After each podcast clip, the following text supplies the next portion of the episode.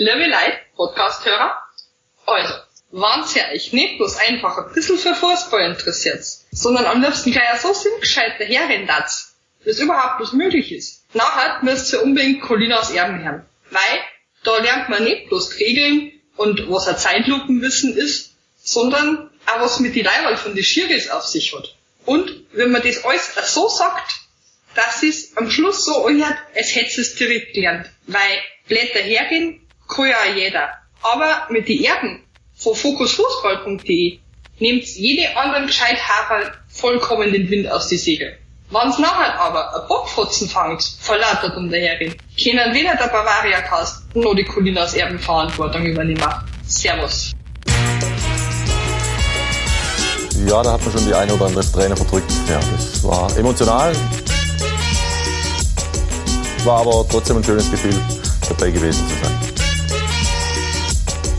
Ich, ich probiere es einfach im kommunikativen Stil auf dem Platz und wenn ich ein Problem hätte, gehe ich auf die zu und spreche mit denen. Das ist so die schwäbische Variante.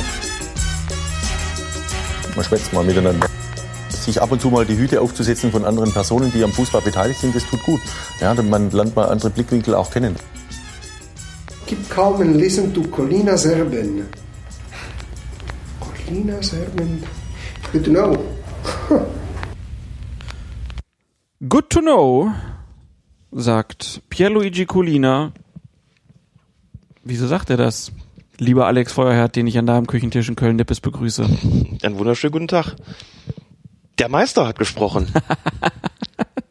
Jetzt kann nichts mehr kommen, oder? Jetzt haben wir alles erreicht. Alles erreicht, fantastisch. Ist doch schön. Jetzt haben wir ihn noch als Einsprecher. Ganz großartig. Vielen Dank auch dafür. Genau, beste Grüße. Und ganz am Anfang, das kam mir recht bayerisch vor. Das war Isabella vom wunderbaren Podcast Bavaria Cast, die auf bayerisch Werbung für uns gemacht hat. Wir brauchen ja auch ein bisschen den Bayern-Bonus hier drin. den haben wir jetzt gleich an den Anfang geschoben. Ja, direkt die Nachfrage, was ist eine Bockfutzen? Wenn ich nicht irre, ist es eine Backpfeife. Das müsste man allerdings sie fragen. Wahrscheinlich schlägt sie jetzt die Hände über dem Kopf zusammen, denkt sich, mm, dafür habe ich das jetzt nicht gemacht.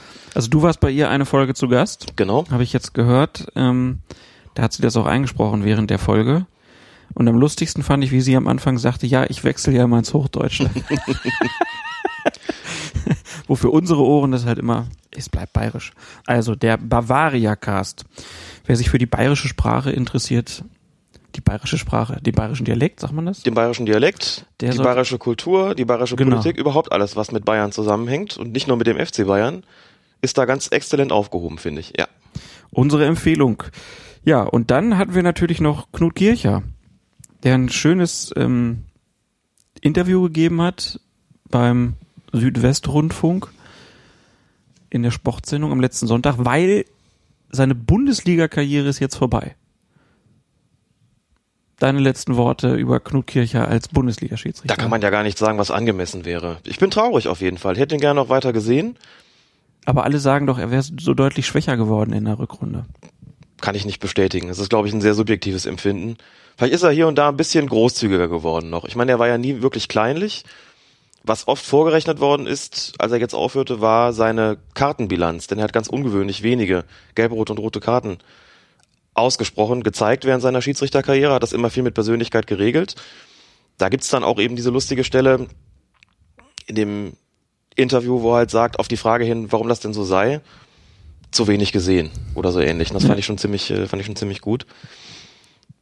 Also der ist auch nicht schwächer geworden und der hätte auch nicht aufhören müssen und hat natürlich noch ein schönes Spiel bekommen zum Abschluss Bayern gegen Hannover. Damit ist Ging seine so, Karriere- ging so war, war okay aus meiner Sicht. man hat ihm, glaube ich, zumindest keine Mühe gemacht in diesem Spiel. Und ja, schade, dass er nicht mehr mit dabei ist.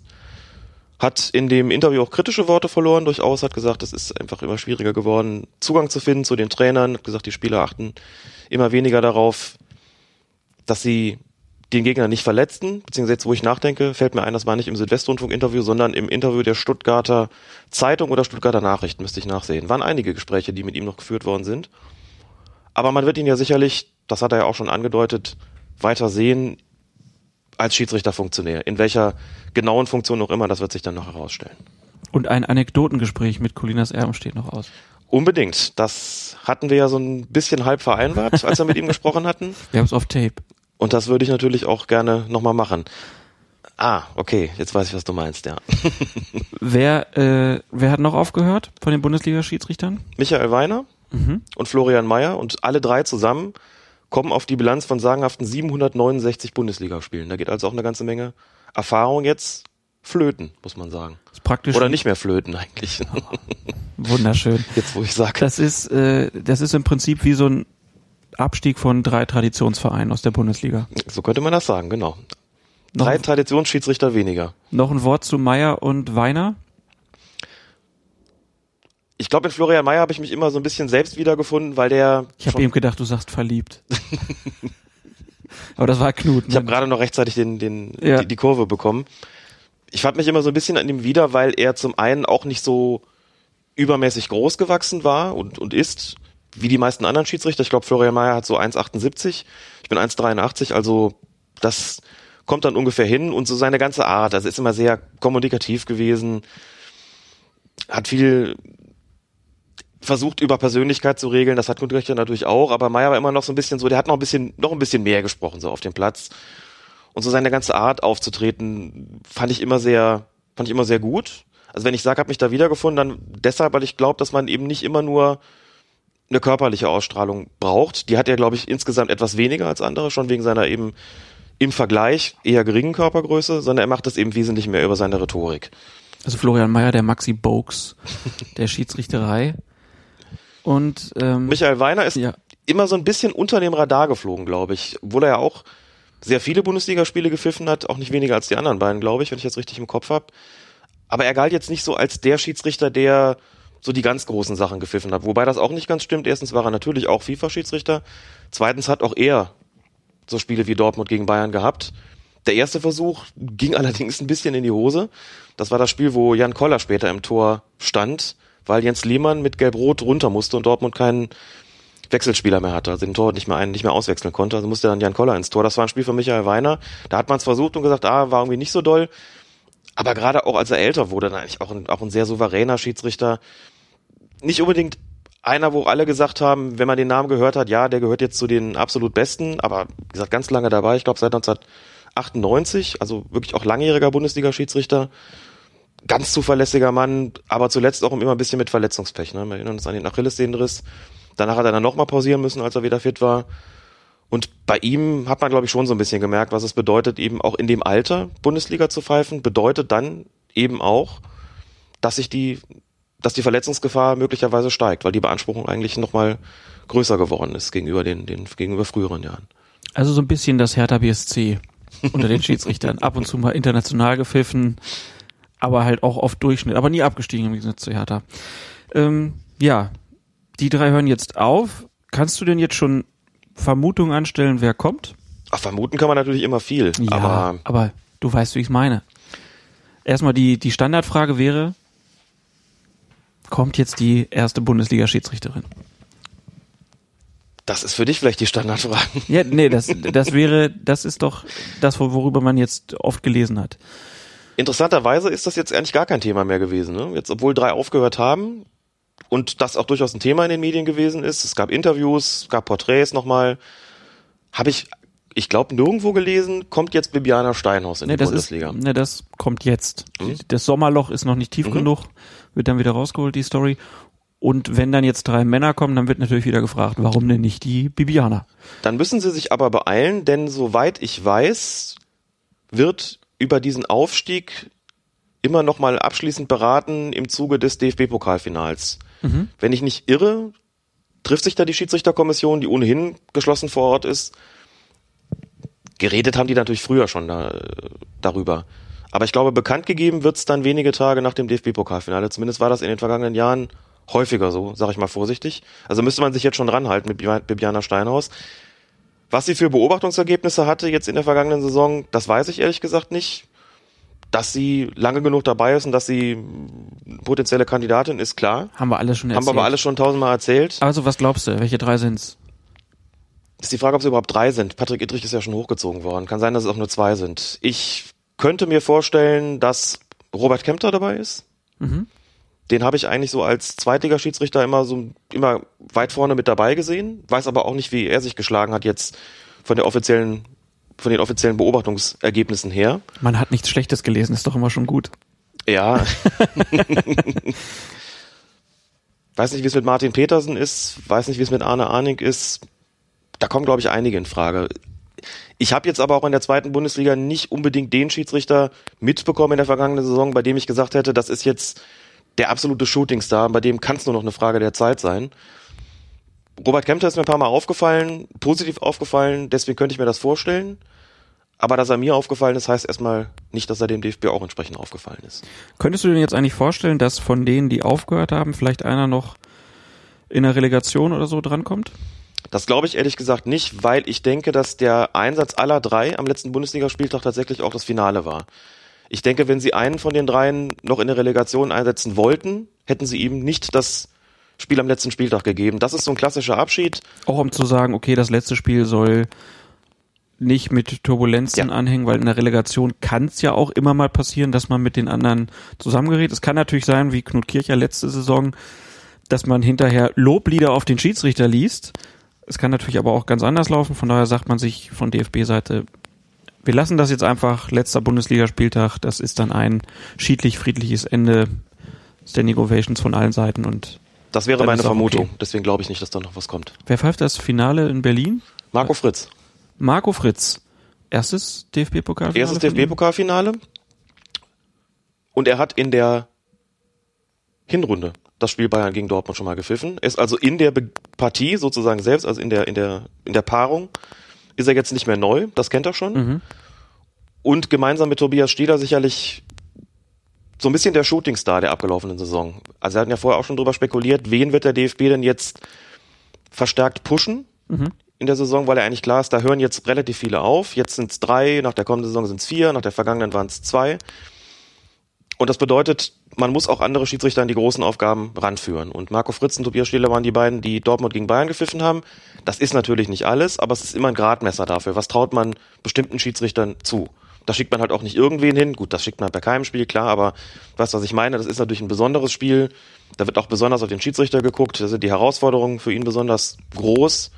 Und dass es die beiden bekommen haben, ist ein klares Zeichen dafür. Auf die wird man also in Zukunft verstärkt setzen.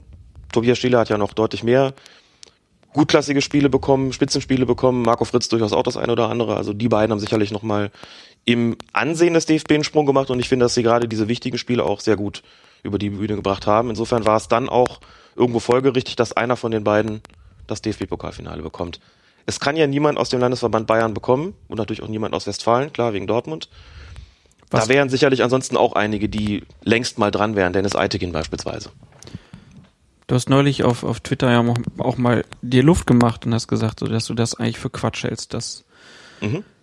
da immer noch so getan wird, als ob jemand, der wo kommt Dennis Eitekin her? Aus Oberasbach, das ist in der Nähe von Nürnberg. Ne, äh, das, der darf jetzt Bayern nicht pfeifen, ist das richtig? Das ist richtig. Landesverband Bayern. Ne, also als ob die Leute, die aus Fürth bzw. Nürnberg kommen, äh, die großen Bayern-Freunde wären.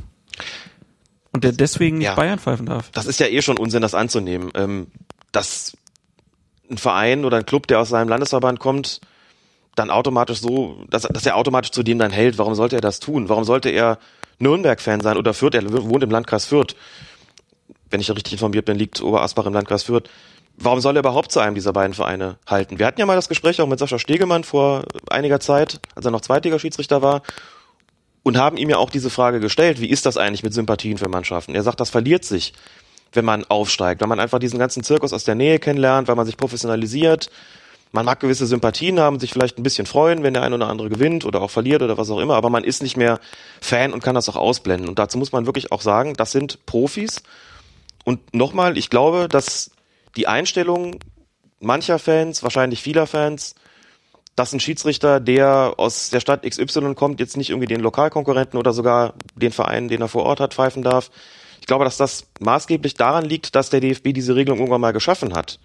Diese Regelung, die eben besagt, in der Bundesliga keine Mannschaft, kein Verein aus dem eigenen Landesverband und natürlich schon gar nicht einen aus der Stadt, in der man selbst wohnt. Wenn ich mir vorstelle, Felix Brüch, der beste deutsche Schiedsrichter, der deutsche EM-Schiedsrichter, soll die Bayern pfeifen. Ich meine, überhaupt kein Problem. Der Mann wohnt zwar in München, aber warum sollte der irgendwelche Sympathien haben? Warum soll der nicht Profi genug sein, um das genauso über die Runden zu bringen wie jedes andere Bundesligaspiel auch? Gar nicht zu reden von, von internationalen Spielen. Und im Eishockey funktioniert das auch. Wenn da bei internationalen Turnieren Kanada gegen die USA spielt, kommen die Schiedsrichter zu einem großen Teil dann aus Kanada oder in den USA und kein Mensch würde ihnen vorwerfen, da irgendwie das Spiel zu verpfeifen, weil sie eben aus dem einen oder anderen Land kommen. Hat es bei den Olympischen Spielen ge gegeben. Ich habe es extra nachgeguckt. Drei kanadische Schiedsrichter von vieren, trotz Beteiligung von Kanada am letzten Olympiafinale. Völlig unproblematisch. Und ich glaube, dass man da diese Regelung aufheben sollte. Viele Schiedsrichter haben sich auch darauf zurückgemeldet, haben gesagt, wenn sie, selbst wenn sie ihren eigenen Verein pfeifen müssten, dann wäre es im Gegenteil eher sogar noch so, dass sie besonders streng pfeifen würden, um gar nicht erst den Verdacht aufkommen zu lassen, sie könnten parteiisch sein. So rum ist es natürlich auch blöd. Das klar. würde ja schon wieder dafür sprechen, dass man sie nicht pfeifen lässt. Ganz genau. Aber das war natürlich, gemeint war natürlich, vielleicht tun sie es dann auch gar nicht, gemeint war natürlich, deutlich zu machen, ich bin da nicht befangen, hm. was das betrifft. Und das ist auch eine Grundvoraussetzung natürlich, dass man das abstreifen kann. Es ist im Kleineren ja auch schon längst zumindest hier und da aufgehoben worden. Also ich beobachte Kölner Schiedsrichter und könnte ja auch hingehen und sagen, also mir liegt jetzt daran, denen extra viele Punkte zu geben, damit die aufsteigen, weil ich ja Kölner bin und sozusagen dann ihnen da, da helfe. Wenn hier im, im Mittelrhein, sagen wir mal in der Landesliga, ein Verein aus dem Kreis A spielt gegen den Verein aus dem Kreis B, ist es auch eine Zeit lang so gewesen, dass man gesagt hat, da muss der Schiedsrichter aus dem Kreis C kommen. Mhm. Das ist auch inzwischen anders geworden. Also der Schiedsrichter kann jetzt heute auch aus dem Kreis A oder Kreis B kommen und es ist vollkommen klar, niemand sagt dagegen was, als ob der jetzt unbedingt zwingend dann den Verein aus seinem eigenen Kreis bevorzugen würde. Tut er nicht. Hat sich auch als völlig unproblematisch erwiesen. Selbst in der, in der Oberliga ist es dann irgendwo so gewesen, Oberliga Nordrhein, als es die noch gab, bestand, ähm, nicht Oberliga Nordrhein, sondern die ähm, Nordrhein-Westfalen-Liga dann, bestand aus den Landesverbänden Mittelrhein, Niederrhein und Westfalen. Da war auch mal gesagt, wenn dann Mittelrhein gegen Niederrhein spielt, muss der Schiedsrichter aus Westfalen kommen. Und irgendwann hat man das gekippt und hat gesagt, komm, ist egal. Mhm. Da kann auch ein Mittelrheiner hinfahren. Du wohnst in Bonn und pfeifst dann vielleicht einen Verein aus Aachen. Der, nur weil er eben auch im FVM ist, ist das alles Quatsch. So. Und ich glaube, dass das eben auf oberster Ebene auch völlig unproblematisch wäre. Am Anfang würden die Leute schreien, das geht doch nicht. Der Brüch pfeift die Bayern, unmöglich. Oder ne, Eitekin pfeift Nürnberg. Und ich glaube, dass sich ziemlich schnell zeigen würde, das ist völlig unproblematisch und die Leute würden sich daran gewöhnen. Man müsste es einfach nur mal machen.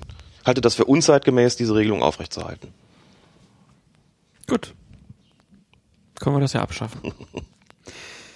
ich würde vorschlagen, wir legen dann jetzt mal mit den Themen los. Es hat sich ja ein bisschen was aufgestaut. Ach, wir kaum. Hatten, wir hatten Terminprobleme, Krankheitsprobleme, Probleme mit Technikern, Probleme mit unserer Technik und Probleme mit Service-Mitarbeitern. Ich glaube, das fasst ganz gut zusammen, warum wir jetzt seit März mhm. nicht mehr aufgenommen haben. Das fasst es gut zusammen. Das war eine Verkettung unglücklicher Umstände, immer und immer wieder. Wir haben uns zigmal verabredet, nie hat's geklappt. Aber das hat ja jetzt ein Ende. Und jetzt haben wir natürlich eine, ganze Menge Holz sozusagen, das wir hier abtragen müssen, aber ja. das, das kriegen wir auch irgendwie hin. Aber komm, es ist ja jetzt auch nur noch ein bisschen Relegation und ja. ein paar Finalspiele und dann bis zur EM ist ja einfach Zeit. Kann man mal einfach mal ein bisschen Podcast hören. So. Wir starten in der ersten Kreisklasse. ich habe ganz viel aufzuarbeiten. Ja, alles dabei. Erst das kann jetzt natürlich dauern, liebe Hörerinnen und Hörer, wenn wir in der ersten Kreisklasse anfangen. Aber es war ein Kracher. Rotenburg Nord äh, heißt der Kreis, in dem gespielt wurde und äh, die Partie hieß MTV Hesedorf gegen den TUS Niederochtenhausen und es gab ein Kuriosum, denn der Schiedsrichter weigerte sich, das Spiel anzupfeifen. Grund war Güllegeruch.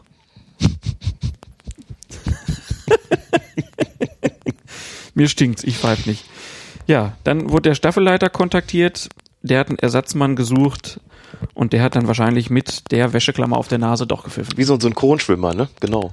Die ganze Zeit gelächelt dabei. Nee, hier pfeife ich nicht, hier stinkt's. Ja. Wie kann man das denn machen? Der Schiedsrichter hat gewusst, er kriegt doch nur die ganze Zeit gesagt, du pfeifst nur Mist. Oh. Deswegen ist er gefahren. Also wirklich einer der originellsten Absagegründe, von denen ich jemals gehört habe. Güllegeruch. Großartig. Ja, von ganz unten kommen wir nach ganz oben, denn die obersten Regelhüter vom International Football Association Board haben sich ja Anfang März in Cardiff getroffen zu ihrer Jahresversammlung und haben dabei erwartungsgemäß die umfassende Reform des Regelwerks verabschiedet, über die wir ja auch im letzten Podcast schon gesprochen haben. Die meiste Aufmerksamkeit in der Öffentlichkeit haben dabei natürlich vor allen Dingen die Beschlüsse bekommen, die sich mit dem Videobeweis und der sogenannten Dreifachbestrafung beschäftigten. Beim Videobeweis wird es einen zweijährigen Testzeitraum geben, der spätestens zur Saison 2017-2018 beginnen soll. Und äh, um den genauen Zeitplan und organisatorische Details zu besprechen, will sich das IFAB dann in den nächsten Monaten mit der FIFA und den Verbänden treffen. Und darunter, darunter befindet sich auch die DFL, die ihr Interesse bekundet hatten, an der Erprobung der technischen Unterstützung des Schiedsrichters mitzuwirken. Anschließend soll dann die erste Testphase beginnen. Und wenn diese abgeschlossen ist, wird sie evaluiert, bevor dann eine zweite Phase beginnt, in der es Veränderungen am Videobeweis dort geben kann, wo die Auswertung dann halt der ersten Phase gezeigt hat, dass es sinnvoll und ratsam erscheinen könnte, hier Änderungen vorzunehmen. Und klar ist schon jetzt, dass es einen Videoschiedsrichterassistenten geben wird, der den Unparteiischen dann unterstützt. Und dieser zusätzliche Assistent wird auf Anforderung durch den Referee tätig, kann diesem aber auch aus eigenem Antrieb empfehlen, eine getroffene Entscheidung mit dem zur Verfügung stehenden Videomaterial abzugleichen. Revisionsfähig werden dabei nur Entscheidungen sein, die potenziell spielverändernden Charakter haben. Und hier dann die Frage an dich, Alex. Was sind denn Entscheidungen, die potenziell spielverändernden Charakter haben? Zunächst mal natürlich die Torerzählung. Das wird also offensichtlich, so ist es geplant oder so scheint es geplant zu sein, routinemäßig dann einer Kontrolle unterliegen. Es fällt ein Tor und es wird nochmal nachgeguckt, ging alles mit rechten Dingen zu. Punkt zwei, Platzverweise. Auch da, wenn einer ausgesprochen wird, wird nachgeguckt, alles in Ordnung. Punkt drei, Strafstoß. Da zunächst mal, wenn einer gegeben wird, schaut man anschließend nochmal nach, war das einer? Was auch einer Prüfung unterzogen werden soll, sind Strafstoßsituationen, also Situationen, in denen ein Strafstoßverdacht vorliegt, der Schiedsrichter aber nicht gepfiffen hat. Wie man das dann konkret umsetzt. Ob dann irgendwie ein akustisches Signal kommt vom Videoschiedsrichter an den Hauptschiedsrichter, ich habe hier den Verdacht, da könnte was gewesen sein, was der Schiedsrichter ja dann eh schon mitbekommen haben wird auf dem Platz durch die Schreiereien, die es dann gibt. Oder ob die nächste Spielunterbrechung abgewartet wird und der Schiedsrichter dann erst nachguckt, was da gewesen ist, kann ich nicht sagen. Ich glaube, das ist auch noch nicht klar. Klar ist nur das Vorhaben, auch diese Situationen sollen wohl dieser ähm, Überprüfung dann unterzogen werden. Und letzter Punkt, ebenfalls geprüft werden können Fälle, in denen entweder versehentlich der falsche Spieler die gelbe oder rote Karte gesehen hat oder unklar ist, wer zu verwahren oder des Feldes zu verweisen ist. Da sollen also Verwechslungen ausgeschlossen werden. Wäre ja blöd, wenn einer die Notbremse zieht, sagen wir mit der Nummer 5 und die Nummer 6 fliegt vom Platz. Mhm. Ist ja gelegentlich auch schon vorgekommen, das soll dadurch ausgeschlossen werden. Das sind sogenannte spielveränderte oder Spiel, potenziell spielentscheidende Situationen, bei denen wird das eben dann routinemäßig geprüft. Wie im Einzelnen wird man dann noch sehen. Es gibt so ein lustiges, lustige Piktogramme auf der Seite des IFAB. Da sieht man dann, wie das Ganze vonstatten gehen soll. Und da ist auch klar, dass der Schiedsrichter, und das habe ich aber auch ehrlich gesagt so erwartet, weiterhin das letzte Wort haben wird. Das heißt, wenn der Videoschiedsrichter ihm nach Prüfung des Videomaterials, nach Ansicht der ganzen Zeitlupen eine Entscheidung empfiehlt, ist das wirklich nur eine Empfehlung. Der Schiedsrichter kann dieser Entscheidung folgen, dieser Empfehlung folgen, kann also sagen, ich übernehme sie und mache sie zu meiner Entscheidung. Er kann aber auch sagen, das will ich selbst nochmal sehen.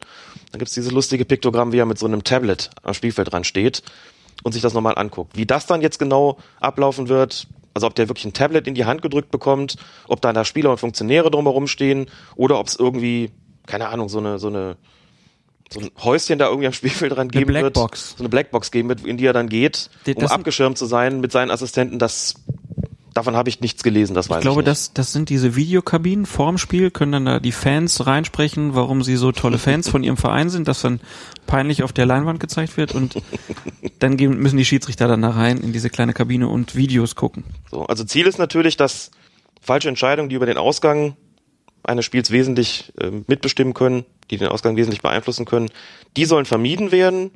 Und manches Detail ist denen, glaube ich, selbst noch nicht klar. Deswegen auch zweijährige, zweijährige Testphase mit Evaluation nach einem Jahr. Zum Beispiel wäre die Frage zu stellen, wenn da so ein Tor fällt, wie weit geht denn diese Prüfung überhaupt zurück? Nur sozusagen bis zu der, bis zu der Flanke, die zu dem Tor geführt hat? Oder war möglicherweise auf der anderen Seite sogar ein mutmaßliches Handspiel? Guckt man sich das dann auch nochmal an? Also das ist alles irgendwie noch nicht ganz, ganz klar. Fest steht eben, die letzte Entscheidung bleibt beim Schiedsrichter und da sage ich auch mal, das ist dann auch äh, natürlich auch gut so. ich bin da schon mal gespannt auf die, auf die konkrete Praxis, wie sich das Ganze darstellen wird. Damit ist auch klar natürlich, das, was von manchen gefordert worden ist, so analog so ein bisschen zum Football, irgendwie Fähnchen aufs Spielfeld werfen, Trainer-Challenge oder sowas, das wird es alles nicht geben. Es gibt klare Situationen, in denen das festgelegt ist, wann es das überhaupt nur geben kann. Und natürlich wird es auch in diesen Fällen immer wieder Situationen geben, wo wir in der Grauzone sind, wo man ganz klar, wo man eben nicht ganz klar sagen kann, ist das hier ein Strafstoß gewesen? Ja oder nein? Wo vielleicht auch ein Videoschiedsrichter sagt, ich habe jetzt fünf Zeitlupen gesehen und bin immer noch nicht sicher. Und dann wird es möglicherweise so sein, dass die Entscheidung, die getroffen worden ist, dann Bestand behält. Seit denn der Schiedsrichter guckt sich's an und sagt, ich komme zu einem anderen Ergebnis jetzt Mhm. als du. Also das wird sicherlich noch eine sehr spannende Geschichte. So viel ist jedenfalls klar. Ich bin auch relativ sicher, das wird auch vor 2017, 18 beginnen.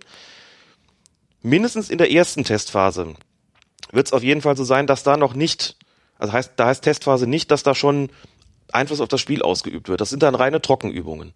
Ich bin mir nicht ganz sicher, ob das über die kompletten zwei Jahre so läuft, aber zumindest im ersten Jahr wird es wohl so sein, Trockenübung heißt, das wären jetzt Situationen, da würde durch den Videobeweis eingegriffen werden, wird aber noch nicht konkret im Spiel umgesetzt, sondern es wird nur geprüft, wie wäre denn jetzt so eine Situation, wie das dann nun konkret aussieht und ob der Schiedsrichter dann gar nicht beteiligt ist da unten, ist mir ehrlich gesagt auch noch nicht ganz klar, aber so ist es zumindest niedergeschrieben worden. Wir werden jetzt nicht 16, 17 oder 17, 18 dann sofort schon den Videobeweis sehen und das sozusagen in während des laufenden der laufenden Bundesliga-Saison dann schon direkt mitten reingegangen wird, sondern man schaut erstmal, wie kann man das Ganze gestalten und was müssen wir weise, möglicherweise nach einem Jahr ändern? Was haben, was haben sich für Probleme ergeben, die den ganzen Ablauf irgendwie nochmal äh, dann verändern werden? Ich fand es ja erstmal schon ganz lustig, es gab ja diese Pressekonferenz dann nach diesem Treffen, wo dann auch der neue FIFA-Präsident Gianni Infantino dabei saß. Und ich hatte so ein bisschen das Gefühl, weil es gab dann auch Fragen, so wie ist denn das mit den Niederländern? Die haben doch da ja schon geprobt und äh, wird das mit einfließen? Und ich hatte das Gefühl, dass man hauptsächlich jetzt einfach um diese Versuche, die es ja Major League Soccer aus den USA hatte sich gemeldet, die Niederlande, ich weiß nicht, wo auf der Welt sich noch Leute zu Wort gemeldet haben, die gesagt haben, wir wollen jetzt hier mal was mit Video was probieren. Man wollte halt einfach nicht, dass jeder sein Ding macht, sondern man wollte sagen, wir sind die FIFA, wir machen die Regeln und alles andere gilt nicht. Schnulli-Bulli, genau. Ja, ist schon so, dass das Diktat der Fußballregeln, da hatte man so ein bisschen Sorge, dass das unterwandert wird. So war mein Gefühl. Das Weil jetzt ich. halt auch diese sehr lange Entwicklungsphase dafür spricht, dass man sich da in der FIFA scheinbar halt so lange gegen gesträubt hat, bis zu einem Zeitpunkt, wo einfach der öffentliche Druck so groß geworden ist, dass man gesagt hat, wir müssen jetzt was tun und man gemerkt hat, wir haben noch gar keine Ahnung, wir haben überhaupt noch nichts ausprobiert und fangen jetzt erstmal an. Und das ist so ein bisschen, also Krisenmanagement, was äh, man durchaus kritisieren kann, wo man aber sagen muss, die öffentliche Wahrnehmung ist jetzt schon so, dass man der FIFA das zugesteht und dem IFAB, dass sie weiter so machen. Auf jeden Fall. Der öffentliche Druck, also ich teile den Eindruck vollkommen. Der öffentliche Druck ist irgendwann zu groß geworden und es ist auch vollkommen klar, gerade so hierarchisch, wie der Weltfußball strukturiert ist, dass sie sich gesagt haben, das entscheiden immer noch wir. Wobei ich finde, dass das Modell, das sie dann vorgestellt haben, praktikabel ist oder zumindest praktikabel sein könnte. Also das, was sie da vorgelegt haben, ich war ja selbst gespannt, wie das konkret aussehen wird und muss wirklich sagen, ich fand das so, wie es sich jetzt darstellt und in der Praxis muss es sich halt logischerweise dann erstmal bewähren, nachvollziehbar, schlüssig, auch klar abgegrenzt. Und unter dem Aspekt, dass es ja nun höchstwahrscheinlich kommen wird, also ich bin ziemlich sicher, dass es die Testphase überleben wird und dass es dann eingeführt werden wird, die es ist für mich kaum vorstellbar, dass man nach zwei Jahren sagt, nee, das war's nicht. Also das würde mich überraschen. Glaube ich nicht, aber lass man es äh, Ne, es, also dann der, davon der, überzeugen. der Punkt, wo es aus meiner Sicht dran hängen könnte, wäre, dass man merkt, das ist eine Kostenbelastung, die wollen wir nicht eingehen. ja. So. Aber da kann man dann halt auch dagegen stellen, der Fußball erwirtschaftet so viel Kohle mittlerweile, sie werden sich das leisten können. Ist dann wieder die Frage, für welche Klassen gilt das, für welche Turniere gilt das und wie kann man technischen Aufwand möglichst gering halten, wird wahrscheinlich auch ein Thema sein. Ich denke, da, da tut sich ja halt auch die ganze Zeit was. Ähm, auf welche Bilder haben die Zugriff? Wo sitzen die? Brauchen wir immer einen, der da extra noch vor Ort ist oder Ja. kann man das irgendwie anders lösen? Also das sind ja so Fragen, die, die sich noch stellen. Da ist ja zum Beispiel jetzt auch wieder so erste und zweite Liga der Unterschied. Torlinientechnologie gibt's nur in der ersten Liga, in der zweiten noch nicht. Und so wird es beim Videobeweis dann wahrscheinlich ja auch sein. Was auch bedeutet, dass die Mannschaften, die jetzt abgestiegen sind, die Torlinientechnologie in der zweiten Liga auch nicht verwenden können. Ne? Ist doch richtig, dass bei Spielen von Stuttgart und Hannover, Genau, also obwohl habe alles da ist, dann das, der Videobeweis, Nee, das ach, ist eben- Videobeweis, die Torlinientechnik nicht eingesetzt Das wird. ist eben nicht mehr da. Also ich habe jetzt gelesen, ähm, dass die Torlinientechnologie ja wohl auch in den Relegationsspielen zum Einsatz kommt. In Nürnberg gibt sie ja noch nicht. Und ich habe das so verstanden, dass die Hannover stand ja sehr früh fest, dass die absteigen, dass man da schon gesagt hat, die bauen wir ab. Und haben das dann schon so organisiert, dass die dort wieder aufgebaut wird. Habe ich Ah. allerdings erst an, bei einer Quelle gelesen. Wir werden in den nächsten Tagen bestimmt noch mitkriegen. Rent a Hawkeye. Ja, genau, so ist es nämlich, weil 96 braucht diese Hawkeye-Technologie in der zweiten Liga ja nicht und das ist ja eine Mietgebühr, die da entrichtet wird Ah, so. und so wird die in Hannover jetzt einfach abmontiert und in Nürnberg aufgebaut und der Dienstleister, der das zur Verfügung stellt, bekommt halt jetzt von wem anders die Kohle und Hannover muss da nicht mehr weiter für bezahlen Okay. und Stuttgart halt dann jetzt auch nicht mehr. Also gibt es 18 Systeme, die dann je nach dem Bedarf hin und So her habe geschoben werden. so hab ich das verstanden. Gut, gut zu wissen. Ähm, ja, ähm, das also dazu und dann halt die weitere Neuerung des IFAB, ähm, die die Sanktionen nach der Verhinderung eines Tores oder einer offensichtlichen Torchance durch ein Foulspiel im Strafraum betrifft.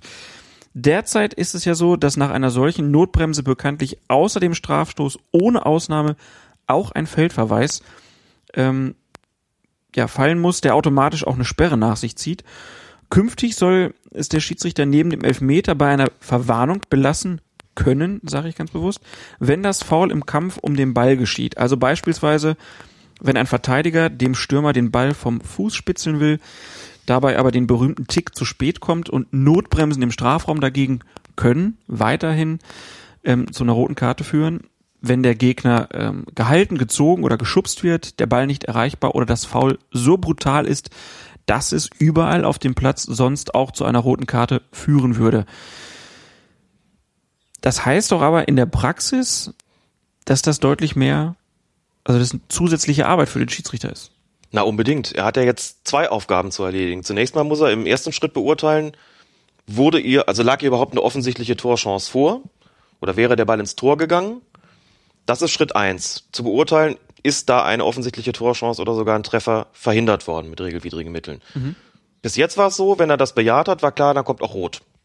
Jetzt muss er dann außerdem noch sich Gedanken darüber machen, ist der Ball hier noch spielbar gewesen? Gab es einen Kampf um den Ball oder nicht? Es wird sicherlich viele Fälle geben, wo man sagen kann, das kann man klar verneinen. Also Klassiker, einer läuft aufs Tor zu, wird hinten am Trikot gehalten, kommt zu Fall im Strafraum. Da ist vollkommen klar, da ist der Ball überhaupt nicht äh, Objekt der Begierde sozusagen gewesen.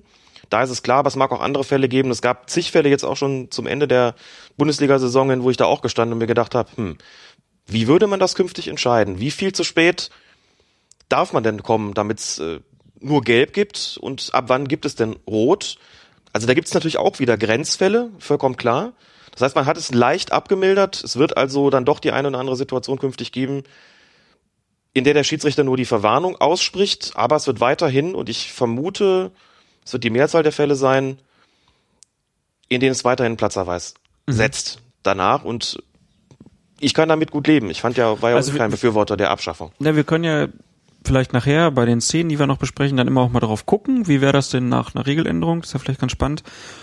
Und also die Befürchtung, die wir ja geäußert haben, auch in den letzten Podcasts, war ja bei so einer Änderung, dass das zu einem Gehacke im Strafraum führen kann. So nach dem Motto 87. Minute, Ja. wenn ich den jetzt nicht umhaue, dann ähm, dann macht er das Tor und so kann der Torwart vielleicht halt noch den Elfmeter halten. Wenn das jemand macht, dann wird er halt trotz oder kann er trotzdem noch vom Platz gestellt werden. Also es ist kein äh, Blankobrief für Fouls im Strafraum sozusagen. Also von daher ist die die Regelung ist äh, schon kommt dem entgegen, was sich ja auch Schiedsrichter wie Knut Kircher, Bibiana Steinhaus hier im Interview gewünscht haben. Es ist eine Abmilderung, man muss jetzt nicht mehr jeden vom Platz schicken, ähm, aber es ist halt ja, es verändert vielleicht nicht mehr die Spiele so krass in Fällen, wo es halt wirklich nur ein blödes Foul war, weil man sich verschätzt hat, dass man noch an den Ball kommt oder nicht. Gerade bei Torhütern. Definitiv, so wird sein. Es wird natürlich auch weiterhin Fouls geben, wo man klar sagen wird, da muss es weiterhin rot geben. Genau. Es wird natürlich auch wieder Diskussionen geben, weil vollkommen klar ist, da existiert eine Grauzone und natürlich werden wir Fälle haben, wo die eine Mannschaft da steht und rot fordert, der Schiedsrichter das bei gelb belässt und wieder Riesendiskussionen da sein werden, warum denn nur das. Ist aber bei dieser ganzen Problematik auch überhaupt nicht, nicht, nicht auszuschließen, es sei denn, man zieht einen klaren Trennungsstrich und sagt eben, nee, wann immer irgendwie faul im Strafraum, dann nur Strafstoß, egal was da gewesen ist, es sei denn, dass es immer klar, ein Foul ist so brutal, dass es per se rot geben würde, aber das stand auch nie zur Diskussion, denn da wird ja das, die, die Schwere des Fouls an sich bestraft und nicht das Verhindern der Torchancen. Ist dann aber auch der klassische Fall, wo ein Schiedsrichter dann in Zukunft rausrennt und aufs Tablet guckt, ob er nun gelb oder rot gibt. Das wird mit Sicherheit so sein. Das wäre ein Klassiker dafür, selbstverständlich, denn da haben wir ja eine potenziell spielentscheidende oder spielverändernde Situation. Und das würde dann auf jeden Fall dazugehören, klar. Ansonsten, wir haben jetzt nur über die, den, das Thema Videobeweis und sogenannte Dreifachbestrafung gesprochen. Die ganzen anderen Regeländerungen, die im Vorfeld schon bekannt geworden sind oder von denen Teile bekannt geworden ist, diese ganz umfassende Reform des Regelwerks, diese Verkürzung von 22.000 Wörtern auf 12.000 Wörter im Englischen ist durchgesetzt worden. Es wird eine Vielzahl kleinerer Regeländerungen geben. Die werden wir natürlich alle sukzessive auch besprechen. Heute aber nicht, sondern einfach nur sagen, diese umfassendste Reform in der Geschichte des Regelwerks in der Geschichte des Fußballs ist durchgekommen. Gilt auch schon ab dem 1. Juni, gilt schon zur Europameisterschaft und alles weitere dann später, denn das ist wirklich sehr umfangreich. Genau, und kommt ja auch noch dazu, es gibt bisher nur die englische Variante. Ja. Äh, Die deutsche Übersetzung ist noch nicht fertig, nehmen wir jetzt einfach mal an. So ist es. Ähm, Ist noch nicht fertig. Und dann, ja, kann ja schon fertig sein, aber wird vielleicht noch diskutiert an einigen Punkten. Das weiß man ja mal nicht so genau. Interessant wird übrigens der Punkt sein, dass das vielleicht noch dazu. Bis jetzt war es ja immer so, es gibt einen Regeltext, dann gibt es so einen großen Anmerkungsapparat der FIFA, also quasi für die Regelauslegung. Das haben sie zusammengefügt. Das ist jetzt eins geworden. Also es ist gar nicht mehr voneinander getrennt. Und im aktuellen Regelheft gibt es immer noch was Drittes, nämlich die Ergänzung des Deutschen Fußballbundes. An einigen Stellen war es dann so, dass die teilweise, war es dann auch so, dass die teilweise den Ausführungen der FIFA widersprochen haben. Ich bin mal ganz gespannt, was mit diesen Ergänzungen wird. Ob der DFB komplett darauf verzichtet, was ich mir nicht vorstellen kann, oder ob er sagt, bei Durchs nach Durchsicht jetzt des ganzen Regelwerks, nach der Übersetzung, wir haben noch einige Ergänzungen, die wir vornehmen müssen, denn auch die wären dann wichtig, weil es durchaus sein kann, dass es weiterhin Punkte gibt, die dann eben nur für den Bereich des DFB gelten und die Bestand behalten, obwohl sie gar nicht offiziell erwähnt sind. Vielleicht schaffen sie auch einiges davon ab. Das weiß man nicht und deswegen ist es eben auch leider nicht genug, das englische Regelwerk zu kennen, weil es sein kann, dass das ein oder andere im Beritt des DFB anders ausfällt, anders aussieht. Gut. So viel dazu und dann würde ich sagen, legen wir jetzt mal mit dem los, was so eigentlich in den letzten Wochen passiert ist. Tief durchatmen. Bundesliga, Champions League, DFB-Pokal, Landesliga, Regionalliga ist auch noch dabei. Das alles jetzt bei Folge 79 von Colinas Erben. Freistoß, Spray! Scheiß Idee! Freistoß, Spray! Scheiß Idee! 25. Bundesligaspieltag und die Partie hieß Werder Bremen gegen Hannover 96. Und nach dem Spiel gab es einigen Klärungsbedarf hinsichtlich zweier seltsamer gelber Karten für die Bremer Spieler Slatko Junusovic und Clemens Fritz. Junusovic hatte fünf Minuten vor dem Ende der bereits entschiedenen Begegnung die Ausführung eines Freistoßes so lange verzögert, bis Schiedsrichter Felix Zweier nicht mehr anders konnte, als ihn zu verwahren. Und es war Junusovics fünfte gelbe Karte in der Saison. Fritz hatte seinen Karton für einen sinnlosen Trikotzupfer gesehen. Für ihn war es dann auch bereits die zehnte Verwarnung, so dass beide halt für das kommende Spiel gegen Bayern München gesperrt waren. Junusovic gab nach dem Schlusspfiff im Interview auch zu, sich die Karte absichtlich abgeholt zu haben, um im eben als aussichtslos geltenden Spiel beim deutschen Meister gesperrt zu sein. Er sagte, ganz ehrlich, es ist besser, ich mache es so, als wenn ich jemanden absichtlich wehtue. Fritz war nicht ganz so direkt, antwortete auf die Frage, ob er sich gezielt für die Partie in München habe sperren lassen, aber viel sagen mit den Worten, natürlich nicht, die Allianz Arena ist immer toll. Unglaubwürdiger kann man es gar nicht sagen. Gut, ähm, der äh, DFB hat dann ermittelt gegen die beiden wegen des Verdachts auf unsportliches Verhalten und kam schließlich zu folgendem Urteil. Junusovic und Fritz müssen jeweils 20.000 Euro Strafe bezahlen, bekommen aber keine zusätzliche Sperre. Das absichtliche Abholen von gelben Karten verstoße zwar gegen das Fair Play, sagte der Vorsitzende des Sportgerichts Hans E. Lorenz zur Begründung, man habe aber für die Ehrlichkeit große Sympathie und sich deshalb zu einer Strafmilderung entschlossen. Wären Junusovic und Fritz nicht so offen gewesen und hätte man ihn trotz dem Vorsatz nachweisen können, so Lorenz, dann hätte das eine zusätzliche Sperre zur Folge gehabt. Bei den fünf Darmstädtern, die am 21. Spieltag vor der Partie beim FC Bayern Gelbsperren einfuhren, sei dieser Vorsatz lediglich nicht zu belegen gewesen. Die Geldstrafe gegen die beiden Bremer solle Abschreckungscharakter haben, sagte Lorenz, und er erhoffe sich eine Signalwirkung. Nachahmungstäter müssten wissen, dass sie mit Sperren zu rechnen haben. Da gibt's jetzt schon direkt ein paar Fragepunkte. Zum ersten, man habe für die Ehrlichkeit große Sympathie. Fritz war ja gar nicht ehrlich. Nicht so, er war nicht so direkt wie Junusovic. Das Nein, stimmt. er war nicht ehrlich.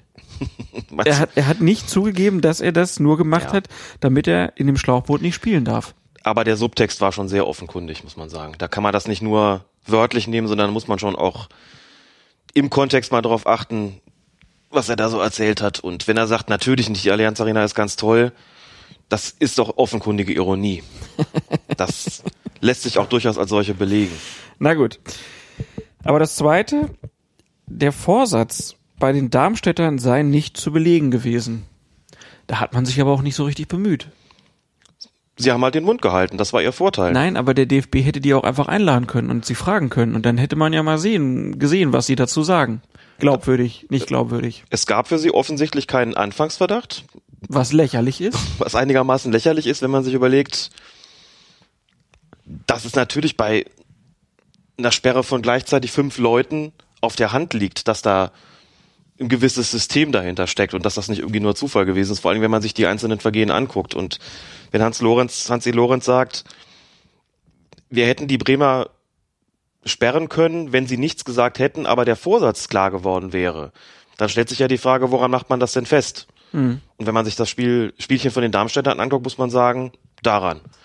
Das waren so derartig unsinnige und überflüssige Fouls, da konnte gar nichts anderes dahinter stecken. Insofern ist das schon so sehr schwierige Geschichte, finde ich hier. Auch wenn man überlegt, na ja, dann stellen sich halt zwei hin und, oder einer sagt ganz direkt, klar, habe ich mir abgeholt, der andere formuliert es so ironisch, dass auch vollkommen klar ist, der meinte nichts anderes. Dann sagt man, ja gut, das ist jetzt ehrlich gewesen, die anderen haben gar nichts gesagt, bei denen haben wir jetzt einen Anfangsverdacht, bei den anderen hatten wir keinen, warum eigentlich nicht? Und so richtig befriedigend kommt man aus der Nummer, glaube ich, auch nicht raus. Vielleicht sollte man es auch einfach nicht so hochhängen. Also man muss sich ja die Frage auch stellen, jetzt nach, der, nach, dieser, nach diesem Urteil, worin besteht denn jetzt die Signalwirkung? Ist es wirklich abschreckend, wie Lorenz glaubt oder wie es Lorenz gerne hätte? Oder ist die Signalwirkung nicht eher die, dass Spieler künftig alles dafür tun werden, um das nicht allzu offensichtlich ausfallen, aussehen zu lassen? Das heißt, wenn ich bislang vielleicht meinem Gegenspieler ans Trikot gegriffen habe oder den, den, die Freistoßausführung lange verzögert habe, trete ich in Zukunft vielleicht zu und tun meinem Gegenspieler weh. Dann bekomme ich dafür eine gelbe Karte und dann halt die fünfte oder zehnte, aber es ist nicht offensichtlich gewesen. Der Gegenspieler hat aber möglicherweise Schmerzen danach. Also das ist ja irgendwie auch blöd eigentlich. Und man muss, ich meine, jetzt, wir reden jetzt darüber, im Grunde ja Monate später, muss ja sagen, das hat ja schon tagelang die Medien wirklich dominiert und die sozialen Netzwerke dominiert, was da mit den beiden gewesen ist. Also ganze Republik hat darüber diskutiert, muss man jetzt bestrafen, wie ist denn das Ganze jetzt? Ich glaube, es ist überhaupt nicht weniger unsportlich, äh, es ist überhaupt nicht unsportlicher, das war jetzt genau umgekehrt, genau das Gegenteil dessen, was ich sagen wollte.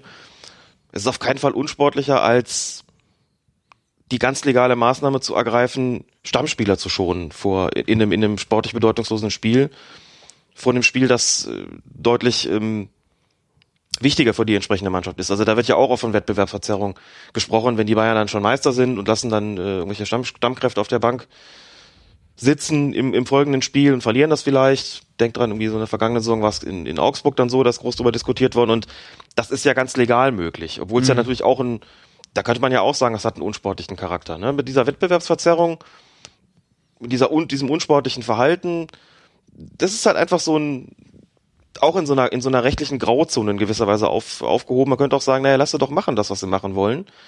ist doch ihr Problem, wenn sie sich sperren lassen wollen. Und für welches Spiel das jetzt passiert, äh, das müssen sie dann halt irgendwie auch selbst bestimmen. Vielleicht wird es, wie gesagt, wirklich ein bisschen, ein bisschen auch zu hoch gehangen, das, das Ganze. Ähm, dass man sich aber natürlich als Konkurrent dieser Mannschaften darüber ärgert, dass das so läuft, kann ich natürlich auch vollkommen verstehen. Aber ich glaube, dass es nicht wirklich befriedigend zu regeln ist. Ja, der Vergleich mit dem die Bayern schon Spieler hinkt halt ein bisschen, weil es halt, das ist halt dieses, dieses gelbe Karte vergehen ist halt schon nochmal ein, ein anderer Punkt, ne? Also, dass du da halt, ja, du machst halt offensichtlich was Unsportliches, damit du eine gelbe Karte kriegst. Mhm. So, das ist, das ist nochmal so, also noch eine Ebene schlimmer sozusagen, aus meiner Perspektive. Ist es moralisch wirklich verwerflicher, als wenn du sagst, also es ist ja beides im Grunde genommen so eine Art von, so eine Form von Abschenken. Ich meine, wenn die, die Bremer oder die Darmstädter jetzt in München was geholt hätten, dann wären sie auch glücklich gewesen, dann wäre es ja, da hätten sie ihr Soll ja sozusagen übererfüllt. Bisschen blöd formuliert, aber du weißt, was ich meine. Ja. Ist es wirklich moralisch, moralisch verwerflicher, sich absichtlich eine fünfte gelbe Karte abzuholen mit einem harmlosen Vergehen, wie einer verzögerten Freistoßausführung, die ja wirklich auch niemandem wehtut, als Stammkräfte zu schonen? Ich, ich weiß es nicht. Also moralisch verwerflich klingt halt schon wieder so, als ob das jetzt, Ja. keine Ahnung, das klingt so nach einem kirchlichen Charakter, als ob man droht, aus der Kirche ausgeschlossen zu werden. Es sind halt Unsitten irgendwie, ne? Also das vergiftet das Spiel. Du, Einverstanden. du kannst ja auf vielen Ebenen unsportliche Dinge machen. Und wenn man die Grenze halt immer so ein bisschen weiter verschiebt, dann hat das wieder Auswirkungen auf andere Bereiche. Klar. Und wenn man sich damit zufrieden gibt, dass das halt so ist, das gehört halt dazu, ähm, dann wird halt an der nächsten Schweinerei gearbeitet. Ist so mein Gefühl. Kann ich natürlich nicht beweisen. Es ist sicherlich richtig, dass immer nach solchen Möglichkeiten und, und äh, Schlupflöchern und Schleichwegen gesucht wird. Denn die UEFA hat es anders geregelt, bekanntlich. Die hat einfach gesagt, wenn sie den Verdacht hat, dass sich da jemand absichtlich irgendeine, in dem Fall dann dritte gelbe Karte abgeholt hat und diesen Verdacht auch begründen kann auf der Grundlage des ihr zur Verfügung stehenden Videomaterials, dann sperren sie. Das ist auch schon passiert. So machen die das und da ist es völlig egal, ob hinter jemand den Mund aufmacht oder nicht. Das ist eh schon in den Statuten festgelegt. Fertig.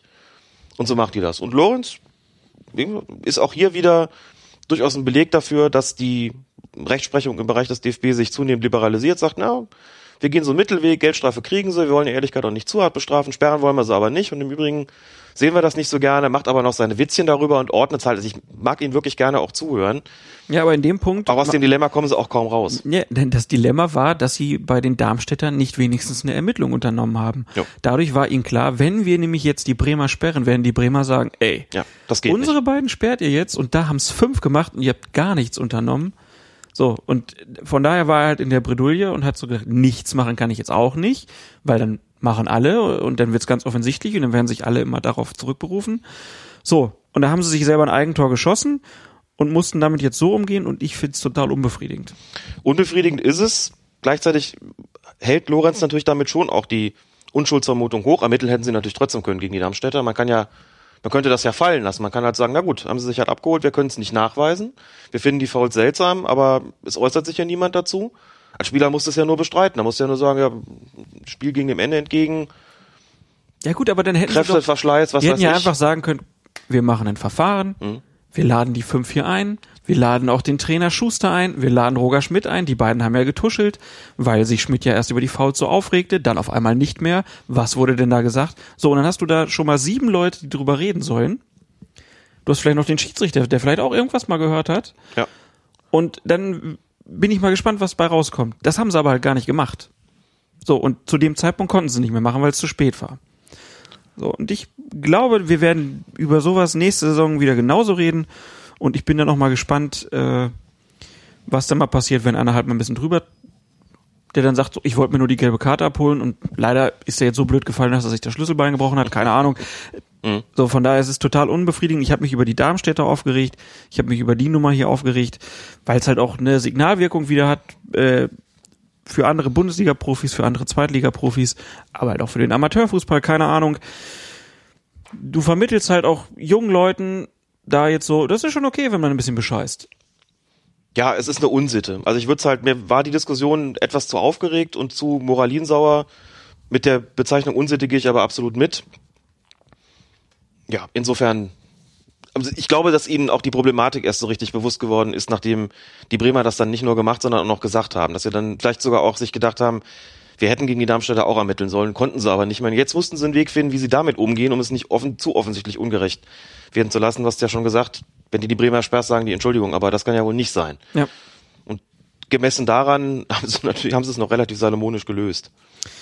Es gab dann ja auch, ne, wurde ja viel drüber geredet, wie kann man das denn vielleicht machen, dass dann mit den Sperren nochmal geguckt wird, wie das passiert.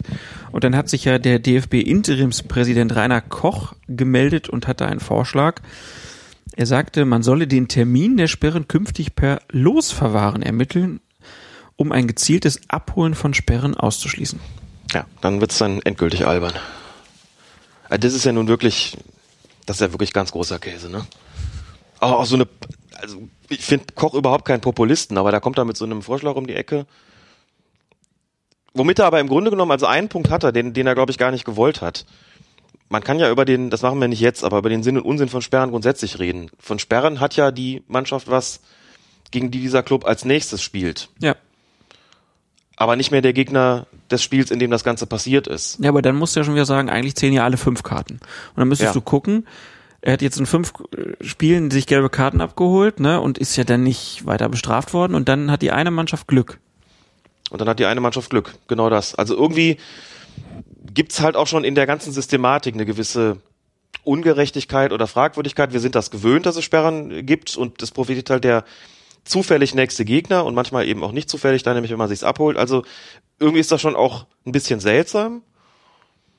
Wie gesagt, da- jetzt nicht die Gelegenheit zu einer Grundsatzdiskussion, aber äh, man, es zeigt sich halt an daran, was Rainer Koch sagt, dass man dieses ganze System der Sperren auch, auch hinterfragen kann, zumindest. Ja.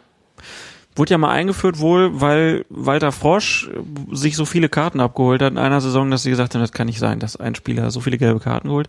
Und da vielleicht mal eine Rechercheaufgabe für unsere Hörer. Ich habe es nämlich nicht rausfinden können durch die reine Internetrecherche, wie viele gelbe Karten Frosch wirklich bekommen hat. Da differieren die Zahlen, die im Umlauf sind, so stark, wenn sich da einer bemüßigt fühlt, einfach mal zu gucken, wie viele Karten das war. Kurze Rückmeldung würde mich freuen. Damit schließen wir das jetzt ab, weil wir einfach noch so viel auch äh, auf der Agenda haben und kommen zur Partie Borussia Dortmund gegen den FC Bayern. Und Schiedsrichter dort war Tobias Stieler. Und dass Stieler als Schiedsrichter für dieses Topspiel eingeteilt werden würde, hätte vermutlich nicht jeder erwartet und mancher äußerte vor der Partie dann sogar seine Bedenken. Zum Beispiel Oliver Fritsch, äh, Journalist bei Zeit Online, der twitterte, riskante Ansetzung von Fandel, kaum internationale Erfahrung, wenig Anerkennung in der Bundesliga, lag in den letzten zwei Spielen mit drei Elfern falsch. Kann man jetzt im Nachgang sagen, die Zweifel von Fritsch waren völlig unbegründet? Ja klar, weil Stieler ein Riesenspiel gemacht hat. Es hängt natürlich dann immer ein bisschen auch vom Ergebnis ab. Haben es ja schon gesagt, Stieler ist einer von den Schiedsrichtern, die sicherlich den größten Sprung gemacht haben. Insofern würde ich auch in dieser Saison, würde ich auch sagen, wenig Anerkennung in der Bundesliga stimmt so nicht mehr. Das war sicherlich mal anders.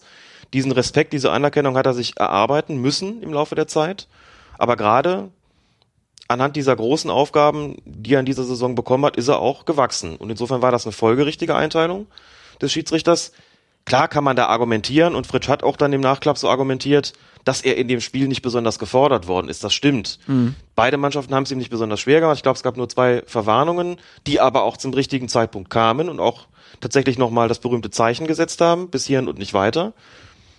Ansonsten hat er aber auch den Respekt gehabt. Das heißt, es ist auch kein Schiedsrichter am Werke gewesen, von dem die beiden Mannschaften geglaubt haben, dass sie es mit ihm irgendwie machen können oder dass sie seine vielleicht geringere Erfahrung und seine noch nicht ganz so ausgeprägte Ausstrahlung, Persönlichkeit, wie jetzt bei Kircher oder Meier beispielsweise, dass sie das ausnutzen können, um sich daraus einen Vorteil zu erarbeiten. Das ist nicht geschehen. Sie haben ihn vollkommen akzeptiert. Er hat es wunderbar gemacht, hat gezeigt, er kann es.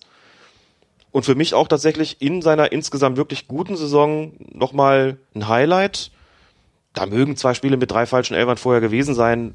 Wenn du in der Saison Jetzt red das nicht so runter. 16, 17, 18 Spiele hast, hast du schon mal auch einen Fehler drin. Oder drei. Oder drei, ne? Das kann schon mal sein, aber insgesamt meine ich, dass der DFB da tatsächlich auf den richtigen gesetzt hat. Das hätte ich vor der Saison nicht unbedingt geglaubt, weil ich ihn auch nicht auf dem Zettel hatte. Das hat man im Bereich des DFB anders gesehen und wie man sieht, hat man da durchaus eine gute Entscheidung getroffen. Also mich hat er absolut überzeugt in dem Spiel. Gut, dann würde ich vorschlagen, kommen wir jetzt zum 26. Spieltag. Und zwar beginnen wir mit der Partie Darmstadt 98 gegen den FC Augsburg.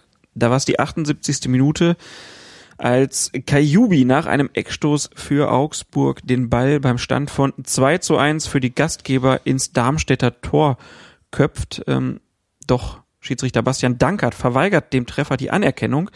Der Grund, der Augsburger Ragnar Klavan soll Slobodan Rajkovic gehalten haben, aber nicht einmal der vermeintlich Gefaulte spürte hier ein Vergehen, wenn man seine Reaktion nach dem Tor betrachtet. Aus deiner Sicht, wie konnte Bastian Dankert zu dieser Fehleinschätzung kommen und dann das 2 zu 2 hier verwehren? Aus der Schiedsrichterpraxis habe ich den folgenden Verdacht. Wenn ein Eckstoß ausgeführt wird, sind immer sehr, sehr viele Spieler im Strafraum. Du kannst als Schiedsrichter unmöglich alle sieben, acht, neun Pärchen beobachten, die sich da so miteinander tummeln und manchmal sind ja auch dann, sind ja regelrechte Rudel, die da so zu Werke gehen. Ja, vor allem, wenn es halt nicht die beiden Pärchen sind, sondern wenn man halt mehr eine Raumdeckung Ja. äh, aufbaut, dann ist es ja noch schwieriger, weil dann halt auch die Bewegung Genau. praktisch von so Menschentrauben ineinander sehr schwer zu beobachten sind. Und das ist wahnsinnig komplex in solchen Situationen.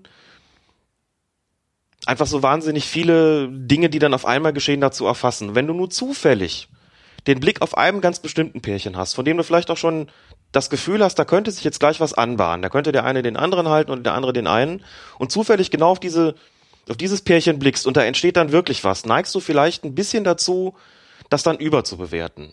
Ich glaube, das ist in diesem Fall geschehen. Natürlich hat es da eine Form von Körperkontakt gegeben, aber die hätte natürlich niemals ausreichen dürfen, um das Tor abzuerkennen.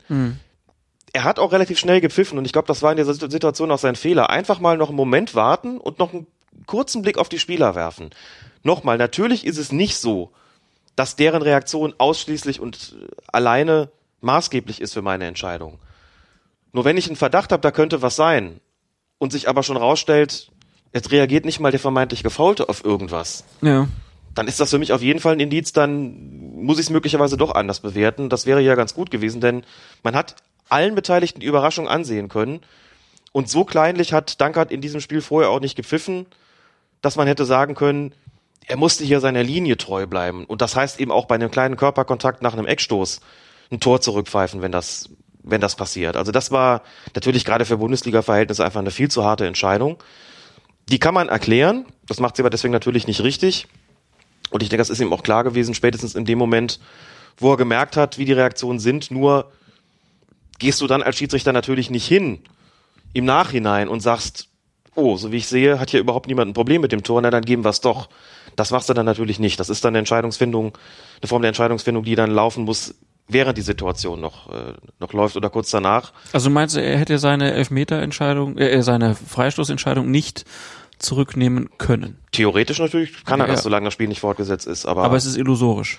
das ist ziemlich illusorisch. In dem Moment, wo du ein Vergehen feststellst und schnell pfeifst, dann hinzugehen und zu sagen, oh, es will keiner was von mir, dann geben wir das Tor doch, puh. Also damit bringst du dich dann, glaube ich, noch viel schneller in Teufelsküche, als wenn du Weil der auf deine Torwart- Entscheidung beharrst. Weil der Torwart dann eventuell sagen könnte, "Oh, ich habe ja gar nicht mehr richtig reagiert, weil sie haben ja schon gepfiffen oder sowas, ne? Das kann man ja dann, das ist dann auch schwierig, ist genau. dann schwierig. Ja.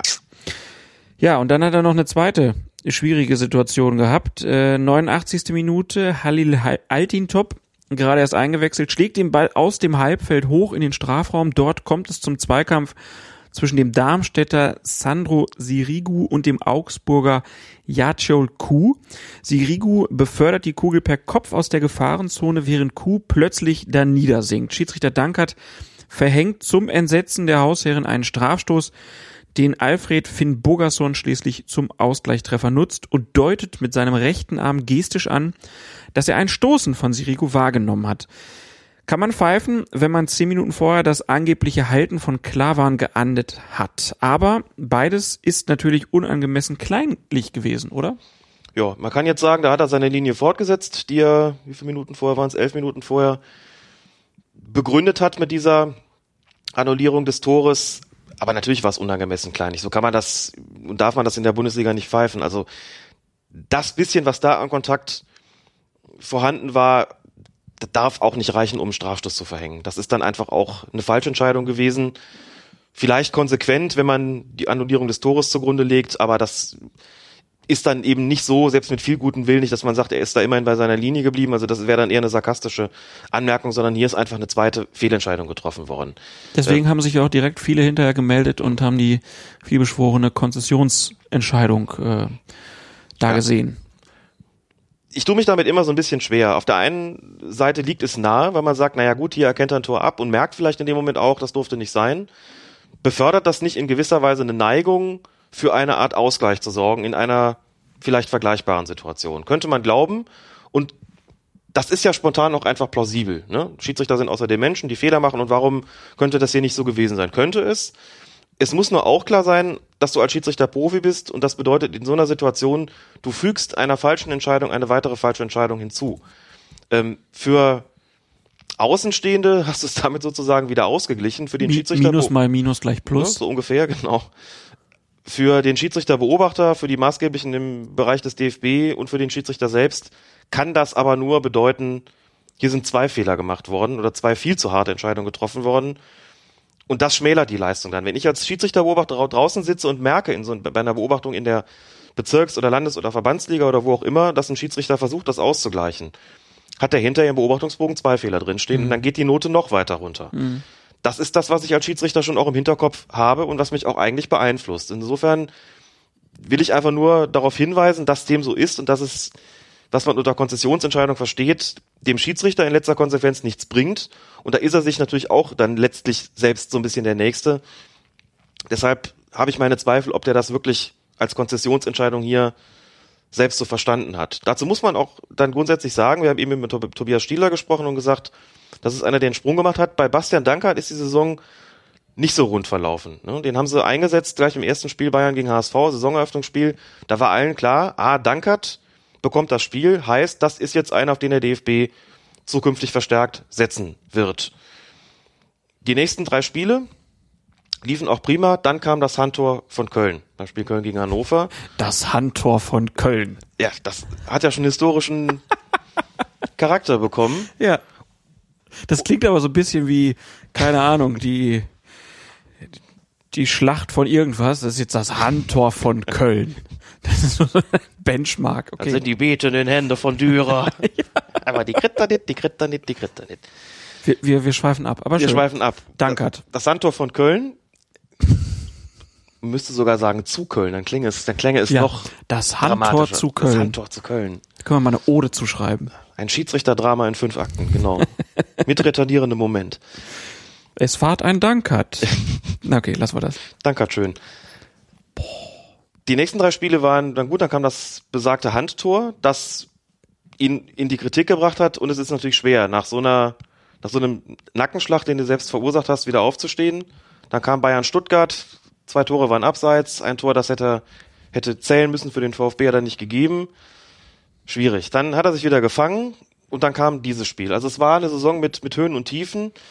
Und bei den Tiefen ist er schon arg in die Kritik geraten. Gut, das da ist er nicht der, nicht der Einzige in dieser Saison und es ist auch oft überzogen gewesen, aber insgesamt doch relativ unbeständig, meine ich, in seinen Leistungen dieser Saison und letzten Endes vielleicht noch nicht bereit für die ganz großen Aufgaben.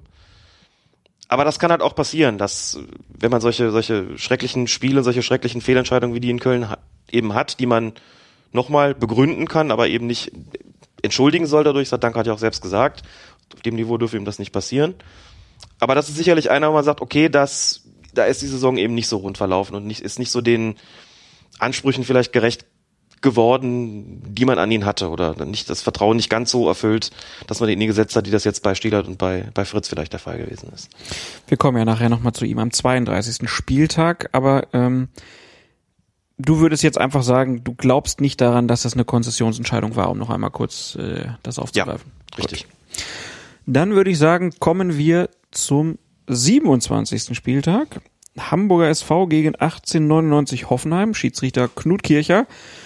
Und in der 19. Minute ist es der Hoffenheimer Kevin Volland, der nach glänzendem Zuspiel von Andrej Kramaric allein auf den Hamburger Torwart René Adler zuläuft und er wird dann schließlich von diesem etwa elf Meter vor dem Tor zu Fall gebracht. Dass es sich um ein Foul handelte, war so unstrittig wie die daraus zwangsläufig resultierende Elfmeterentscheidung. Uneinigkeit bestand allerdings über die Frage, ob die Verhinderung einer offensichtlichen Torchance, also eine Notbremse vorlag. Ja, meinten die Hoffenheimer, nein, fanden die Hamburger. Schiedsrichter Knut Kircher beließ es bei einer gelben Karte, schloss sich also der Hamburger Meinung an und sagte später im Interview, der Spieler geht nach außen weg und nicht zum Tor. Das war für mich auf dem Platz das erste Bild und meine Argumentation der Szene. Nach dem Betrachten der Wiederholung müsse er seine Argumentation ähm, allerdings ändern und einräumen, dass man auch anders hätte entscheiden können, denn der Schusswinkel wäre für Volland trotz der etwas seitlichen Position immer noch sehr gut gewesen und es hätte auch kein Hamburger Spieler mehr rettend eingreifen können. Adler hätte also vom Platz fliegen müssen. Kircher sagte, wenn es schon einen Videobeweis gegeben würde, wäre es wohl knapp rot gewesen. Ich war ja immer Traditionalist, aber mittlerweile gibt es durchaus Situationen, wo der Videobeweis gut getan hätte. Ich glaube, hier brauchen wir auch gar nicht mehr viel diskutieren, weil es ist genau so das. Ne? Man kann sagen, Kircher auf dem Platz, der guckt da drauf, sagt, der legt sich das links raus, für mich reicht gelb. Guckt man sich das im Fernsehen an, sagt man, den macht der Volland, äh, wenn er da vorbeikommt, also wäre es rot gewesen. Ganz genau. Und ich fand einfach die Argumentation auch schön, dass er sagt, mein erstes Bild auf dem Platz. Und das ist nochmal, das doch nochmal zu betonen, ist mir auch ganz wichtig. Mein erstes Bild auf dem Platz war, wie du gesagt hast, der zieht nach außen weg. Und dementsprechend war es für mich keine Notbremse. Das, das sieht man einfach manchmal so als Schiedsrichter. Und wenn du Zweifel hast, sollst du zur geringeren persönlichen Strafe greifen und nicht einfach mal aufs Geratewohl dann irgendwie die rote Karte aus der Tasche holen. Wie, im Zweifel für den Verteidiger? Im Zweifel für die geringere persönliche Strafe. Das kann ja auch andersrum laufen. Ne? Ja. Und insofern einfach nochmal schön deutlich gemacht, was ein Schiedsrichter eigentlich bewegt auf dem Platz, was seine Wahrnehmung prägt. Und auch da ist es wirklich so, mir geht's ja auch oft so, wenn ich dann so ein bisschen die Vorbereitung mache für den Podcast, gucke ich mir die Szenen ja teilweise auch vier, fünf Mal an und lass und halt auch dann bewusst nochmal an und gucken, wie stellt sich die Situation jetzt da, kann da überhaupt noch einer eingreifen und es ist einfach manchmal unglaublich schwer, das in Sekundenbruchteilen zu beurteilen. Das muss man einfach immer noch mal im Hinterkopf haben, dass viele Dinge, die wahnsinnig klar aussehen, dann vielleicht nach dem zweiten, dritten, vierten gucken, das ist klar, das ist banal, dass sie es auf dem Platz einfach nicht sind und man Situationen noch antizipieren muss natürlich. Was macht der jetzt? Entsteht da möglicherweise eine, eine große Torchance? Muss ich darauf achten und ich kann schon nachvollziehen, dass man ja gesagt hat, ah, das geht so ein bisschen nach außen, der Schusswinkel, ich bin nicht so sicher und dann lasse ich es vielleicht. Dafür schmeiße ich den Torwart dann, gerade den Torwart nicht vom Platz, der natürlich nochmal eine herausragende Funktion im Spiel hat. Das soll jetzt nicht heißen, dass er einen Verteidiger deswegen zwangsläufig vom Platz gestellt hätte, aber das mag noch dann zusätzlich dazu beitragen, dass du sagst, oh, gerade beim Torwart ist es eben irgendwo auch noch ein Tick härter, die Entscheidung, und das heißt dann halt bei Zweifeln, ich greife halt zur geringeren Strafe. Drei Minuten später steht René Adler dann erneut im Mittelpunkt, als er einen Torschuss der Hoffenheimer vor die Füße seines Mitspielers Matthias Ostscholek abwehrt, von wo der Ball erneut zu ihm gelangt. Adler schnappt sich dann den Ball und Knut Kircher entscheidet auf indirekten Freistoß, denn er interpretiert Ostscholeks Aktion als absichtliches Zuspiel. Adler hätte den Ball deshalb nicht mit den Händen aufnehmen dürfen. Die Hamburger protestieren vehement, doch Kircher sieht auch nach der Partie keinen Anlass, sich zu korrigieren. Er sagt, Ostscholek wurde nicht angeschossen. Ich traue einem Bundesligaspieler zu, aus fünf Metern auch mit dem Außenriss einen kontrollierten Pass zu spielen. Es gibt immer eine Grauzone. Bei dieser Entscheidung bleibe ich aber auch nach dem Spiel. Zu Recht? Ja, zu Recht gibt für mich keinen Grund, das anzuzweifeln. Und ich finde die Argumentation auch sehr gut, denn er berücksichtigt hier natürlich auch die Klasse. Er sagt, wenn ich das Ganze, hat er jetzt nicht gesagt, aber das heißt im Klartext, so eine Aktion in der Kreisliga B und ich lasse wahrscheinlich laufen, weil ich sage, das mit der Ballkontrolle ist ohnehin nicht so ausgeprägt bei denen, aber in der Bundesliga reden wir über was anderes. Und da ist es natürlich auch so, dass die Spieler sich zum einen immer mehr Tricks einfallen lassen, um die Schiedsrichter auch zu täuschen und umgekehrt dann auch mal damit leben müssen, dass ein Schiedsrichter sagt, du bist ein technisch so beschlagener Spieler, du spielst in der Bundesliga, komm, erzähl mir nicht, dass das nicht genauso gewollt gewesen ist. Da und wenn er sagt, klar, es gibt eine Grauzone, aber in der Grauzone triffst du halt zwangsläufig eine schwarz-weiß Entscheidung, du sagst, kannst nur laufen lassen oder pfeifen, gibt nichts dazwischen. Und hier zu sagen, daraus machen wir was, das finde ich absolut nachvollziehbar und richtig. Ja, sind die HSV-Fans doch froh, dass es jetzt wenigstens einen gibt, der den Spielern sowas zutraut. Adler ähm, hatte den Ball ja dann etwa einen Meter vor seinem Gehäuse in die Hände genommen, den fälligen indirekten Freistoß, den Sebastian Rudi vorlegte und Kevin Volland zum 0-2 verwandelte, gab es allerdings genau auf der Torraumlinie der Hamburger. Wieso? Weil das bei indirekten Freistößen für die angreifende Mannschaft im Torraum des Gegners immer so ist. Du brauchst ja auch ein bisschen Platz. Jetzt stell dir vor, du hast den Freistoß aus einem Meter Entfernung.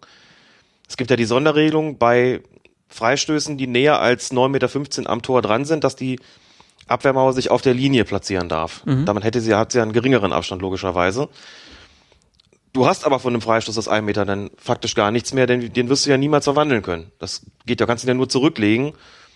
Und da kann Also ja wieder man- einer dazwischenlaufen. Und da kann wieder einer dazwischenlaufen. Also hat man gesagt, in dem Fall, alles was im Torraum ist, passiert, wenn es für die angreifende Mannschaft einen indirekten Freistoß gibt, auf der Torraumlinie, um da wenigstens ein bisschen Distanz zu schaffen.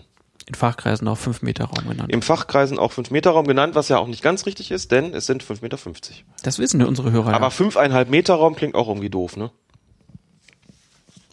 Regel 1, das Spielfeld, genau. Gucken, ob ich, nicht, dass es Regel 1 der Ball war. Nee, Regel 2 ist der Ball. Woraus du sehen kannst, nach über 30 Jahren kann ich die Reihenfolge, aber inzwischen geht's. Inzwischen haben wir so oft darüber gesprochen, dass ich, glaube ich, die Regeln inzwischen auch von 1 bis 17 auch auswendig aufsagen kann. Hut ab. Kommen wir zur nächsten Partie. Eintracht Frankfurt gegen Hannover 96. Thomas Schaaf, damals noch Trainer von Hannover 96, ärgerte sich nach dem verlorenen Spiel allerdings nicht über Schiedsrichter Wolfgang Stark, sondern über einen Ex-Referee, nämlich Markus Merck. Denn dieser hatte kritisiert, dass die Hannoveraner nicht protestierten, als Edgar Pripp in der 49. Minute nach einem Foul von Stefan Reinhardt kein Elfmeter zugesprochen bekam. Merck sagte bei Sky, das zeigt die Haltung der Spieler, da ist große Lethargie, ich wäre doch viel offensiver gewesen und hätte versucht, mein persönliches Recht durchzusetzen. Scharf wurde daraufhin recht deutlich, sagte, dass sich der Herr Merck hinstellt und sagt, er könne nicht verstehen, warum die Spieler sich nicht beschwert hätten, ist für mich der Obergau. Denn wenn ein Spieler zum Schiedsrichter läuft und sich beschwert, wird er in der Regel sofort gemaßregelt oder sogar gesperrt. Das ist jetzt so ein mehrfacher Vorwurf gegen Schiedsrichter, ne? Scharf sagt, wenn meine Spieler protestieren, kriegen sie mal gelb, deswegen sage ich denen, macht das nicht. Und Merck sagt, ihr müsst protestieren, sonst werden die Schiedsrichter nicht für euch pfeifen. Das habe ich eben ein bisschen anders verstanden. Was ich das, das Kritikwürdige am, an der Äußerung von Merck fand ich gar nicht mal, dass der in eine Richtung, also vermeintlich in eine Richtung argumentiert hat, die ich manchmal auch einschlage. Wenn ich sage, ein Protest kann für einen Schiedsrichter durchaus auch so eine, so eine Art Leitplanke sein, kann ein Indiz sein für irgendwas, die Richtigkeit oder, oder äh, Nichtrichtigkeit seiner Entscheidung. In dem konkreten Fall ging es aber, also hat Merck zwar einerseits vielleicht auch andeuten wollen, so nach dem Motto, naja, also das so, so einfach geschehen zu lassen, wenn da überhaupt kein Protest kommt, dann ist ein Schiedsrichter auch nicht unbedingt geneigt zu pfeifen. Weiß nicht, ob er es so gemeint hat. Er hat ja vor allem die, die Lethargie kritisiert. Er hat gesagt, ähm, das zeigt ja, dass die Mannschaft im Grunde genommen tot ist. Das finde ich dann doch nochmal eine andere Form der Argumentation, denn damit mischt er sich ja sozusagen in das ein, was in so einer Mannschaft passiert. Er sagt ja, das ist ein Ausweis davon, dass sie gar nicht mehr lebt. Ich glaube nicht, dass er gemeint hat, sie sind zu brav sozusagen und, und äh, geben dem Schiedsrichter da nicht den Hinweis, den er vielleicht, auch wenn das erstmal kurios oder paradox klingen mag, vielleicht auch braucht. Und ich glaube, das hat so ein bisschen die Aufregung herbeigeführt. Also ich habe sogar den doppelten Hinweis äh, daraus gelesen. Zum einen, die sind lethargisch, ne, worüber Scharf sich natürlich aufregt, ne, weil er ist ja Trainer und er meint natürlich, er, seine Mannschaft wäre nicht lethargisch, auch wenn man da Markus Merck natürlich recht geben muss. Ähm, und das zweite ist halt aus- aus meiner Sicht, dass er halt sagt, beschwert euch, sonst kriegt ihr keine Elfmeter. Und das ist ja auch, du sagst das ja auch häufig, ähm, da regt sich ja gar keiner auf. Also sage ich als Schiedsrichter auch, mache ich nicht. Mhm. So, wenn das Markus Merck jetzt sagt, dann könnte man das so interpretieren, dass er sagt, macht meinen Kollegen mal mehr Arbeit, sonst äh, pfeifen die nicht für euch. Mehr Rudelbildung. Ich finde es immer problematisch, dazu aufzufordern. Natürlich, ich würde auch gar nicht dazu auffordern wollen, Spieler zu protestieren, weil man, weil ich natürlich weiß, dass es dem Schiedsrichter die Arbeit letzten Endes schwer macht. Ich gehe ja auch von, deswegen ist es auch ein bisschen konstruiert, gehe natürlich eher von Fällen aus, wo man, also Fälle, die man, wo man die Reaktion nicht, nicht wirklich einstudieren kann. Protest ist manchmal überzogen, klar, und manchmal auch natürlich irgendwo inszeniert. Es gibt aber einfach immer wieder Situationen, wo er spontan erfolgt und nicht so, dass man ihn irgendwie einstudieren könnte, dass man ihn trainieren könnte, dass man ihn irgendwie sich für die entsprechende Situation zurechtlegen könnte. Dazu muss man natürlich auch eine gewisse Menschenkenntnis und Erfahrung mitbringen als Schiedsrichter. Ich muss schon auch merken, welche Art ist eigentlich der Protest, dem ich mich da gerade gegenüber sehe. Ist das einer, der vollkommen haltlos und überzogen scheint und bei dem ich den Eindruck habe, hier geht's jetzt wirklich nur darum, sich selbst irgendwie zu pushen oder mich möglicherweise als Schiedsrichter vehement unter Druck zu setzen? Oder ist es wirklich offenkundig eine Erregung, die aus der aus dem Gefühl heraus resultiert, da gerade benachteiligt worden zu sein. Und als Schiedsrichter gibt es den Unterschied, den muss man auch merken. Deswegen finde ich den Einwand, naja, wenn das so ist, dann äh, gewöhnen sich demnächst alle den Protest an, dann kann der Schiedsrichter gar nicht mehr unterscheiden. Dazu wird es erstens niemals kommen und zweitens merkt man mit der Zeit doch recht genau, wo was dran sein könnte, nicht unbedingt sein muss, aber wo was dran sein könnte und wo es totaler Blödsinn ist. Es gibt auch eine Form zu protestieren und es gibt auch Situationen, gerade wenn der Schiedsrichter sich ohnehin absolut sicher ist, da sind die Reaktionen der Spieler auch egal. Aber es gibt auch Situationen, die du eben nicht so klar siehst und wo die Reaktion der Spieler durchaus eine Hilfestellung sein kann, wie beispielsweise eben bei dem besagten Spiel zwischen Augsburg und Darmstadt, wo selbst der gefaulte Spieler nicht mal ansatzweise, der fiel ja auch gar nicht. Der war überhaupt nicht beeinträchtigt. So, wenn ich das sehe, muss ich sagen, dann hat es da doch offensichtlich einen Kontakt gegeben, von dem ich sagen muss, der hat diesen Spieler in keiner Weise beeinträchtigt, dann ist es viel zu streng und auch überzogen, da ein Tor zu annullieren weil keiner was will. Und dann kann ich daran auch meine Linie orientieren. Ich will ja auch Akzeptanz für meine Entscheidungen haben. Darauf muss ich meine Linie verkaufen können. Und in diesem konkreten Fall habe ich mich auch gewundert und gedacht, boah, da ist eine Situation, da protestieren andere schon. Man sagen, war das nix, Schiri oder was? So, aber mich hat vor allen Dingen eben hier überrascht und und äh, so ein bisschen befremdet auch, dass also Markus Merck hat Meinungsfreiheit, wie alle anderen auch, und kann natürlich sagen, dass er findet, dass Hannover zu lethargisch ist. Du sagst, er hat damit auch recht. Aber wenn ich das in so eine Kombination bringe und sage, die sind so, die sind so lethargisch, die gehen noch nicht mal mehr auf meinen Kollegen los, dann finde ich das schon eine arg unglückliche Äußerung. Und auch keine mehr, die irgendwas mit Taktik des Schiedsrichters zu tun hat oder irgendwie aussagen soll, dass es dem Schiedsrichter auch in der entsprechenden Situation vielleicht eben eine Leitplanke oder eine Hilfestellung eben sein kann. Hm. Das hätte ich, glaube ich, eher nicht gesagt an seiner Stelle. Ich wollte gerade sagen, war eher unglücklich, die Aussage. Unglücklich. Lassen wir es dabei, genau. Nächstes Spiel, was wir besprechen wollen vom 27. Spieltag, ist die Partie Werder Bremen gegen Mainz 05. Und der Bremer Papi Gilo Bogi lässt sich nach einer Rangelei mit dem Mainzer Pablo de Blasis zu einer Unsportlichkeit hinreisen. Er setzt einen Zeigefinger an seine eigene Kehle und deutet damit pantomimisch einen Schnitt mit einem Messer an. Schiedsrichter Manuel Gräfe und seinem Gespann entgeht dieser, diese martialische Geste, doch die Kameras fangen die Szene natürlich ein. Der Kol Kontrollausschuss des DFB beantragt eine Sperre von drei Spielen. Werder legt Einspruch ein und das Strafmaß wird schließlich auf zwei Spiele reduziert. Ich glaube, man braucht nicht drüber sprechen, dass so eine Geste völlig überflüssig ist. Braucht jo. kein Mensch, ne? Dann aber zu sagen, das muss ein Verfahren geben, gehst du da schon mit? Es wird ja alles eingefangen. Ich glaube, es ist eine Geste gewesen, die auf dem Platz und im Stadion nicht viele mitbekommen haben. Thema geworden ist es, weil es die Kameras eingefangen haben. Man und da kam es halt in Dauerschleife, ne? Das war dann halt ja. der Aufreger in diesem Spiel.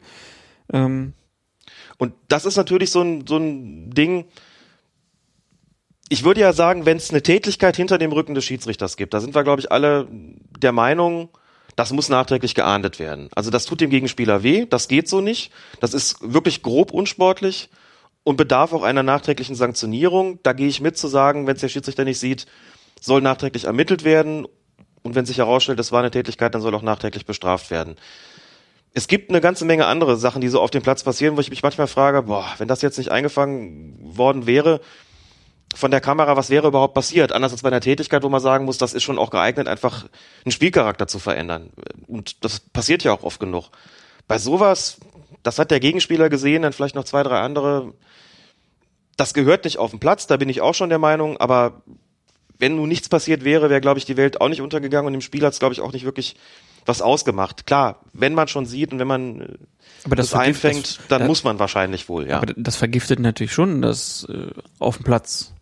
Wenn da jetzt äh, die Mainzer mhm. sehen, hier, der macht da solche Gesten, äh, dass sich dann einer von der anderen Seite halt auch äh, angegriffen ja. beziehungsweise motiviert äh, fühlt, da vielleicht dann auch mal was zu machen So, aber du sagst jetzt, also drei Spiele, würde ich sagen, äh, deiner Argumentation folgen, war dir wahrscheinlich zu viel. Was sagst du jetzt zu zwei Spielen? Ja, zwei finde ich dann auch, auch, auch okay. Man gibt da echt schlimmere Dinge, die man tun kann und hat ihn dann ja zum Nachdenken gebracht. Er war da nicht ohnehin noch wegen der fünften gelben Karte gesperrt oder sowas. ja weiß gut, dann waren es so drei. genau. Ja, er war auf jeden Fall ein paar, paar Wochen weg. Der war auf jeden Fall ein paar Wochen weg und also manchmal ist es mir so ein bisschen, also ich kann finde die Argumentation, die du gebracht hast, auch vollkommen nachvollziehbar, dass du sagst, das kriegen die Mainzer mit und das ist natürlich irgendwo provokativ.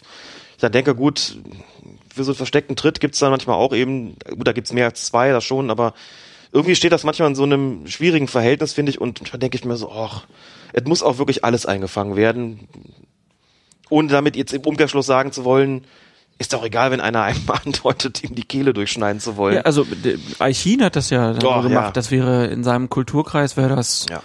müsste man daher bewerten. Ja, dann unglaublich, oder? Guido Westerwelle wahrscheinlich sagen würde, äh, gesagt hätte, es ist Deutschland hier. Ja, es ist Deutschland hier, genau. also, wusste gar nicht, dass Thomas Achin sich gut, so gut in Ethnologie auskennt. Tja, Ah, das war schon sensationell dämlich begründet auch. würde ich auch sagen. Gut, dann lassen wir es dabei jetzt auch und kommen einfach zum 28. Spieltag. Da ist das Spiel Bayern 0 für Leverkusen gegen den VfL Wolfsburg angesetzt gewesen. Und in der 73. Minute ist es der Wolfsburger Dante, der im Mittelfeld den Ball verliert in einem Zweikampf gegen Chicharito und er windet sich anschließend am Boden, als ob er einem schweren Foul zum Opfer gefallen wäre. Schiedsrichter Felix Brüch lässt die Partie weiterlaufen. Die Leverkusener wiederum sehen keinen Grund, den Ball über die Seitenlinie zu kicken. Und am Ende des Spielzugs erzielt dann Chicharito das 2 zu 0, 2 zu 0 und die Gäste betreiben erheblich mehr Aufwand beim Protestieren als zuvor bei der Störung des Leverkusener Angriffs. In einem Kommentar für den Kicker schreibt ähm, Frank Lussem dann, der sterbende Schwan ist längst zum taktischen Mittel geworden.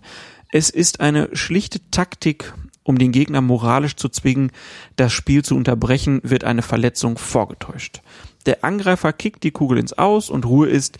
Selten hat es tatsächlich wehgetan, oft ist es eben nur die kleine Gaunerei am Rande. Ich glaube, du folgst Frank Lussem da, ne? Es geht ja auch ein bisschen Ja. auf, den, auf den Nerven, was da so teilweise passiert. Das geht mir auch auf die Nerven. Ein, ein Konter zu unterbrechen. Ja, das ist auch eine der Unsitten, die wirklich eingerissen sind, wie ich finde. Und es mag immer wieder Situationen geben, in denen es vollkommen angemessen ist, den Ball ins Auszuspielen, klar, oder die Begegnung zu unterbrechen, weil die Verletzung eben ein bisschen schwerer ist. Und man weiß ja auch um die schauspielerischen Künste, nicht nur in der Bundesliga. Und das wird einfach zunehmend ausgenutzt. In der konkreten Situation finde ich den Fall auch besonders klar. Deswegen eignet sich das, das Beispiel, glaube ich, auch ganz gut, um mal deutlich zu machen, dass es manchmal einfach zu weit geht. Denn wenn man sich das anguckt, was soll der Dante da gehabt haben? Ich meine, natürlich kann jemand immer unglücklich fallen, kriegt man im Fernsehen oder auf dem Platz vielleicht nicht so richtig mit, dann bleibt er da liegen, aber es ist irgendwie ziemlich offensichtlich gewesen, der hat gerade den Ball verdaddelt, aus Gründen technischer Unzulänglichkeit, jetzt geht's in andere Richtungen, die einen spielen den Ball nicht ins Aus, der andere pfeift nicht, so, bleib ich mal liegen. Der ist sogar noch rausgegangen. Der ist sogar noch rausgegangen und hat sich behandeln lassen, klar. Um den Eindruck zu erwecken, ich habe hier wirklich was gehabt. Da sind die Spieler also offensichtlich so, oder gehen die Spieler so weit, dass sie sogar sagen, ich lasse mich behandeln und muss ja dann anschließend auch nochmal raus, bevor ich wieder rein kann. Hauptsache, es denkt niemand, ich habe ja bloß den Ball verdaddelt und habe eigentlich gar nichts. Und der hatte original nichts. Insofern völlig okay, dass die Leverkusener nicht ins Ausgespielt haben. Warum auch? Und auch völlig richtig, dass der Schiedsrichter das Spiel nicht unterbrochen hat. Man nennt ja Dante auch schon den braunhaarigen Valderrama. In Hoffenheim äh, kommt es am selben Spieltag zu einer recht vergleichbaren Szene wie in Leverkusen. Beim Spiel gegen den ersten FC Köln läuft bereits die Schlussminute, als der eingewechselte Kölner Lukas Klünter beim Stand von 1 zu 0 für seine Farben den Ball in einem Zweikampf mit Eduardo Vargas verliert, anschließend zu Boden geht und sich den Oberschenkel hielt. Schiedsrichter Dennis Eitekin lässt weiterspielen und weder ihm noch den Hoffenheimern scheint Klünters Verletzung so schwerwiegend, dass die Herbeiführung einer Spielunterbrechung vonnöten gewesen wäre. Wenige Augenblicke später erzielt Kevin Volland den Ausgleichstreffer und ähnlich wie die Wolfsburger sind auch die Kölner daraufhin kaum zu beruhigen. Ihr Geschäftsführer Jörg Schmatke, der im Spielfeldrand erregt seinen Kaugummi auf den gegnerischen Trainer Julian Nagelsmann wirft, findet sogar nach den Ereignissen in Leverkusen und Hoffenheim sei in der Liga Zitat, der Fairplay-Gedanke beerdigt. Kölner Kölns äh, Trainer Peter Stöger sagt nach dem Schlusspfiff, damit ist klar, dass ich das meinen Jungs und auch dem Gegner vor dem Spiel sagen werde, wir werden die Bälle nicht mehr ins Ausspielen. Der Einzige, der das Spiel unterbricht, ist eben dann der Schiedsrichter. Und da frage ich mich doch, so steht es auch in der Regel, oder? So steht es auch in der Regel drin, genau. Kann ja mal zitieren. Der es gab, es gab auch diesen großen Fall, was war es bei einer WM oder so jetzt auch äh, Südafrika, wo das dann auch das erste Mal groß diskutiert wurde, dass ja halt die Bälle nicht mehr ins Ausgespielt werden sollen, weil der Schiedsrichter halt das Spiel unterbricht. Was eine WM? Ich weiß es gar nicht mehr. Aber es war es war ein, ein Jugendturnier. Ich glaube, es war eine Jugend Europa- oder Weltmeisterschaft. Es, es stand sogar irgendwo. Ich habe es mir jetzt dummerweise nicht gemerkt. Ein Schiedsrichter war Knut Kircher. Okay. Da hat es nämlich den Fall gegeben, dass der Ball dann, glaube ich, nicht ins Ausgeschossen worden ist oder der Spieler sich dann ähm, da am Boden wand, um, um zu verhindern, dass der Gegner den Angriff fährt. Und daraufhin hat man gesagt, das ist Aufgabe der Schiedsrichter. In den Regeln steht, der Schiedsrichter hat die Partie zu unterbrechen, wenn er einem Spieler, wenn er einen Spieler für ernsthaft verletzt hält und sie weiterlaufen zu lassen, bis der Ball aus dem Spiel ist, wenn er überzeugt ist, dass ein Spieler nur leicht verletzt ist. Und daraus geht klar hervor, es ist alleinige Aufgabe des Unparteiischen, darüber zu befinden, ob das Spiel eben vorübergehend gestoppt werden muss, weil jemand am Boden liegen bleibt, oder ob es eben dann durchaus zu verantworten ist mit einer Erstversorgung auf dem Platz, mit einer sogenannten Behandlung bis zur nächsten Spielunterbrechung zu warten. So. Und immer dann, wenn es zu Situationen kommt, die Situation da in äh, Leverkusen gegen Wolfsburg war noch etwas offensichtlicher natürlich als die bei Hoffenheim gegen den 1. FC Köln. Immer wenn es zu Situationen kommt, bei denen man Zweifel daran haben kann, ob der Spieler, der da liegen bleibt, wirklich was hat, muss man sagen, dann kann es doch weitergehen. Und dazu sollte man doch mal sagen, es kam ja dazu, dass die Spieler den Ball ins Ausgespielt haben, weil man gesagt hat, das sollen die im Sinne des Fairplay eben untereinander regeln. Wenn einer liegen bleibt, sollen die anderen ins Ausspielen, dann bekommen sie ihn anschließend zurück, alles applaudiert, wunderbar, Schiedsrichter ist raus aus der Nummer, muss keinen Schiedsrichterball geben, alles ganz großartig.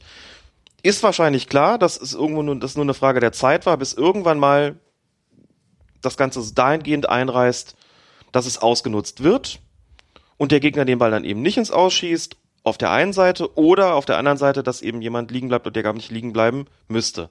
Also bin ich mit Frank Lucem der Meinung, gehen wir doch einfach wieder dazu über, das so zu handhaben, wie es die Regeln auch vorsehen. Lucem schreibt weiter, die Profis sollen endlich kapieren, lass den Schiedsrichter entscheiden, wann unterbrochen wird. In den weitaus meisten Fällen sind die Unparteiischen in der Lage, das Geschehen zu beurteilen und in den weitaus wenigsten Fällen war einer der Spieler, der jammernd am Boden lag, tatsächlich verletzt. So wurden unzählige Konter unterbunden oder Kombinationen zerstört.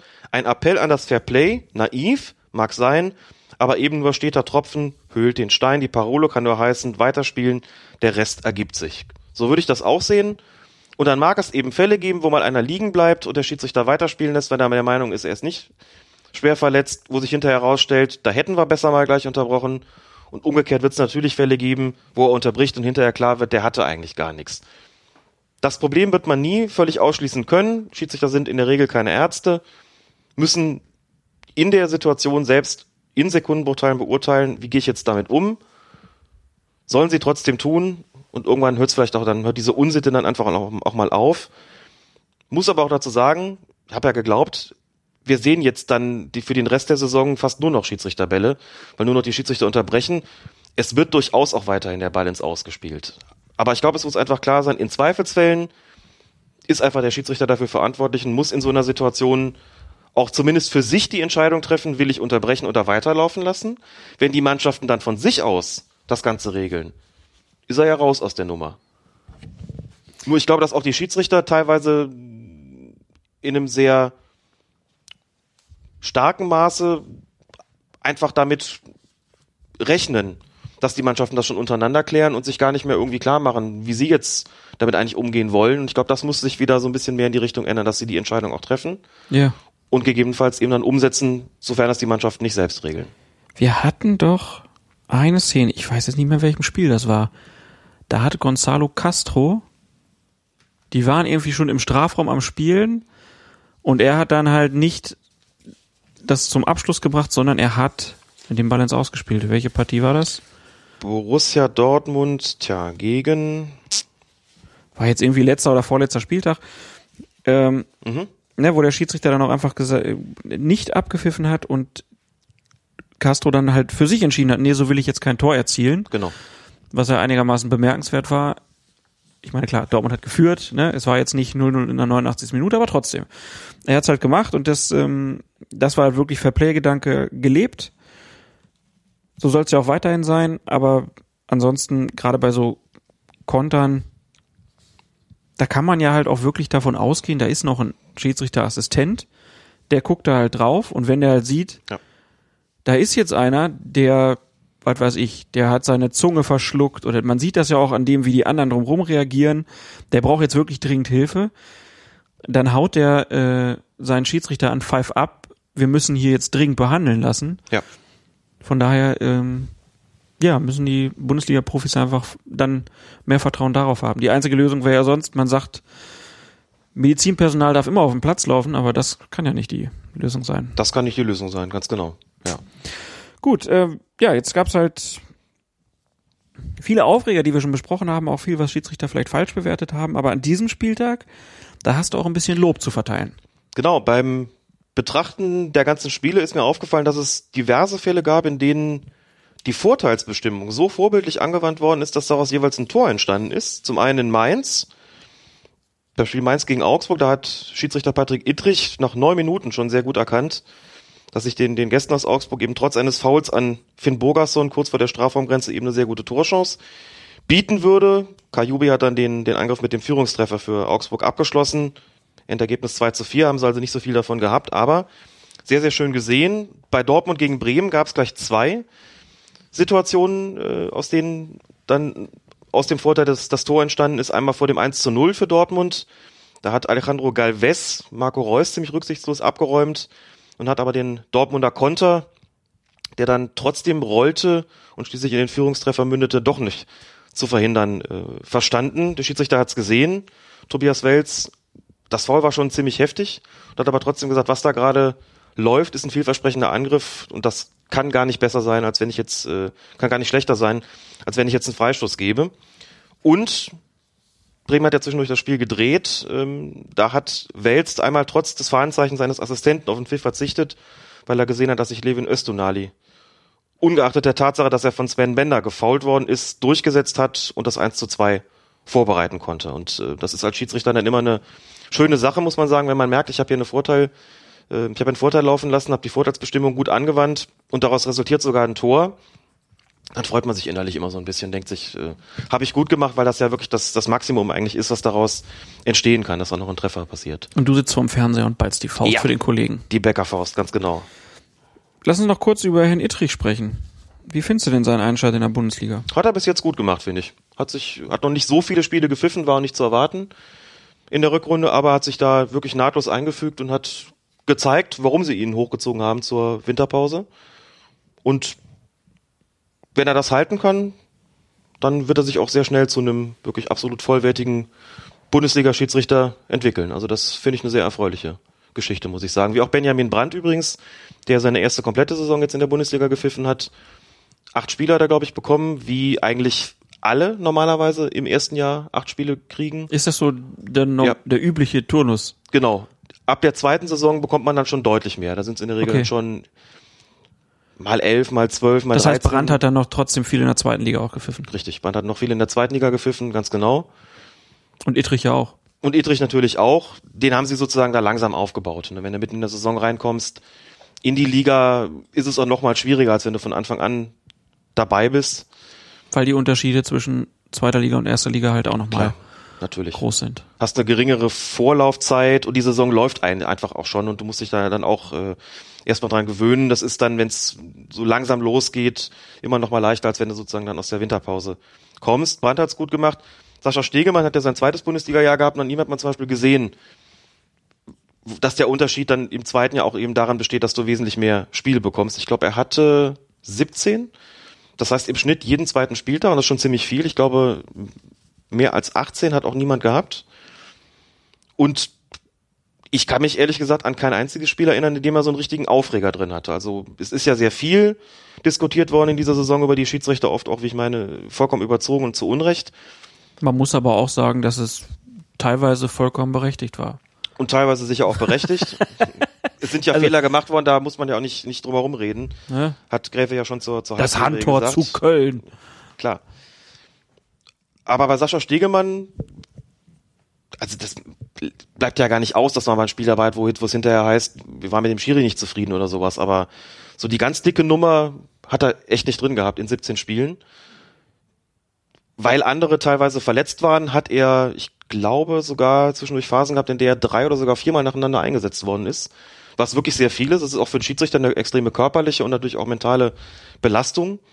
Normalerweise gibt's ja dann doch gewisse Pausen zwischendurch, dass jemand drei, vier Spieltage lang nacheinander als Hauptschiedsrichter zum Einsatz kommt, ist dann auch eher selten.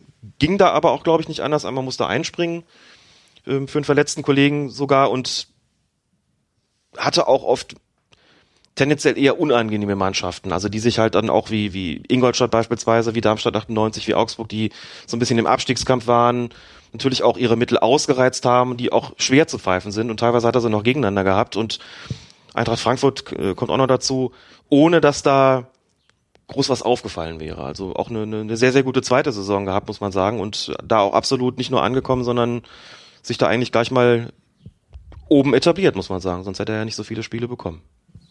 Wunderbar. Dann lass uns doch zum, was haben wir, 29. Spieltag kommen.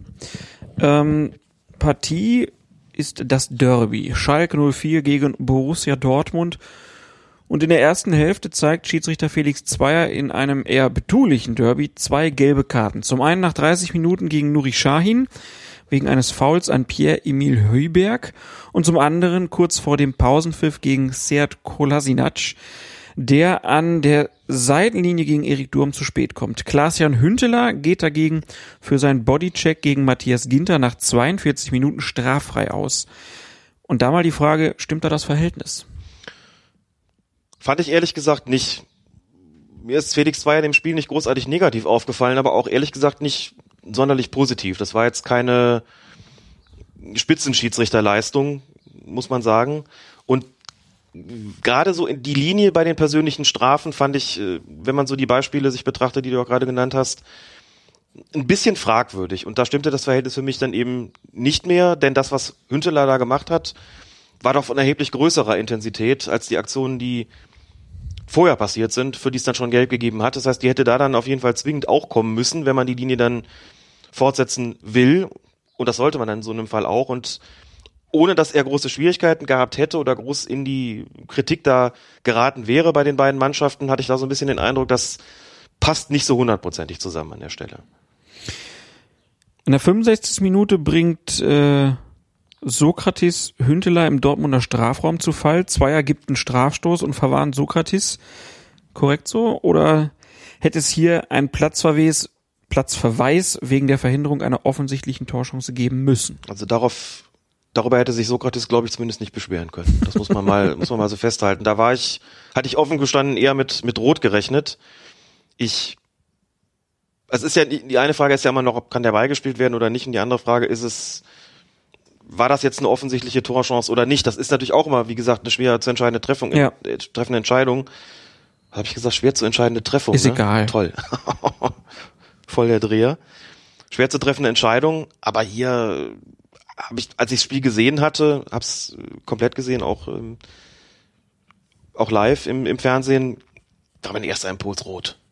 So, hab's mit Schiedsrichterkollegen zusammengeguckt, die auch gesagt haben, Platzerweis und dann waren alle überrascht, dass es nur gelb äh, gab in der Situation. Also aus der TV-Perspektive hätte ich gesagt, da war eigentlich äh, Sokrates fällig in der Situation. Sechs Minuten später ist es dann Pierre-Emil Heuberg, der Henrik Mkhitaryan mit beiden Beinen ummäht und dafür ebenfalls nur gelb sieht. Und äh, gerade wenn man diese Szene mit den ersten beiden Verwarnungen gegen Schein und Ko- Kolan, ich wusste es, Kolasinac in der ersten Halbzeit vergleicht, dann hätte es doch hier auch rot sein müssen. Ja, wenn man die Linie und den Maßstab anlegt, dann ist das eigentlich ein Platzerweis, genau. Es ist sehr grenzwertig gewesen, da kann ich mit viel Bauchschmerzen noch gelb rechtfertigen, aber nochmal, der Maßstab ist natürlich auch, wie habe ich vorher die persönlichen Strafen gehandhabt? Und da meine ich, dass Rot die bessere Farbe gewesen wäre. Also im Auftreten, in der Spielführung, soweit habe ich überhaupt kein Problem gehabt mit Felix Zweier in dem Spiel. Mhm. Mit der Handhabung der persönlichen Strafen dagegen durchaus.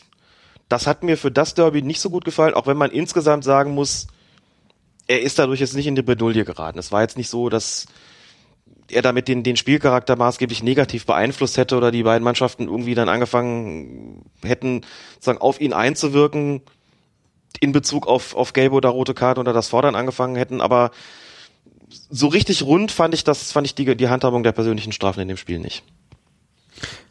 Schöne Zusammenfassung. Ja. Dann kommen wir zum anderen Derby, wo die einen sagen, es wäre ein Derby und die anderen sagen, es wäre kein Derby. Welches Spiel meine ich? 1. FC Köln gegen Bayer Leverkusen. Richtig. Bis zur vierten Minute der Nachspielzeit verlebt Schiedsrichter Manuel Gräfe ein eher ruhiges 200. Bundesligaspiel, also 200. Spiel, was er geleitet hat, in dem Bayer Leverkusen einem sicheren 2-0-Sieg entgegensieht und niemand rechnet eigentlich mit einer plötzlichen Eskalation. Dann aber kommt der Kölner Leonardo Bittenkurt, der auf einmal mit der Beinschere ankommt und den davon eilenden Admir Mehmedi von hinten rabiat umgerätscht. Eine vollkommen überflüssige Aktion der Marke Frustfall und im, im Nu entsteht eine Rudelbildung, an der massenweise Spieler beider Mannschaften beteiligt sind. Und da würde ich dich mal kurz bitten, dass du vielleicht mal erzählst, wie sich das Schiedsrichterteam in einer solchen Situation am besten verhalten soll und was eigentlich im Einzelnen die Aufgaben der Einzelnen im Schiedsrichterteam sind. Wenn man sieht, dass sich da was zusammenbraut, dass sich da ein Rudel bildet, Der Schiedsrichter als Meteorologe. der Schiedsrichter als Meteorologe sozusagen, genau, muss er tatsächlich in der Situation sein, ist es seine Aufgabe erstmal natürlich das, vielleicht auch das Schlimmste zu verhindern. Das heißt, ich gehe schon entsprechend auf dieses Rudel zu, stelle mich aber nach Möglichkeit nicht unbedingt mitten rein. Denn das bedeutet immer auch, mittendrin zu sein, bedeutet immer auch so ein bisschen den Überblick vielleicht zu verlieren. Was passiert rechts von mir, was passiert links von mir? Unter Umständen, wenn ich die Chance habe, das hat Manuel Gräf in dieser Situation wirklich exzellent gemacht, der hat gesehen, Bittenkur macht das Foul und das Foul ist wirklich übel gewesen. In letzter Konsequenz übrigens, wenn man dann die Wiederholung sieht, kriegt man erst richtig mit, wie übel das war. Als ich das in der Originalgeschwindigkeit gesehen habe, ich gedacht, naja, irgendwie, das ist jetzt schon nicht nett und habe mit Gelb gerechnet. Äh, als es dann später rot gedacht ich mir, oh, das war streng. Da kam die Wiederholung, hast gesehen, das war wirklich eine Blutgrätsche. Und Gräfe stand perfekt, hat's gut gesehen und hat sofort mitbekommen in der Situation, das gibt jetzt Ärger. Das gibt jetzt richtig Ärger mit den Leverkusenern, die äh, gehen jetzt auf den, auf den Bittenkur drauf und hat sich mit seinen 1, was hat er, 1,94, 1,95 oder so, hat quasi die Arme um den Bittenkur gelegt und hat den isoliert, hat den quasi rausgeführt schon mal aus dem, aus dem Pulk, damit nicht noch an ihm irgendwelche Unsportlichkeiten verübt werden, die dann auch nochmal zu sanktionieren sind. Das ist gut, wenn man das kann. Ich glaube, mit meinen 1,83 hätte ich das eher nicht gemacht. Da muss ich was anderes tun. Da muss ich zusehen, dass ich Präsenz zeige, dass die Spieler schon merken, der Schiedsrichter ist in der Nähe und möglichst davon ablassen, das zu vollziehen, was sie vielleicht täten, wenn sie, wenn ich nicht in der Nähe wäre. Gleichzeitig habe ich noch zwei Assistenten, die in dem Moment erkennen müssen, aha, Rudelbildung, wir sind auch gefragt und die sollen dann auf den Platz laufen. Der Egal, eine, wo die sind. egal wo sie gerade Ob stehen. sie auf der anderen Seite angebracht Richtig. sind oder nicht, Richtig. die sollen beim Sprint übers Feld mit wehenden genau. Fahnen. Mit wehenden Fahnen sozusagen sich äh, zum Rudel begeben. Man, zum Imperator, eilt herbei, genau. Der eine davon soll ganz bewusst Distanz halten und die Situation aus der Entfernung beobachten, weil du einfach manchmal auch einen besseren Überblick hast und sich manchmal ja aus dem einen großen Rudel dann mehrere kleinere Rudel entwickeln. Der andere soll deutlich näher dran gehen an die Brandherde oder an den Brandherd und auch da Präsenz zeigen, vielleicht auch gemeinsam mit dem Schiedsrichter. Aufgabenverteilung kann da unterschiedlich sein. Manchmal ist es auch der Schiedsrichter, der einen Schritt zurücktritt und das Ganze aus der Distanz beobachtet und versuchen da so ein bisschen zu schlichten. So, ohne Gefahr zu laufen, natürlich da eine mitzubekommen. Da muss man so ein bisschen natürlich auch im Gefühl haben, mit wem lege ich mich da gerade an, wie ist die Stimmung da auf dem Platz. Wie entscheidet sich denn dann, wer reingeht und wer draußen bleibt? Wer zuerst da ist, geht rein, oder? Das ist teilweise eine Frage der, je nachdem, wer, wer wann ankommt und wer da sozusagen noch fehlt. Also wenn Oder rufen die einer- über Headset, du gehst rein, ich bleib draußen, alles klar. Ja, in, also in so einer Situation ist sicherlich auch nochmal, gibt's nochmal Nochmal eine Polizeieinsatz. Ja, genau. Ja, natürlich. Gibt's gibt's noch mal eine Kommunikation übers Headset. Wenn du kein Headset hast in den Amateurligen, sprichst du dich entweder vorher ab und sagst, okay, wenn wenn das so ist, ich bin da derjenige, der Gibst Fahnenzeichen. vielleicht ein bisschen den, den die Distanz hält, genau. Entschuldigung. Und bei den anderen ist es vielleicht so, dass man sagt, der, der zuerst ankommt, ist dann vielleicht derjenige, der so ein bisschen auf das Rudel zugeht und näher dran geht und versucht da so ein bisschen mit zu schlichten. Der andere, der später kommt, ist dann schon derjenige, der den weiteren Weg hat, der dann weiß, ich bin derjenige, der das Ganze so ein bisschen mehr aus der Distanz beurteilt. Ist immer auch eine Sache, wie man es im Gespann so, so abspricht. Als Schiedsrichter habe ich schon immer ganz gerne den Überblick darüber gehabt. Gleichzeitig bin ich auch derjenige, und das hat Gräf in der Situation halt auch gemacht, der natürlich die größte Autorität hat und nochmal mit seinen 1,98 da auf den vergleichsweise kleinen Bittenkurt zuzugehen und der da aus dem Pulk rauszuschieben, um ihn zu schützen und damit Schlimmeres zu verhindern, war schon auch eine kluge Entscheidung.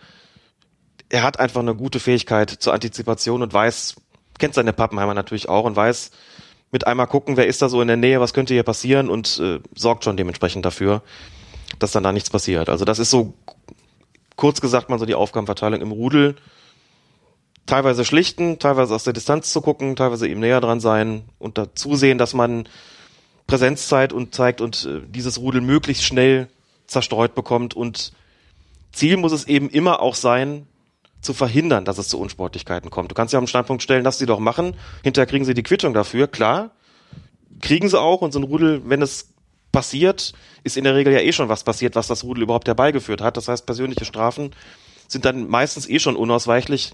Aber wenn ich die Chance habe, das Spiel zu beruhigen, dann tue ich das und das heißt, ich agiere so, dass ich möglichst wenige weitere persönliche Strafen verhängen muss anschließend.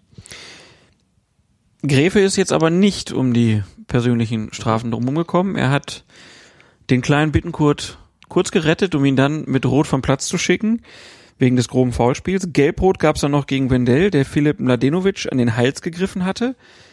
Und Mladenovic selbst hatte zuvor zwar das gleiche bei Wendell gemacht, kam aber ungeschoren davon.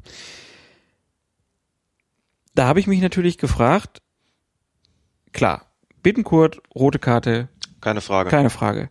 Warum kriegt Wendell noch gelbrot? Warum für, kriegt er für einen Griff an Hals nicht direkt rot? Und warum kriegt Mladenovic nix? Bei Mladenovic frage ich mich, ob die Schiedsrichter das überhaupt gesehen haben oder ob sie es gesehen haben und es sich für sie nicht so dramatisch dargestellt hat. Es ist, wenn man das dann hinterher in der Zeitlupe sieht,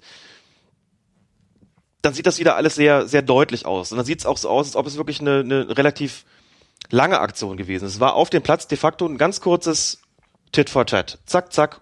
Das hat gar nicht lange gedauert. Erklär bitte nochmal Tit for Tat. Wir haben sozusagen Gleiches mit Gleichem vergolten. So, erst kommt der eine, dann kommt der andere. Es ist jeweils auch kein Griff an den Hals, der irgendwie gleich mehrere Sekunden dauert, sondern es ist eine relativ kurze Aktion. Aber dann kommt die Super Slow-Mo. Und da kommt natürlich die Super Slow Motion und dann sieht es natürlich aus, als ob der dem da so sekundenlang quasi die Kehle zudrückt. Das ist nicht der Fall gewesen. Bei diesen ganz kurzen Aktionen, bei denen beide auch noch stehen geblieben sind, das muss man noch dazu sagen. Wir haben es wieder so einen Fall, wo man sieht, die gehen sich gegenseitig an die Wäsche, bleiben aber beide stehen und machen beide kurioserweise, muss man fast schon sagen, nicht über Gebühren Drama daraus. Die sind damit auch fertig und bleiben beide, beide stehen. Und ich glaube, das ist vielleicht auch so ein Ding gewesen, wo du gedacht hast, hm, eine rote Karte haben wir schon. Nämlich die für Bittenkur. Da kommen wir nicht drum herum, das ist vollkommen klar. So, jetzt äh, gehen die sich dann noch so ein bisschen an den Hals. Vielleicht hat sich Gräfe überlegt, das ist so schnell gegangen und beide stehen wieder und hier will im Grunde auch keiner was. Was mache ich jetzt? Muss ich jetzt noch zwei Leute hier rausschmeißen? Beende ich dieses Spiel jetzt mit drei glattroten Karten? Das wäre theoretisch möglich gewesen. Und man hätte noch nicht mal sonderlich streng sein müssen, um diesen Schritt auch tatsächlich zu gehen. Ich denke, bei Mladenovic hat er das vielleicht irgendwie gar nicht wahrgenommen, was da gewesen ist. Und bei Wendell habe ich den Eindruck, dass der wusste in dem Moment, Wendell hat schon gelb gehabt ähm, und hat ihn dann einfach mit, mit einer gelb-roten Karte rausgetan. Hauptsache weg, Hauptsache Platzerweis. Und er sagt, es ist für ihn dann vielleicht nicht so dramatisch gewesen, dass er dafür glattrot hätte zeigen wollen. Und wenn du dann die Chance hast, gelbrot zu zeigen und damit ja einen Platzerweis auszusprechen. Man natürlich sagen muss, das Spiel war natürlich kurz danach zu Ende, hat also keine Auswirkungen mehr aufs Spiel gehabt. Aber Wendell ist gesperrt worden, dann nutzt du vielleicht dann zumindest diese sich taktisch anbietende Chance, dann zu sagen, den tue ich jetzt auch noch mit raus, aber nicht mit Glattrot, weil es für mich dann eben doch nicht so dramatisch war, dass ich zwingend eine knallrote Karte dafür zeigen müsste. Mit Ansicht der Fernsehbilder ist das die richtige Entscheidung von Gräfe gewesen? Oder muss man einfach alle drei raustun? Ist für mich so ein Grenzfall gewesen. Ich kann es ja sehr gut nachvollziehen. Wir haben ja schon oft drüber gesprochen, dieses äh, anderen Spielern ins Gesicht zu greifen oder an den Hals zu packen. Das sind einfach solche Zonen, wo ich als Schiedsrichter ehrlich gesagt sagen will, wenn da mal einer hingeht und sagt, wisst ihr was, Jungs, wann immer sowas passiert, dieses Greifen ans Gesicht oder an den Hals ist einfach mal per se eine rote Karte. Auch wenn es nur kurz ist, auch wenn es nicht sonderlich wehgetan hat, das ist so eine, so, so ein, auch ein Bereich des menschlichen Körpers, der sehr empfindlich ist, wo jemandem schnell Schmerzen zugefügt werden können, das auch demütigenden Charakter hat, schmeißt sie einfach raus. Gehe ich sofort mit. Das ist so eine Unsitte geworden, da durchzugreifen und mit Platzerweisen zu hantieren. Da bin ich jederzeit dafür zu gewinnen. Wenn man auf der Grundlage der, der bestehenden Auslegung sagt, das ist vielleicht irgendeine Grenzfall gewesen, da kommt man mit Gelb gerade noch raus, gehe ich vielleicht auch mit. Also ich bin bereit zu sagen, wir sind hier an der Grenze gewesen. Aber wenn er da drei Leute rausschmeißt, das ist natürlich ein Brett, muss man sagen. Das äh, macht man als Schiedsrichter ausgesprochen ungern und wirklich nur im absoluten Notfall. Denn das ist wirklich eine Ansage. Ne? Mit drei, drei rote Karten heißt eigentlich, die haben sich da eigentlich geprügelt. So, und wenn sich zwei kurz mal an den Hals gehen und beide stehen bleiben, noch zweimal glatt rot, puh. Das am Ende des Spiels, in dem nicht viel drin gewesen ist, das entschieden war, in dem eine Eskalation nicht mehr gedroht hat, das überlegst du dir als Schiedsrichter aus taktischen Gründen sehr, sehr gut, ob du das wirklich machen willst oder ob es dann hinterher nicht heißt, da war 94 Minuten lang, ist es eigentlich friedlich zugegangen und dann beendest du das mit drei Platzverweisen. Ja, aber da kann er ja nichts für. Das war ja Bittenkurt schuld. Klar, wo sagen die Leute dann möglicherweise, so schlimm war es dann doch auch wieder nicht, dass man das mit so einer Eskalation schlussendlich dann. Also du würdest schon sagen, es gibt dann noch einen Unterschied, ob ich äh, wie Homer Simpson sein so ein Bart minutenlang würge oder ob ich nur mal kurz hinlange. Ja, natürlich ist es, ist das eine letztlich äh, gravierender, aber trotzdem sind wir ja natürlich, äh, da, da wir ja nur zwei Farben zur Verfügung haben, nämlich Gelb und Rot, muss man sich die Frage stellen, das eine ist natürlich jederzeit und unbestreitbar rot, ist das andere das denn auch schon? Also das macht sich dann ja an der Länge der Sperre fest natürlich Ja. letzten Endes. Wenn ich einen da würge, kriege ich halt eine längere Sperre, als wenn ich einem kurz mal einen Hals packe. Und Ist bei. Blandedovic würdest du jetzt, weil er jetzt gar nichts gekriegt hat, auch davon ausgehen, dass äh, Gräfe das gar nicht so wahrgenommen hat. Könnte ich mir schon vorstellen. Denn was, was er gemacht hat gegenüber Wendell war ja nichts, nichts großartig anderes als das, was Wendell auch gemacht hatte. Wenn der eine dafür gelb bekommt, aber schon gelb hat und dann gelb-rot, ist es ja nicht einzusehen, warum der andere straffrei ausgeht. Insofern glaube ich, dass er das gar nicht so wahrgenommen hat, sondern Aber nur die er- Reaktion von Wendell. Hätte er mal schön die ganze Palette aus, bl- auspacken können. Erst rot, zack, gelb-rot, zack, gelb, zack. Ja. Muss auch Spaß machen. Und der Sky-Moderator hat vollkommen den Überblick verloren und hat, glaube ich, insgesamt drei oder vier Platzerweise sogar angesagt. Der hat, äh, weil das nicht so klar war, irgendwie von der Kameraführung, wer kriegt da eigentlich gerade was, hat der gesagt, der geht auch noch raus und der geht auch noch raus und der geht auch noch raus. Und am Schluss war es dann doch erstmal nur Bittenkur und dann kam später noch Wendell hinterher mit Gelb-Rot. Naja. Kann ja auch mal passieren. Aber Überblick ansonsten tolles äh, 200. Spiel von Manuel Gräfe. Alles perfekt im Griff gehabt und auch mal wieder mit seiner Körpersprache und seiner ganzen Ausstrahlung hat er das vorzüglich über die Bühne gebracht. Gut, kommen wir zum 30. Spieltag. Borussia Dortmund traf auf den Hamburger SV und in der 52. Minute ist was passiert. Dortmund kontert und spielt Shinji Kagawa frei, der auf den herauseilenden Hamburger Torwart René Adler zuläuft und von diesem kurz vor dem Strafraum abgeräumt wird. Zwei Hamburger Feldspieler sind mitgelaufen und befinden sich im Moment des Fouls in der Nähe und trotzdem entscheidet sich Schiedsrichter Marco Fritz nach anfänglichem Zögern und einer Rücksprache mit seinem Assistenten für die rote Karte wegen einer Notbremse. Das Sportgericht sperrt Adler allerdings nur für ein Spiel, obwohl der Freistoß hinterher nicht verwandelt wurde. Normalerweise hätte Adler ja, wenn man den üblichen Geflogenheiten folgt, zwei Spiele zusehen müssen.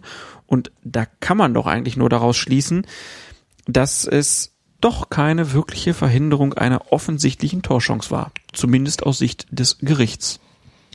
Hätte man denken können, wenn nicht an einem der folgenden Spieltage, und ich habe jetzt leider vergessen, in welchem das war, ein Ingolstädter vom Platz geflogen wäre, der nach einer Notbremse auch nur ein Spiel bekommen hat. Und da ist hinterher vom Sportgericht argumentiert worden, das sei lediglich fahrlässig gewesen. Also man habe ihm da sozusagen keine, ähm, also man hat im Grunde schon ein bisschen so argumentiert, wie man das vielleicht dann in der nächsten Saison häufiger tun wird. Da war zwar auch nicht mehr unbedingt der Ball äh, Spielobjekt, aber das Foul war eher, eher, eher tapsig und tatsächlich eher fahrlässig als wirklich vorsätzlich und hat es bei einem Spielsperre belassen. Das Sportgericht ist manchmal zu Überraschungen fähig und kommuniziert das ja leider auch nicht immer so nach außen, muss man sagen. Denk an den, schön formuliert.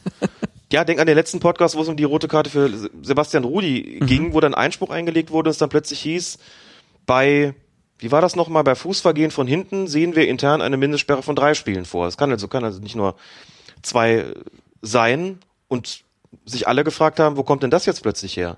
Es steht eine ganz andere Mindestsperre in den Regularien drin und wie kommt ihr jetzt plötzlich auf drei? Ist nicht kommuniziert worden.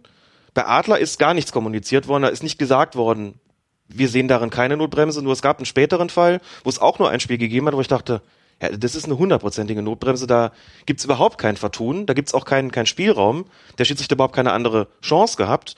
Aber da wurde plötzlich damit argumentiert, na ja, mit der Art des Foulspiels. Und das war neu. Das ist komplett unüblich gewesen. Möglicherweise, das weiß ich nicht, weil es ja wie gesagt keine Kommunikation gegeben hat, ist das bei Adler auch so gewesen. Möglicherweise war das Sportgericht aber auch der Ansicht, dass hier keine Notbremse vorgelegen hat, was mich wiederum wundern würde, denn hier hat der Schiedsrichter eigentlich eine Entscheidung getroffen, die ich vertretbar finde. Man kann, man kann der Meinung sein, da sind noch zwei. Ich meine, Torwart kommt raus, außerhalb des Strafraums und räumt einen ab. Ist immer so eine Situation, wo du als Schiedsrichter sofort einen Alarm im Kopf haben musst, der dir über eine rote Karte nachdenken. Und du musst sofort gucken, was ist eigentlich dahinter los. Gibt es noch Leute, die eine realistische Chance haben, den Ball abzufangen oder nicht so? Und in dem Fall Kagawa zieht an Adler vorbei, hatte eine günstige Schussposition. Vielleicht hätte einen der beiden mitgelaufenen Hamburger da angeschossen, das kann schon sein. Aber ich glaube trotzdem, dass man hier von einer offensichtlichen Torchance sprechen kann. Vielleicht nicht zwingend muss, aber auf jeden Fall kann. Und da hätte ich gesagt, das ist eine vertretbare Entscheidung gewesen. Freistoß geht nicht rein, also sperre ich zwei Spiele.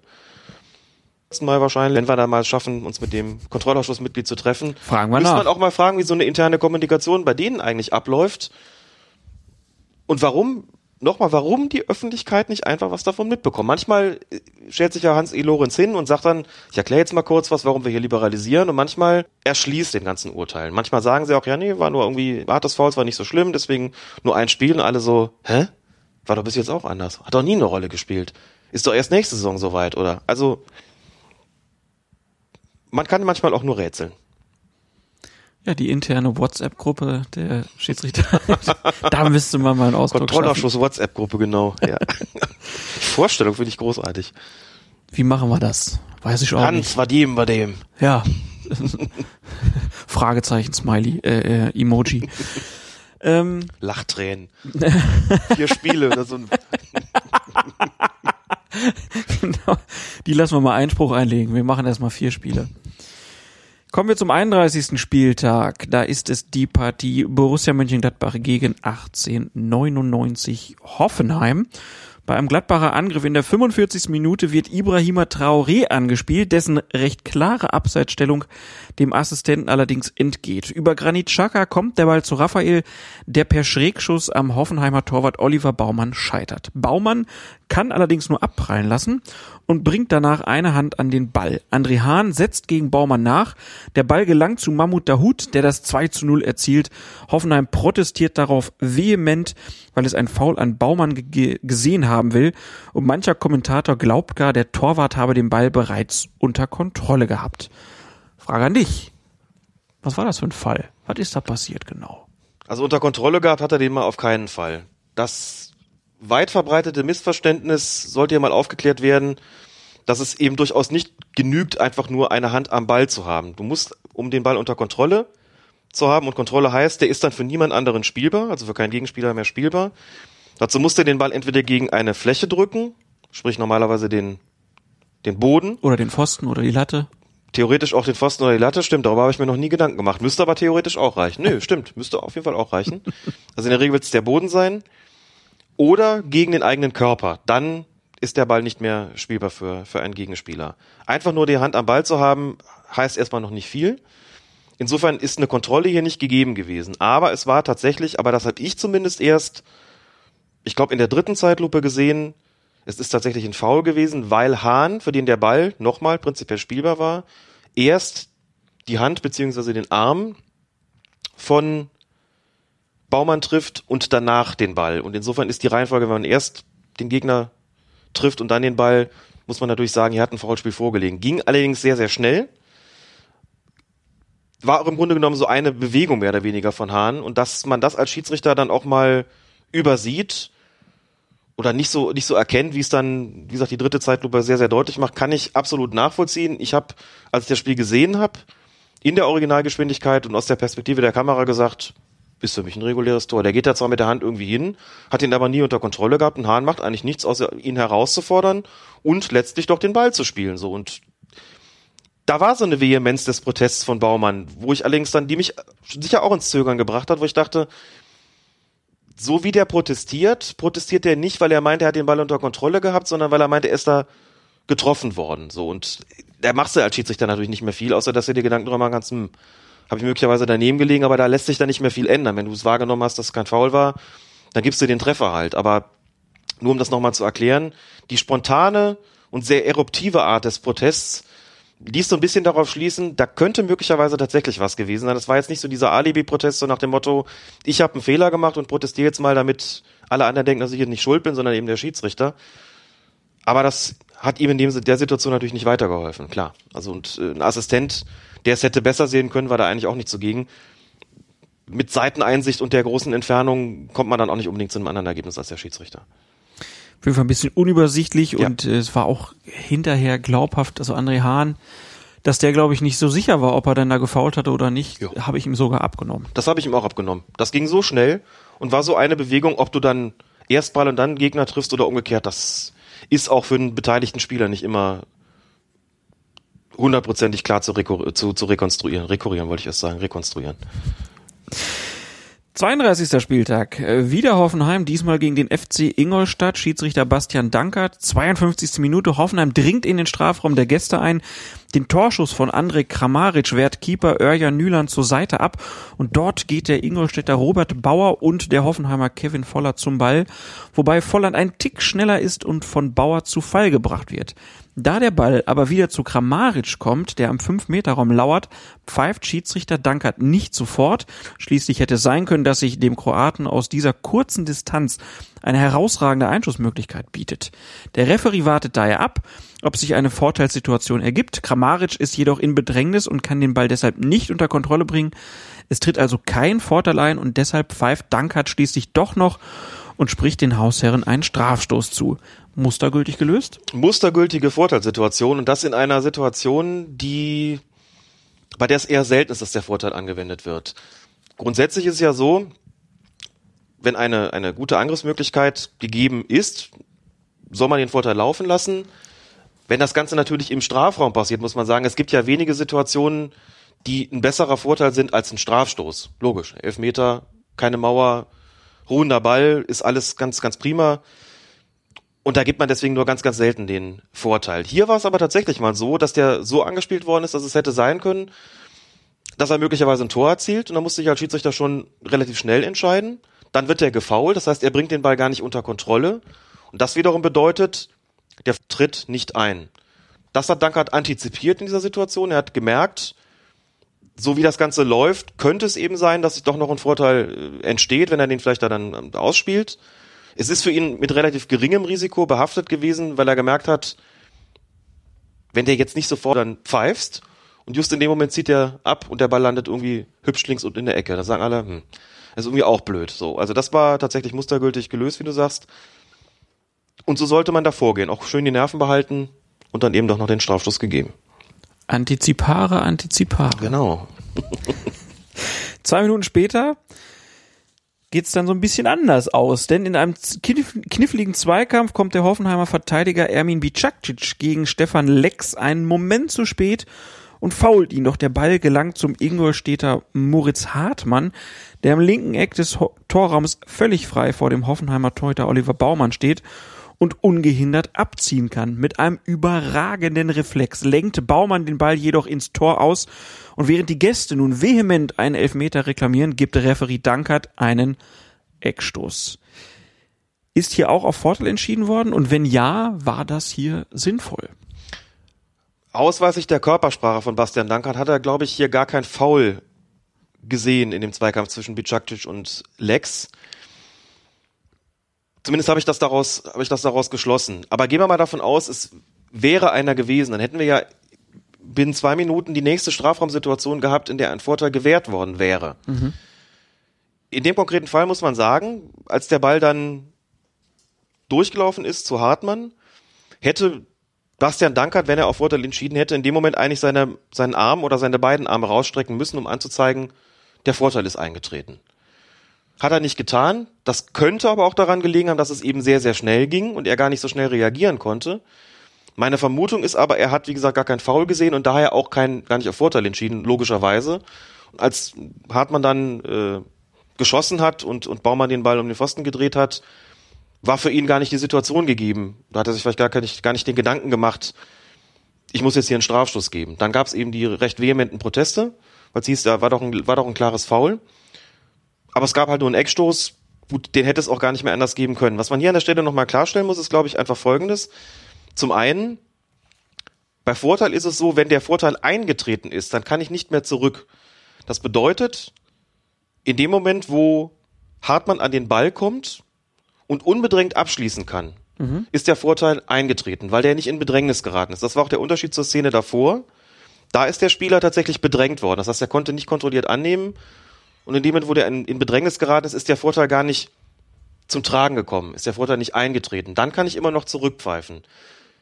Wenn ich einmal sage, ich, hab, ich überlege, gibt's Vorteil ja oder nein, Spieler kommt in Ballbesitz, kann abschließen, kann normal weiterspielen ich sage, jetzt ist der Vorteil eingetreten. Wenn der den dann unmittelbar danach verdaddelt oder wenn der den Ball bekommt und danach am Tor vorbeischießt, kann ich nicht mehr zurückpfeifen. Das ist ganz wichtig. Das wäre also hier nicht mehr möglich gewesen. Das Problem ist dabei so ein bisschen, gehen wir mal davon aus, es, wäre auf Vorteil entschieden worden, deshalb, weil es einfach regeltechnisch viel interessanter ist, bist du als Schiedsrichter natürlich auch im Dilemma. Stell dir mal vor, der nagelt den Ball rein und du pfeifst Strafstoß. Wie eben schon mal angesprochen, sagen alle, Schiri, ist doch blöd, gibt doch Vorteil. Antizipare, Antizipare. Antizipare, Antizipare. Aber manchmal ist es eben auch schwierig mit Antizipare, Antizipare, weil es halt nicht weiß, was dabei rauskommt, insbesondere dann, wenn der Vorteil eingetreten ist. So. Der tritt ein, der nagelt ihn rein, alle super Schiri, super toller Vorteil, besser jetzt nicht laufen können. Du hast ja ein Auge, das super antizipiert, ist aber mit Risiko behaftet. Verwandelt er nicht, sagen alle, ja, wie kann man da Vorteil laufen lassen? Er hat ihn ja vorbeigeschossen. Und das ist eben ein Dilemma. Natürlich bist du letztlich auf der sicheren Seite, wenn du einen Strafstoß gibst, weil du sagst, na gut, jetzt ist er zwar im Tor, aber ich habe immer einen Strafstoß gegeben und damit ist die Chance wieder hergestellt. Wenn er vorbeisemmelt, stellst du die Chance nicht wieder her. So. Und insofern, lange Rede, kurzer Sinn, es wäre eigentlich ein Strafstoß gewesen. Wollte daran aber eben auch aufzeigen, warum das mit dem Vorteil, insbesondere im Strafraum, manchmal so ein bisschen tricky ist. Und manchmal eben Situationen entstehen daraus, die, die nicht so wirklich befriedigend sind. Aber das ist auch von den Regeln gar nicht anders zu lösen, muss man sagen. Wahrscheinlich nicht. Kommen wir zum 33. Spieltag. Erster FC Köln gegen Werder Bremen ist das Spiel, über das wir sprechen wollen, und zwar über die 26. Minute. Da ist es ein Eckstoß von Slatko Junusovic für Werder Bremen und die beiden Kölner Jonas Hector und Anthony Modest versuchen im eigenen 5-Meter-Raum Yannick Westergaard abzuschirmen. Dominik Heinz springt dann etwas ungestüm hinzu und rempelt dabei in der Luft seinen eigenen Torwart Timo Horn. Dem gerät seine Faustabwehr daraufhin zu kurz, weshalb der völlig freistehende Werder-Verteidiger Santiago Garcia in Ballbesitz kommt und die Kugel im Kölner Tor versenkt. Schiedsrichter Felix Zweier gibt den Treffer jedoch nicht, weil er ein Foul von Westergaard an Horn gesehen haben will und Westergaard sagt nach dem Spiel, ich weiß nicht, was da gepfiffen wurde. Ich habe mich kaum bewegt, der Kölner Keeper springt dem eigenen Mann in den Rücken und da kann man doch nur sagen, da hat er recht. Da hat er natürlich recht, das war kein Foul. Und da hat überhaupt kein Kölner gesagt, dass das jetzt äh, alles richtig war eigentlich. Da hat Kölner kein hätten doch eigentlich sagen ja, können, nee, Schiri war nix, war ein Tor. Mhm. Haben sie aber auch nicht gemacht. Haben sie nicht gemacht, nein. Hättest Aha. du das verlangt von ihnen? Ich erinnere, erinnere nur an die Proteste, Mhm. an das Handtor zu Köln, wo hinterher gesagt wurde, der Andreasen hätte doch was sagen müssen. Ich wollte es dich sagen lassen. ja, natürlich. Komisch, die Kölner. Hü und Hott.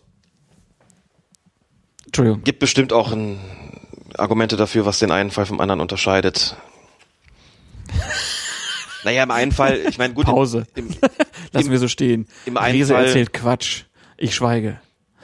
Im einen Fall geht es ja darum, dass, dass ein Spieler bewusst eine Unsportlichkeit begeht, um sich einen Vorteil zu verschaffen. Das kann man hier ja nicht sagen. Hier geht es ja darum, um eine Entscheidung des Schiedsrichters. Da als Kölner hinzugehen und zu sagen,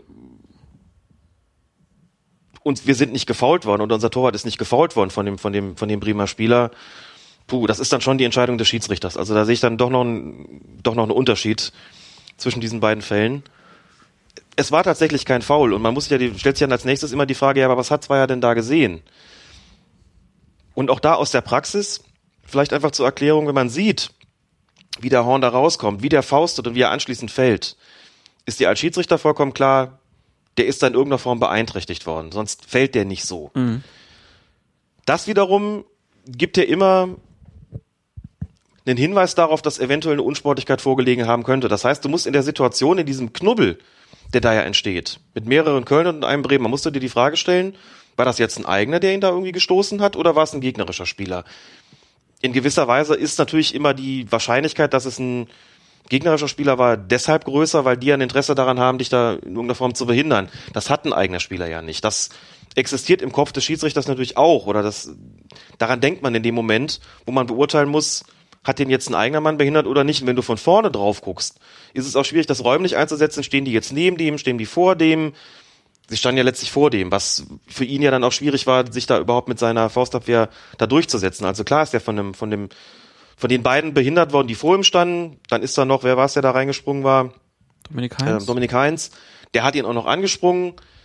Das muss man dann halt schon sehr genau sehen. Und Felix Zweier ist eben davon ausgegangen, nein, das ist Westergaard gewesen, der da irgendwie mit den Kölnern so ein bisschen zugange war und ihn da offensichtlich behindert hat. Nur es war halt eine falsche Entscheidung.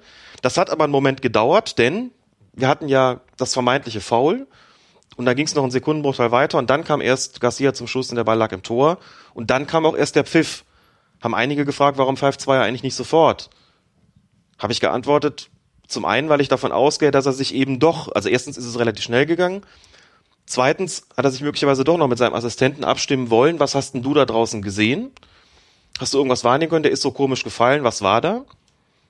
Und drittens möglicherweise aber auch, vielleicht wollte er einfach diese Abstimmung auch auf die kommende Spielunterbrechung vertagen, denn nehmen wir an, der pfeift sofort und man kommt hinterher im gespannt zum Ergebnis, es war gar kein Foul. Dann kann das Tor nicht mehr zählen, weil du ja schon gepfiffen hast.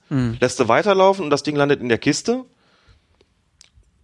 und du kommst zu dem Ergebnis, das ist ein regulär erzieltes Tor, dann kannst du den Treffer anerkennen. Wenn du der Meinung bist, es war ein Foul, kannst du das Foul logischerweise noch ahnden. Also insofern war es auch überhaupt nicht verkehrt, da noch einen Moment zu warten und dann vielleicht kurz nochmal drüber zu sprechen, was haben wir ja eigentlich wahrgenommen als Schiedsrichter und als Assistent und zu einem entsprechenden Ergebnis zu kommen. Und deswegen glaube ich, dass das ein Grund war, warum es eben noch einen Tick gedauert hat. Dann wurde noch gefragt nach der Gestik, aber erst irgendwie auf den Boden gezeigt und dann irgendwie in die andere Richtung. Das kann man nur sagen, also der Gestik würde ich da jetzt nicht allzu viel Bedeutung beimessen, denn wenn du dich da frühzeitig festlegst, bedeutet das ja auch, dass du schon deine Entscheidung getroffen hast und dann ist es immer doof, wenn du hinterher mit dem Assistenten zu einem anderen Ergebnis möglicherweise kommst und alle sagen, aber du hast doch schon so oder so angezeigt und deswegen, wie gesagt, da würde ich nicht allzu viel drauf geben, was er da jetzt gerade irgendwie mit den mit seinen Händen oder Armen gemacht hat.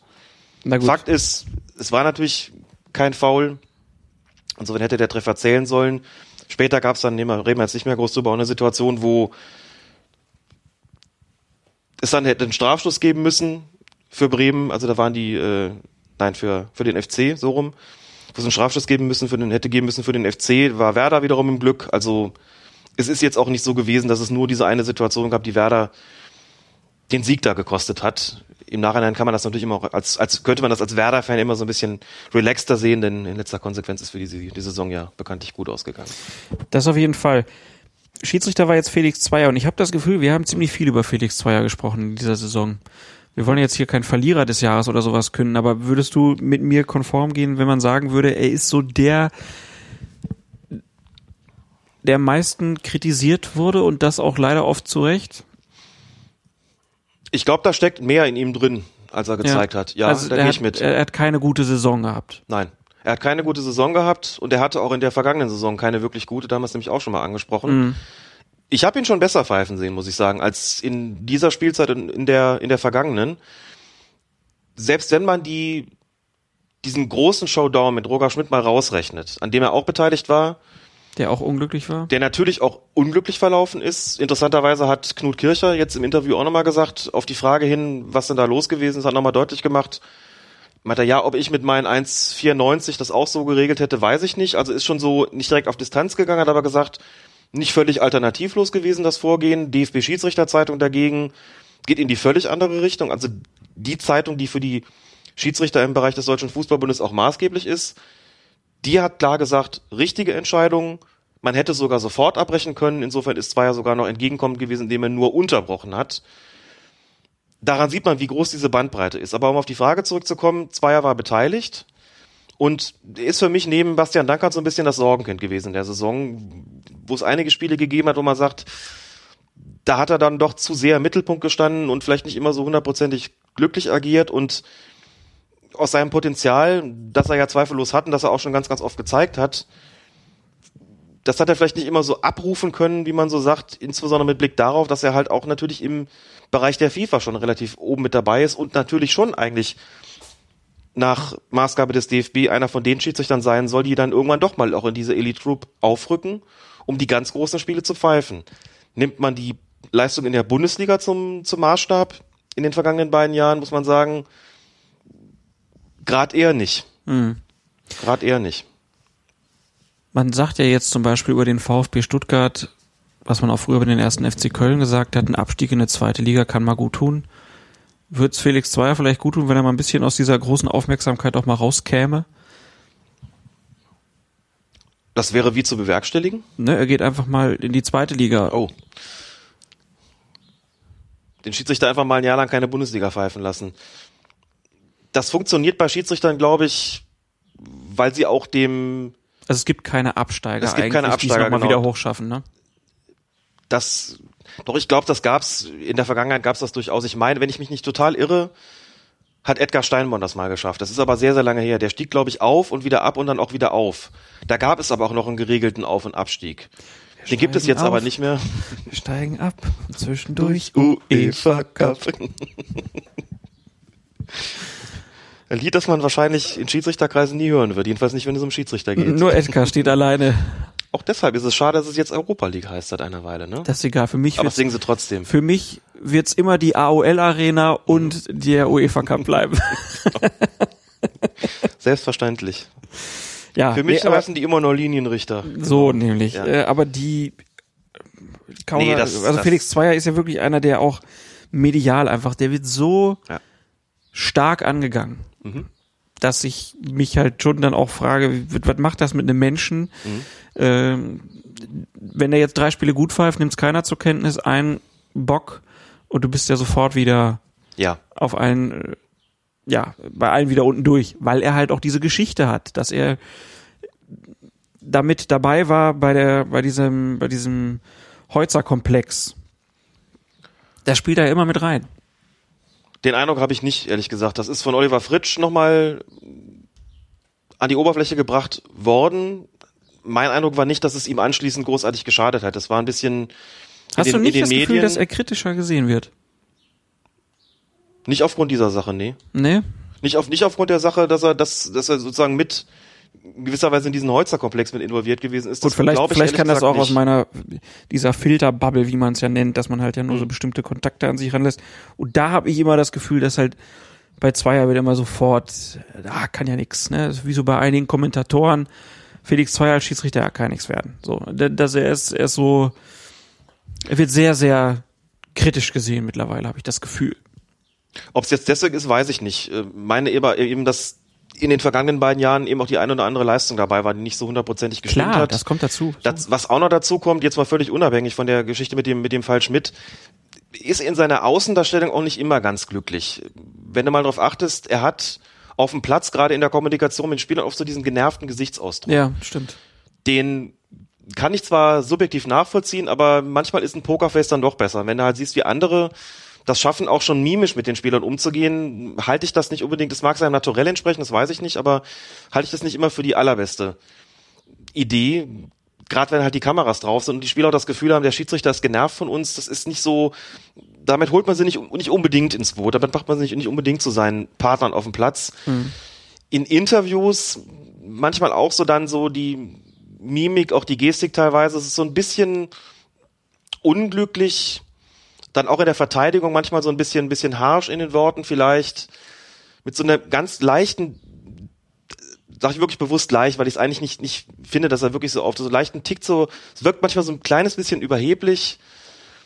Und das ist so, so als Gesamtpaket in den vergangenen beiden Jahren nicht immer so hundertprozentig überzeugend gewesen. Gerade für den, gerade dafür, dass der DFB für ihn halt wirklich auch eine führende Rolle vorgesehen hat und ihn natürlich auch mit den großen Spielen betraut teilweise. Er hat ja auch schon Bayern gegen Dortmund gepfiffen und andere wirklich bedeutende Spiele und hat es auch, wie gesagt, sehr, sehr oft sehr, sehr gut gemacht. Aber daran, dass wir ihn jetzt eben sehr häufig hier thematisieren mussten, dass wirklich auch ein paar Klöpse dabei sind, wo man sagt, das sollte jemand mit dem Kaliber Felix Zweiers eigentlich eher nicht passieren. Und ich meine dann tatsächlich eher sowas wie den nicht gegebenen Treffer für, für Werder Bremen beispielsweise oder eben die fehlende Linie in den persönlichen Strafen im, beim Spiel zwischen Schalke und Dortmund.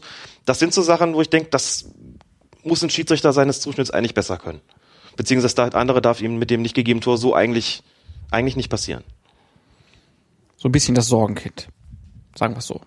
Muss Ja. ich was tun, Felix. Nächste Saison, neuer Start, auf geht's. Die Katze stimmt Mountain zu.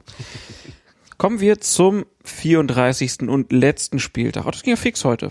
Ähm, wir, wir sprechen über das Spiel Bayer 04 Leverkusen gegen den FC Ingolstadt. 37. Minute beim Stand von 1 zu 1 wehren die Gastgeber einen Eckstoß ab und leiten blitzschnell einen Konter ein. Karim Bellarabi treibt den Ball durch das Mittelfeld und hat in der Mitte der gegnerischen Hälfte gleich drei Anspielmöglichkeiten.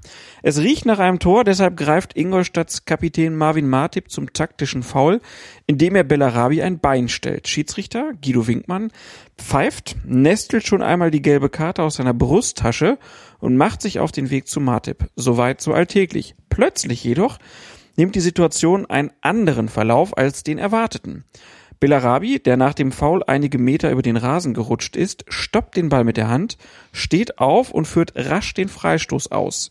Die Spieler des FC Ingolstadt, die nach dem Pfiff den Spielbetrieb eingestellt haben, sehen so verwundert wie tatenlos zu, wie der mitgelaufene Kevin Campbell in Ballbesitz kommt und den Ball schließlich ins Tor der Gäste schiebt. Der Unparteiische zögert erst, lässt die Leverkusener dann jedoch gewähren, steckt die gelbe Karte wieder weg und gibt den Treffer. Sehr zum Unwillen der Ingolstädter, die aufgebracht beim Schiedsrichter protestieren. Ist der Protest der Ingolstädter nachvollziehbar bzw. gerechtfertigt oder war das alles okay so? Vielleicht sollte man erstmal kurz darüber sprechen, ob das regeltechnisch überhaupt so möglich war, wie er das gemacht hat. Dazu Ist das sagen, denn alles regeltechnisch so möglich, Alex? sollte man von der Bundesliga-Schiedsrichter ja erwarten, aber es ist ja schon eine, eine kuriose Situation gewesen, muss man sagen. Also zunächst mal fangen wir mal vielleicht an dem Punkt an. Bellarabi wird gefoult. Das ist soweit völlig unstrittig. Es ist ein taktisches Foul gewesen, für das es normalerweise eine gelbe Karte gibt. Auch soweit überhaupt kein Problem. Gucken wir mal als nächstes, wo war der, der Tatort und wo war der Ausführungsort des Freistoßes. So, das habe ich getan und bin auch zum Ergebnis gekommen, das waren ungefähr zehn Meter, die dazwischen gelegen haben. Natürlich hat es viele gegeben, die gesagt haben, ja, haha, war da nicht das Spiel zwischen Bayer Leverkusen und Borussia Dortmund, wo Roger Schmidt auf die Tribüne musste, weil er sich so furchtbar darüber aufgeregt hat, dass der Schiedsrichter nach diesem Foul von Bender, nein, an Bender, wie war's? Doch genau, nach dem Foul an Bender oder vom Leverkusener Bender, Nein, es war so, dass Kiesling, meine ich, das Foul Kiesling, gemacht natürlich hat. so, du hast recht. Und daraufhin hat eine Bundesligamannschaft dann den Ball schnell nach vorne gespielt und das Tor erzielt. Genau. Und zwischen Tatort und Ausführungsort lagen damals, ich glaube, irgendwas zwischen fünf und sechs Meter. Ja, es wurde genau ausgerechnet und es war, es war irre wichtig, dass das so weit vorne war. Genau. Und da haben wir damals auch gesagt, es gibt gewisse Spielräume bei der Festlegung des Tatortes. Einfach mit Blick darauf, dass es vollkommen kleinlich wäre, wollte man immer jeden Freistoß Zentimeter genau, auch in der eigenen Hälfte, da ausführen lassen, wo das eigentliche Foul oder das Handspiel stattgefunden hat. Das macht man nicht, um den Spielfluss nicht zu hemmen. Insofern ist da eine gewisse, kann man eine gewisse Großzügigkeit walten lassen. Die Großzügigkeit die niemand jemals, jemals beziffert hat. Niemand hat jemals gesagt, sechs Meter sind okay, acht Meter, zehn Meter, wie viel auch immer. Das ist dann auch schwierig natürlich, das so zu vereinheitlichen. Was man aber klar sagen kann, ist, die Großzügigkeit ist normalerweise desto weniger relevant, je näher man sozusagen am eigenen Tor ist. Sprich, umgekehrt, wenn ich mich dem gegnerischen Tor nähere, werde ich natürlich genauer in der Festlegung des Freistoßortes, wenn es für die angreifende Mannschaft ist. Und das bedeutet auch, fünf Meter, sechs Meter am eigenen Strafraum sind akzeptabel, finde ich nach wie vor. Mitte der gegnerischen Hälfte sind zehn Meter aber zu viel. Weshalb ich da sagen würde, okay, das kann man so nicht machen. Wo ist denn die Grenze? Welche Grenze jetzt meinst du? in Ja, der- sechs bis zehn Meter. Ist ja, ist ja jetzt, wo ist die? Ja, das es hat ja keiner festgelegt. Man kann halt Ja. nur sagen, bei fünf, sechs Metern in der eigenen Hälfte, das passiert so oft, Ja. ohne dass no- normalerweise resultiert daraus dann halt am Ende kein Tor, deswegen regt's keinen auf. Aber die Gewohnheit ist tatsächlich so fünf, sechs Meter entfernt von da, wo es stattgefunden hat, in der eigenen Hälfte, spricht kein Mensch drüber. Ist völlig egal, machen wir einfach so. Wenn du dich dem gegnerischen Tor näherst und Mitte der gegnerischen Hälfte bei einem schnellen Angriff, das ist schon, da bist du ja schon relativ nah dran. Zehn Meter sind, also wenn es zweistellig wird, sind wir schon in einem Bereich, wo man sagen muss, das ist eigentlich zu viel, das geht eigentlich nicht mehr. Zehn Meter ist ja schon, das ist ja fast schon die Entfernung, aus der man den Strafstoß schießt. So, und das ist eigentlich dann, dann doch zu viel. Weshalb ich an der Stelle sagen würde, da ist die Großzügigkeit dann doch zu ausgeprägt gewesen, bei allem Verständnis für eine schnelle Ausführung, Finde ich schwierig. die man grundsätzlich zulassen kann, ist mir das hier vom eigentlichen Tatort zu weit weg gewesen. Kann das gar nicht pauschal sagen, weil es gibt ja so unterschiedliche Foulspiele. Wenn ich einen festhalte, Mhm. dann kann ich natürlich auch einen Meter weiter vorne einfach vom, äh, vom äh, Punkt des Fouls Mhm. direkt den Freistoß machen. Überhaupt kein Problem. Bin ich aber wirklich am Rennen, wie der Kesselflicker, ne? Und ich kriege nur so ganz kurz hinten das Bein gestellt und komme halt so ins Trudeln und Fallen und bis ich, ich will noch eigentlich weiterlaufen, schaff's aber nicht und dann liege ich halt 15 Meter weiter hinten. Damit, das ist ja, ist ja unfair. Naja gut, aber festgelegt wird natürlich, dass der Freistoß da auszuführen ist, wo das Foul stattgefunden hat. Und das Foul ist in dem zweitgenannten Ja, Fall natürlich. aber du kannst ja nicht im beim einen sagen, Fall- ist okay, weil da liegt der Ball ja da um die Ecke, aber hier, ne, der fault dich halt geschickt, da du fällst halt da weit hinten. Doch, das hast jetzt, schon. Hast, hast jetzt Pech gehabt.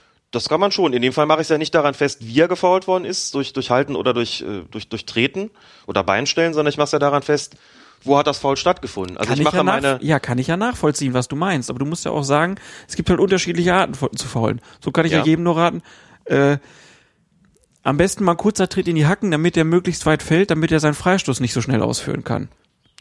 Ja, aber das ist dann, das darf ja nicht maßgeblich sein. Da wird ja dann nicht in Bezug auf die, auf die Freistoßgewährung wird ja nicht zwischen unterschiedlichen Fouls entschieden. Es Du wird nur- verstehst meinen Punkt, glaube ich nicht. Doch, weil du sagst, na, natürlich, weil du sagst, wenn er das, wenn er sich da sozusagen in Anführungszeichen geschickt anstellt aus seiner Sicht der Verteidiger, Ja. fault er ihn einfach so, dass er anschließend keine Chance mehr hat, ihn schnell auszuführen. Genau. Stimmt, ist aber so. Ja, aber ist doch scheiße. Wenn er nach, er kann natürlich auch nach vorne fallen und hinter ihm läuft ein Mitspieler, der sich den Ball schnappt und schnell ausführt. Das geht auch. Ja, aber der müsste ja dann trotzdem drei Meter zurücklaufen. Der Mitspieler, ja gut, wenn er kommt drauf an, wo der Ball in dem Moment ist. Ne? Also das, das- das, es weiß ist- man ja alles Es nicht. ist halt unglücklich, ne? Ein taktisches Foul wird hier unterschiedlich aufgelöst. Ja, natürlich. Das ist mein Punkt. Ein taktisches Foul wird unterschiedlich aufgelöst, aber zunächst mal in, Punkt, in, in puncto Spielraum. Der Spielraum wird halt geringer in Bezug auf die Tatortfestlegung, je näher man dem gegnerischen Tor kommt. Steht aber auch nirgends. Das ist tatsächlich ein Tipp für die Praxis und sowas wird in DFB-Lehrbriefen verhandelt und wird halt in den, bei den Schiedsrichtern auch gelehrt. Und über dieses Lehren und über die Auswirkungen in der Praxis entsteht natürlich dann auch eben jene Praxis, ich will nicht von einem Gewohnheitsrecht sprechen, aber es geht zumindest stark in diese Richtung, dass man dann schon zugrunde legt, wenn es darum geht, was ist denn noch akzeptabel und was nicht. Und ab und zu kommt sowas mal auf den Prüfstand. Beispielsweise dann, wenn eben Roger Schmidt ausrastet und auf die Tribüne muss, weil er nicht einsehen will, dass fünf oder sechs Meter am eigenen Strafraum keine Rolle spielen. Und damals, damals ist natürlich, da hast du natürlich auch einen Punkt argumentiert worden. Einerseits reden wir über fünf, sechs Meter, ist eh noch im akzeptablen Bereich. Andererseits sollte ja Kiesling gerade nicht dafür belohnt werden, dass er versucht Eben. hat, schon sehr frühzeitig den Konter zu unterbinden. Ja. Das ist richtig. Ich würde nur sagen, da, da gehe ich ja auch grundsätzlich mit, würde nur sagen, trotzdem muss aber der Ausführungsort einigermaßen stimmen. Und der stimmt bei mir, wenn es fünf oder sechs Meter entfernt sind, in der, am eigenen Strafraum, da stimmt's für mich noch. Aber zehn Meter Mitte der gegnerischen Hälfte, da stimmt's für mich nicht mehr.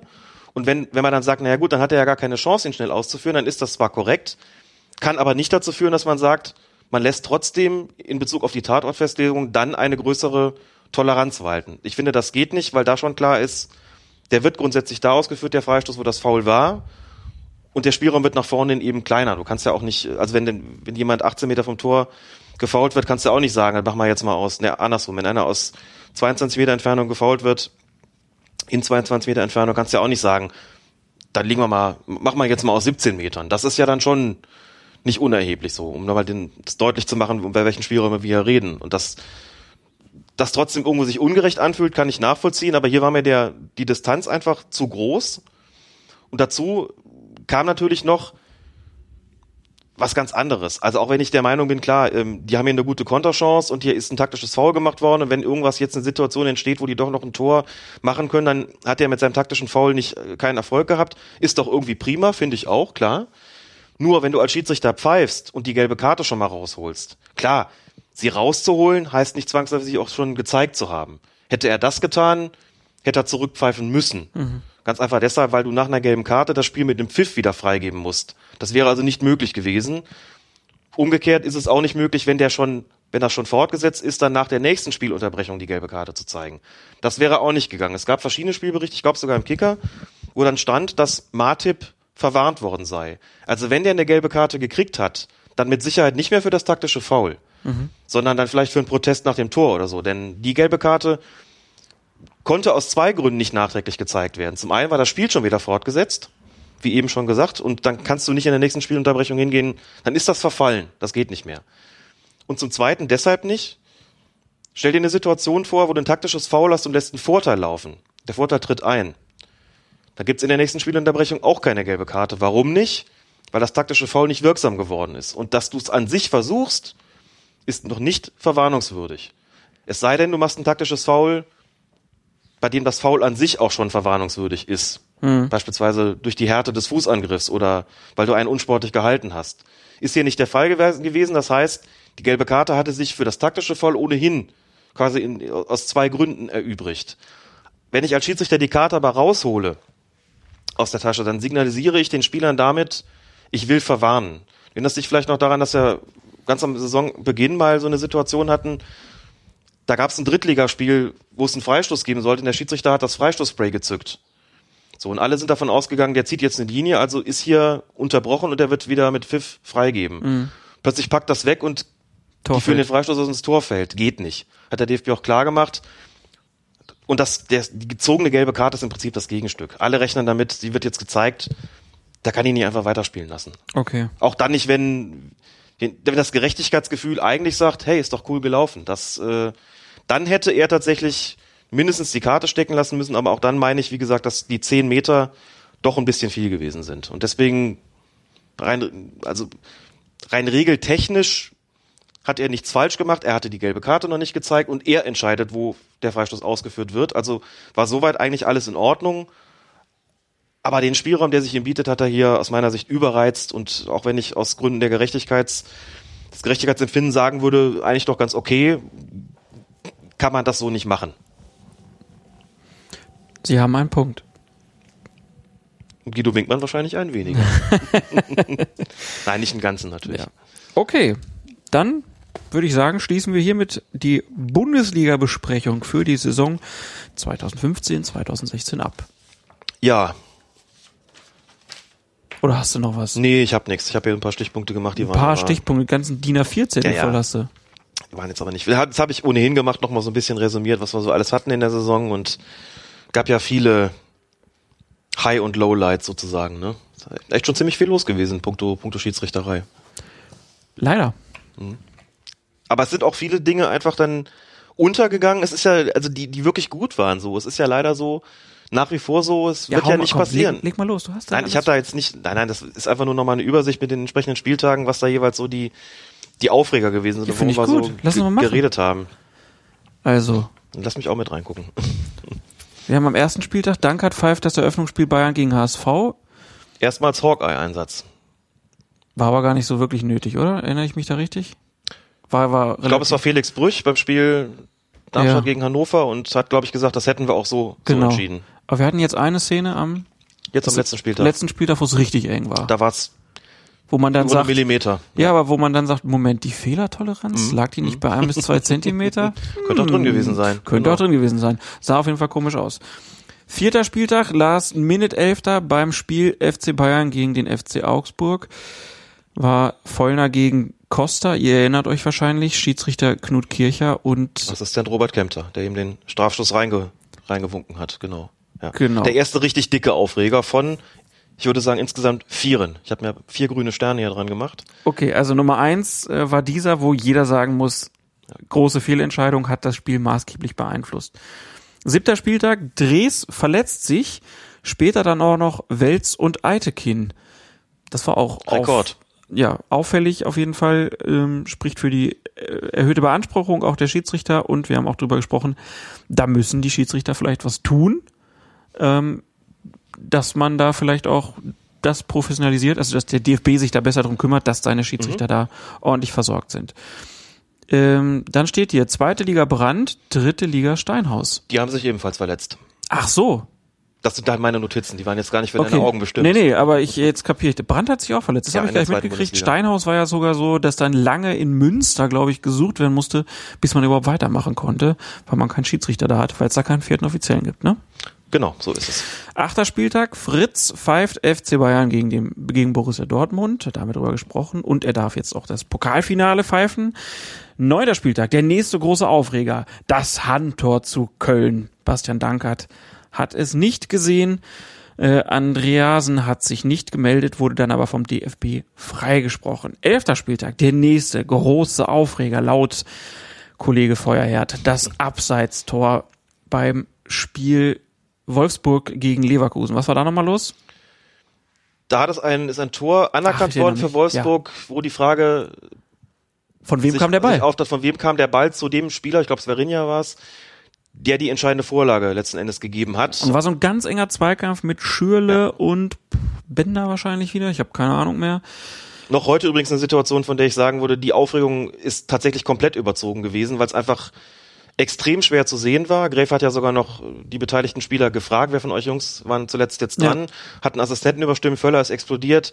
Hätte ich lange nicht so ein Gewese daraus gemacht. Äh, War möglicherweise alle noch on fire nach, nach dem Handtor. Schöne Formulierung, die du hier hast. Erstmal, Völler explodiert, das hat jeder, glaube ich, hier bildlich vorm Kopf. Das ist, das ist wirklich, ähm, äh, wie sagt man, Fernsehen für die Ohren, was du ja gerade gemacht hast. Rudi Völler ist, und, hat und, nach fünf Zeitlupen ganz klar gesehen, dass es ein Fehler war und ist dann wutentbrannt in den Innenraum gestürmt. ja, es war kurz davor, dass er sein Kaugummi nach Gräfe geschmissen hat. Ja. Aber auf jeden Fall alle on fire, fand ich auch gut. Das war auf jeden Fall eine Szene, ähm, wo man dann wieder sagte, tja, Videobeweis, ne? Hat wahrscheinlich auch wieder in die Richtung gesprochen und dann zack, zwölfter Spieltag, Fandel, Sinneswandel. Genau. Pro Videobeweis auf einmal. 15. Spieltag, Shitstorm gegen Hitz. Denn der hat den Elfmeterpunkt in Köln bearbeitet. Die Kölner haben gesagt, er hat den Presslufthammer rausgeholt. Hitz sagte, ja, würde ich vielleicht nicht nochmal machen.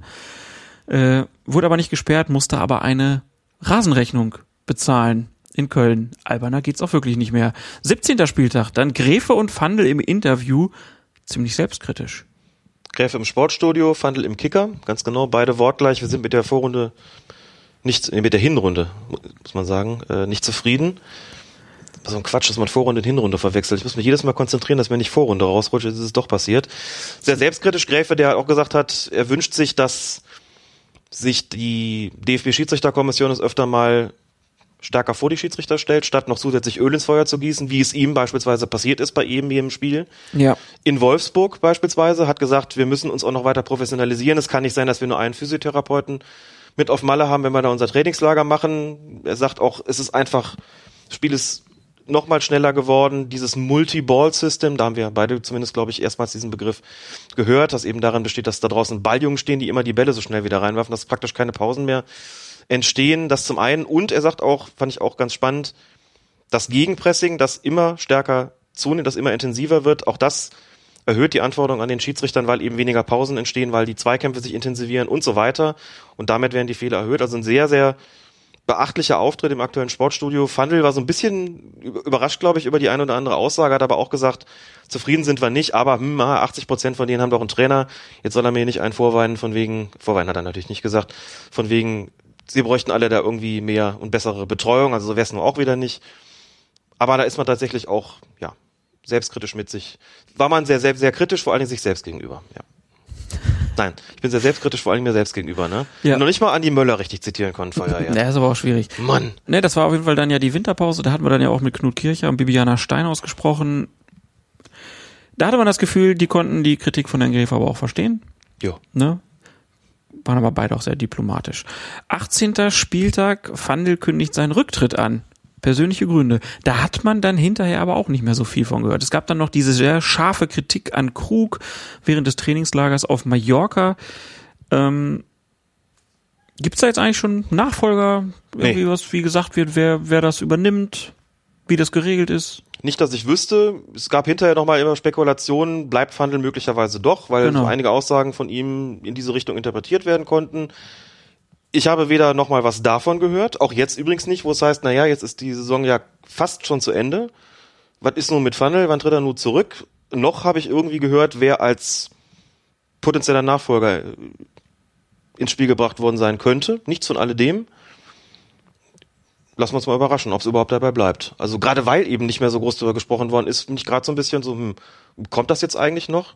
Bei den beiden war es noch so, man hat gesagt, es gibt einen Machtkampf zwischen Gräf und Fandel, beide haben das zurückgewiesen. Zwischen Gräfe und Fandel. Ach, zwischen Gräf und Fandel, Unsinn zwischen Fandel und Krug natürlich, nicht zwischen Gräf und Fandel. Beide haben das zurückgewiesen, haben gesagt, das stimmt so nicht. Es gab Kritik nicht nur an Krug, sondern auch an Fandel aus den Reihen der DFB-Schiedsrichter da auf Mallorca. Bei Fandel ging es um den Führungsstil. Bei Krug soll gesagt worden sein, er verfasse seine Beobachtung, also seine Beobachtungen seien undurchsichtig, Dann gab's noch und diese, sehr subjektiv. dann gab's und- noch diese Umfrage, ne? Genau, da gab's diese, diese, diese Umfrage und sogar Mob- Mobbing-Vorwürfe sind da durchgesickert, muss man sagen. Immer mit dem Zusatz soll so gewesen sein. Laut Medienberichten, nichts genaues weiß man da nicht. Und insofern darf man auch da gespannt sein, was sich dann möglicherweise im Sommer in dieser Richtung tut. Bleibt leider noch ein bisschen intransparent, was da so passiert bei den Schiedsrichtern. Auch bei den Bewertungen. Ja, die Transparenz muss für die Öffentlichkeit, finde ich, auch nicht, trans äh, nicht, nicht gegeben sein. Die Transparenz muss aber für die Schiedsrichter gegeben sein, natürlich. Wenn da Schiedsrichter Also das du bist Gefühl nicht dafür, haben, dass man vielleicht sagt, hier, wir machen jetzt einfach mal deutlich, keine Ahnung, das Spiel, 1. FC Köln, Werder Bremen, Schiedsrichter Felix Zweier, der kriegt jetzt die und die Punkte. Nein, dafür bin ich ausdrücklich nicht. Warum nicht? Ich bin für mehr Transparenz und für wesentlich mehr Öffentlichkeitsarbeit, auch ein Punkt, den Gräfe angemahnt hatte, seitens des DFB, weil ich glaube, dass diese Form von Transparenz tatsächlich nur nützen kann, würde aber davon absehen wollen, das Bewertungssystem öffentlich zu machen. Das macht man in anderen Bereichen des Fußballs auch nicht, weil ich glaube, dass es sich sehr negativ auswirken würde, wenn Schiedsrichter XY plötzlich irgendwo pfeift und die Leute gucken und sagen, ach, der ist letzter in der Beobachtungstabelle. Wieso kriegen wir so einen schlechten Schiedsrichter? Und ich glaube, dass das dass die Nachteile, die daraus resultieren würden, deutlich schwerer würgen als die Vorteile, die es gäbe, würde man diese Beobachtungsergebnisse veröffentlichen. Die dürfen von mir aus gerne intern bleiben. Sie müssen aber für die Schiedsrichter transparent sein. Das heißt, ein Schiedsrichter darf nicht das Gefühl haben, dass er überhaupt nicht weiß, wie seine Note zustande gekommen ist. Und er darf auch nicht das Gefühl haben, dass andere für eine ganz ähnliche, vergleichbare Leistung deutlich besser oder deutlich schlechter beurteilt werden. Ein bisschen Spielraum ist sicherlich immer drin. Es wird nie ganz zu vereinheitlichen sein, ist wie mit dem Deutschaufsatz. Aber wenn es Vorwürfe gibt, dass es heißt, das ist komplett intransparent, das ist äh, willkürlich, wenn sowas kommt, dann stimmt irgendwas nicht. Das ist kein Problem der Öffentlichkeit, sondern zunächst mal eins, das die Schiedsrichter beziehungsweise deren Führungsriege intern hat. Tja, das hast du mich wirklich, ne, das ist ja diese Bewertung. Ich war, ich, warum soll man das nicht transparent machen? Du hast einen validen Punkt. Aber ist auch immer schön, ne, wenn man mal in die Diskussion geht und hinterher mal sagen kann, ich habe mal meine Meinung vielleicht geändert. Mein Punkt wäre nur noch ganz kurz, in puncto Transparenz vor zwei, drei Jahren noch ein völlig anderer gewesen. Ich bin immer Bestandteil dieses, äh, dieser Schiedsrichterei gewesen, bin ihre Mechanismen auch sehr, sehr stark gewöhnt. Und das Argument, dass alles, was irgendwie Öffentlichkeit betrifft, ein Angriff auf die Autorität des Schiedsrichters ist, habe ich lange Zeit mitgetragen und einfach geglaubt, so dass äh, das kann einem gar nichts nützen. Ja. Und ähm, bin eigentlich im Wesentlichen erst durch das, was wir hier tun, zum einen und auch die Reaktionen darauf, zum anderen darauf gekommen, das ist überhaupt nicht schlecht. Ja. Und dass der DFB gerade in puncto Öffentlichkeit macht, hat sich ja auch verbessert gegenüber früheren Jahren, muss man sagen. Und äh, das nützt ihnen auch. Und ich glaube, dass da noch sehr viel Spielraum ist und dass äh, noch sehr viel mehr kommen könnte. ehrlich gesagt, und dass das den Schiedsrichtern gerade nicht schaden würde. Aber die Erkenntnis hat bei mir auf jeden Fall, musste sehr lange reifen. Also man, aber ja, diese Tabelle, es muss ja keine Tabelle sein irgendwie, aber so wenigstens, dass man mal so einen Eindruck hat, wie sehen die denn ihre Leute auch mal selbst? Das hat ja auch was mit Selbstkritik zu tun. Wo können die was besser machen und so? Das ist so, dass das alles hinter verschlossenen Türen passiert, dass man nicht weiß, wer bewertet da wen. Ähm, das ist schon, schon schwierig. Aber gut, können wir vielleicht an einem anderen Punkt nochmal ausführlicher diskutieren. Kommen wir weiter mit dem Jahresrückblick, den du ja aufgeschrieben hast. 21. Spieltag, 5. Darmstädter bekommen auf einmal eine Gelbsperre. Wie aus heiterem Himmel. Die fanden die Allianz Arena wahrscheinlich nicht so schön. 22. Spieltag, du hast den nächsten großen Aufreger markiert und ich glaube, das war wirklich noch aufregender als das Handtor zu Köln. Schmidt versus Zweier. Auf einmal wird das Spiel unterbrochen und der Schiedsrichter sagt, so, wir gehen jetzt mal rein und beruhigen uns mal. Ähm, Es gab so ein, Schmidt bekommt hinterher fünf Spiele Sperre. Ich fand, ich kann das ja noch mal kurz aus meiner Perspektive, ich habe die Spiele nicht gesehen. Man hat ja hier diese, diese Twitter-Kiste immer bei sich und auf einmal merkte ich so, das vibriert, wie verrückt. Ne, also ich habe eigentlich habe ich diese Menschensbenachrichtigung auch ausgestellt, ne, aber in dem Fall hatte ich sie irgendwie an und es ging so ab.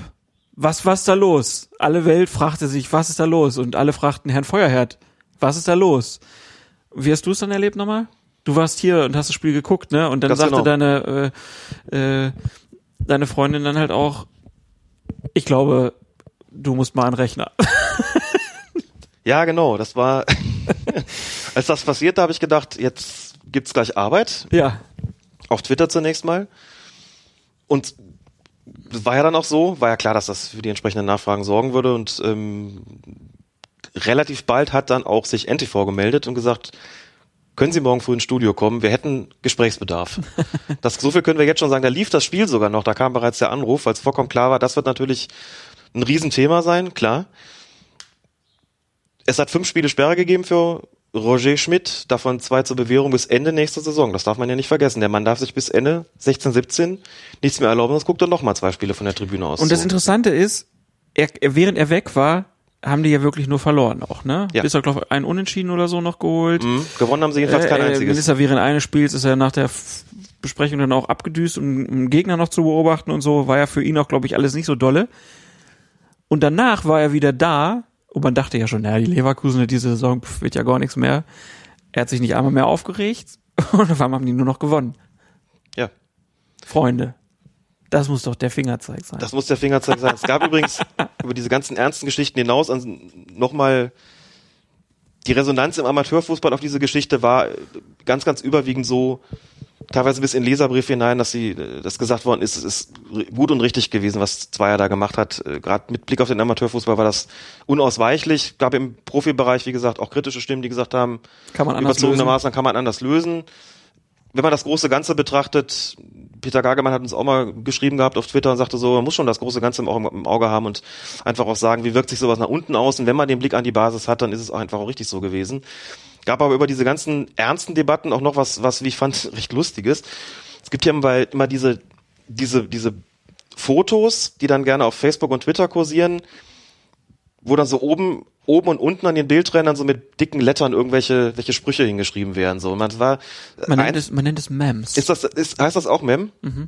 Okay, es gab also ein Mem, das in Schiedsrichterkreisen kursierte, dann gerne mal über, über WhatsApp äh, in erster Linie, teilweise auch über die sozialen Netzwerke. Da siehst du diese, siehst du Zweier drauf, wie er so die beiden Arme nach vorne gestreckt hat, in dem Moment, wo er die Mannschaften in die, zwischendurch in die Kabine bittet. Zur Unterbrechung halt so. Und siehst auch mit seinem entschlossenen Pfeife noch im Mund, beide Arme nach vorne gestreckt. Da stand da oben drüber und unten drunter erstmal Kaffee und Kuchen. Meine Damen und Herren, Schiedsrichterhumor. Da musste ich sehr, musste ich sehr lachen, ehrlich gesagt. Das war inmitten von dieser ganzen Aufregung war das irgendwie, war das echt lustig. ja, aber du hast dir einen- schon guten Ruf erarbeitet, Alex. 10.000 Follower haben wir jetzt. Stimmt, ist auch schön, oder? Ja, irgendwie ein bisschen verrückt auch, ne? Aber auch schön. Ja. Ne? Also finde, du machst das gerade bei Twitter mit einer Ruhe und Sorgfalt. Bin immer wieder begeistert. Es ist mir ein Anliegen und dir ja auch. Ja. Ich kann leider nicht immer was sagen. Ich bin oft noch zu unsicher. Bin dann immer froh, wenn ich hinterher gucke, ah, okay, hättest du richtig gehabt, ne? Aber Siehste? äh, es ist immer noch so dieser eine Schritt, wo ich sage, nee, so hundertprozentig sicher bin ich mir dann auch nicht. Aber deswegen haben wir auch diese Rollenverteilung hier. Kommen wir weiter zum 23. Spieltag. Nagelsmann mit sehr fairen Aussagen nach dem Spiel Borussia Dortmund gegen Hoffenheim. Was war dir da so positiv aufgefallen? Mir war positiv aufgefallen, dass er, das war ja am Spieltag nach dieser Schmidt gegen Zweier Geschichte, in dem Spiel seinen Spieler Sebastian Rudi verloren hat durch Platzerweis. Eine Oh Gott, sehr, das klingt das ist auch schlimm, ne? Das fällt mir auch gerade auf. Kurze Gedenkminute für den Gefallenen. Ähm, Rudi flog vom Platz nach einer Grätsche Mittelfeld, so eine Sanktion, die man durchaus auch als sehr hart bezeichnen konnte. Und Nagelsmann hat nach dem Spiel sinngemäß gesagt, ich finde, man kann so eine Entscheidung so treffen. Rudi ist da schon ziemlich rüde reingegangen mit seiner Grätsche. Der rüde Rudi. Man muss die rote Karte vielleicht nicht geben, aber ich finde, wir können uns auch nicht beschweren, wenn der Schiedsrichter sie zeigt. Und das fand ich eine Aussage. Da muss dazu sagen, dass äh, Hoffenheim das Spiel verloren hat. Die haben geführt, dann kam der Platzerweis und dann haben sie es noch verloren. Und ich fand, das war eine Aussage, die bemerkenswert war. und, die die so- steckten, und die steckten halt mitten im Abstiegskampf. Und die steckten ne, so damals mitten richtig. im Abstiegskampf, ganz genau. Und dann so eine Ansage von dem Trainer, der relativ neu auch noch dabei war, der sehr jung war. Und das eine Woche nach, nach Schmidt versus Zweier fand ich beachtlich, fand ich bemerkenswert. Und deswegen war es mir auch wirklich eine, ja, ich finde, sowas sollte man auch da nicht, nicht unerwähnt lassen, wie ich überhaupt den Eindruck hatte, es sind natürlich auch nach dem, nach dem 22. Spieltag und Schmidt gegen Zweier, hat es natürlich noch Aufregung und auch Kritik gegeben. Aber ich habe insgesamt dann doch das Gefühl gehabt, es hat sich so ein bisschen wieder beruhigt zum Ende. Ich habe es dann immer auch gemerkt, wenn ich so die Kolumnen für, für ntv.de schreiben sollte oder auch bei der Zusammenstellung unseres Programms, man merkt so, jetzt kommen so Szenen, da muss man jetzt auch nicht mehr stundenlang drüber sprechen. Und insgesamt auch so, ein, so eine leichte Beruhigung auch von den, von allen Beteiligten. Wir haben nicht mehr jedes Wochenende irgendeine so riesen Schiri-Diskussion gehabt. Vielleicht war das, also sind auch weniger Fehler gemacht worden, vielleicht haben sich die Medien zurückgehalten. Es ist immer ein bisschen schwierig, so die, es ist ja selten wirklich monokausal, aber ich hatte so den Eindruck, es hat sich so ein bisschen beruhigt zum Ende des Saison. Aber nehmen wir zum Beispiel die Szene bei Gräfe. Da gab es Riesenaufregung hinterher, weil einfach drumherum nicht so viel los war. Also Mhm. hat man sich das rausgepickt und darüber wurde dann gesprochen. Zum Ende der Saison gibt's halt andere Themen nochmal, ne? Schmeißen die den Trainer raus oder die den Trainer. Das heißt, wenn, wenn die Schiedsrichter nicht so einen richtig großen Bock sch- schießen, sind sie halt auch schneller aus dem. Blickfeld raus. Da bin ich mir schon sicher. Und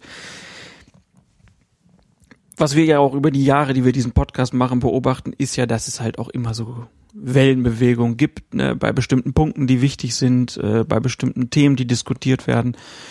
Die kommen immer mal wieder, die sind mal unwichtiger und ähm, ich glaube, man hat aber an dieser Saison halt auch, so, würde ich es auch deuten, gesehen, dass die Schiedsrichter schon in der zweiten Hälfte der Saison ähm, bessere Leistung gezeigt haben. Glaube ich schon. Also ich glaube auch, dass sogar diese Szene Schmidt versus ähm, Zweier in Leverkusen dazu geführt hat, dass alle nochmal so ein bisschen über das Verhältnis Schiedsrichter, Spieler, Schiedsrichter, Trainer und so weiter nachgedacht haben. Sowohl von Schiedsrichterseite als auch von Spielerseite, als auch von Trainerseite und so weiter. Ich glaube, das hat schon auch was da, das hat auch dazu geführt, dass es so eine Beruhigung dann hinterher ein bisschen gab. Und gerade die Leverkusener, die halt dann auch sehr oft aufgefallen waren, die waren halt ganz still. Die werden sich zusammengesetzt haben und auch gesagt haben, selbstkritisch, wir müssen vielleicht auch mal einen Gang runterschalten. Und das haben sie ja dann sichtbar auch gemacht. Ist natürlich im Erfolgsfall auch immer einfacher, ne? aber gab auch weniger Aufregung einfach.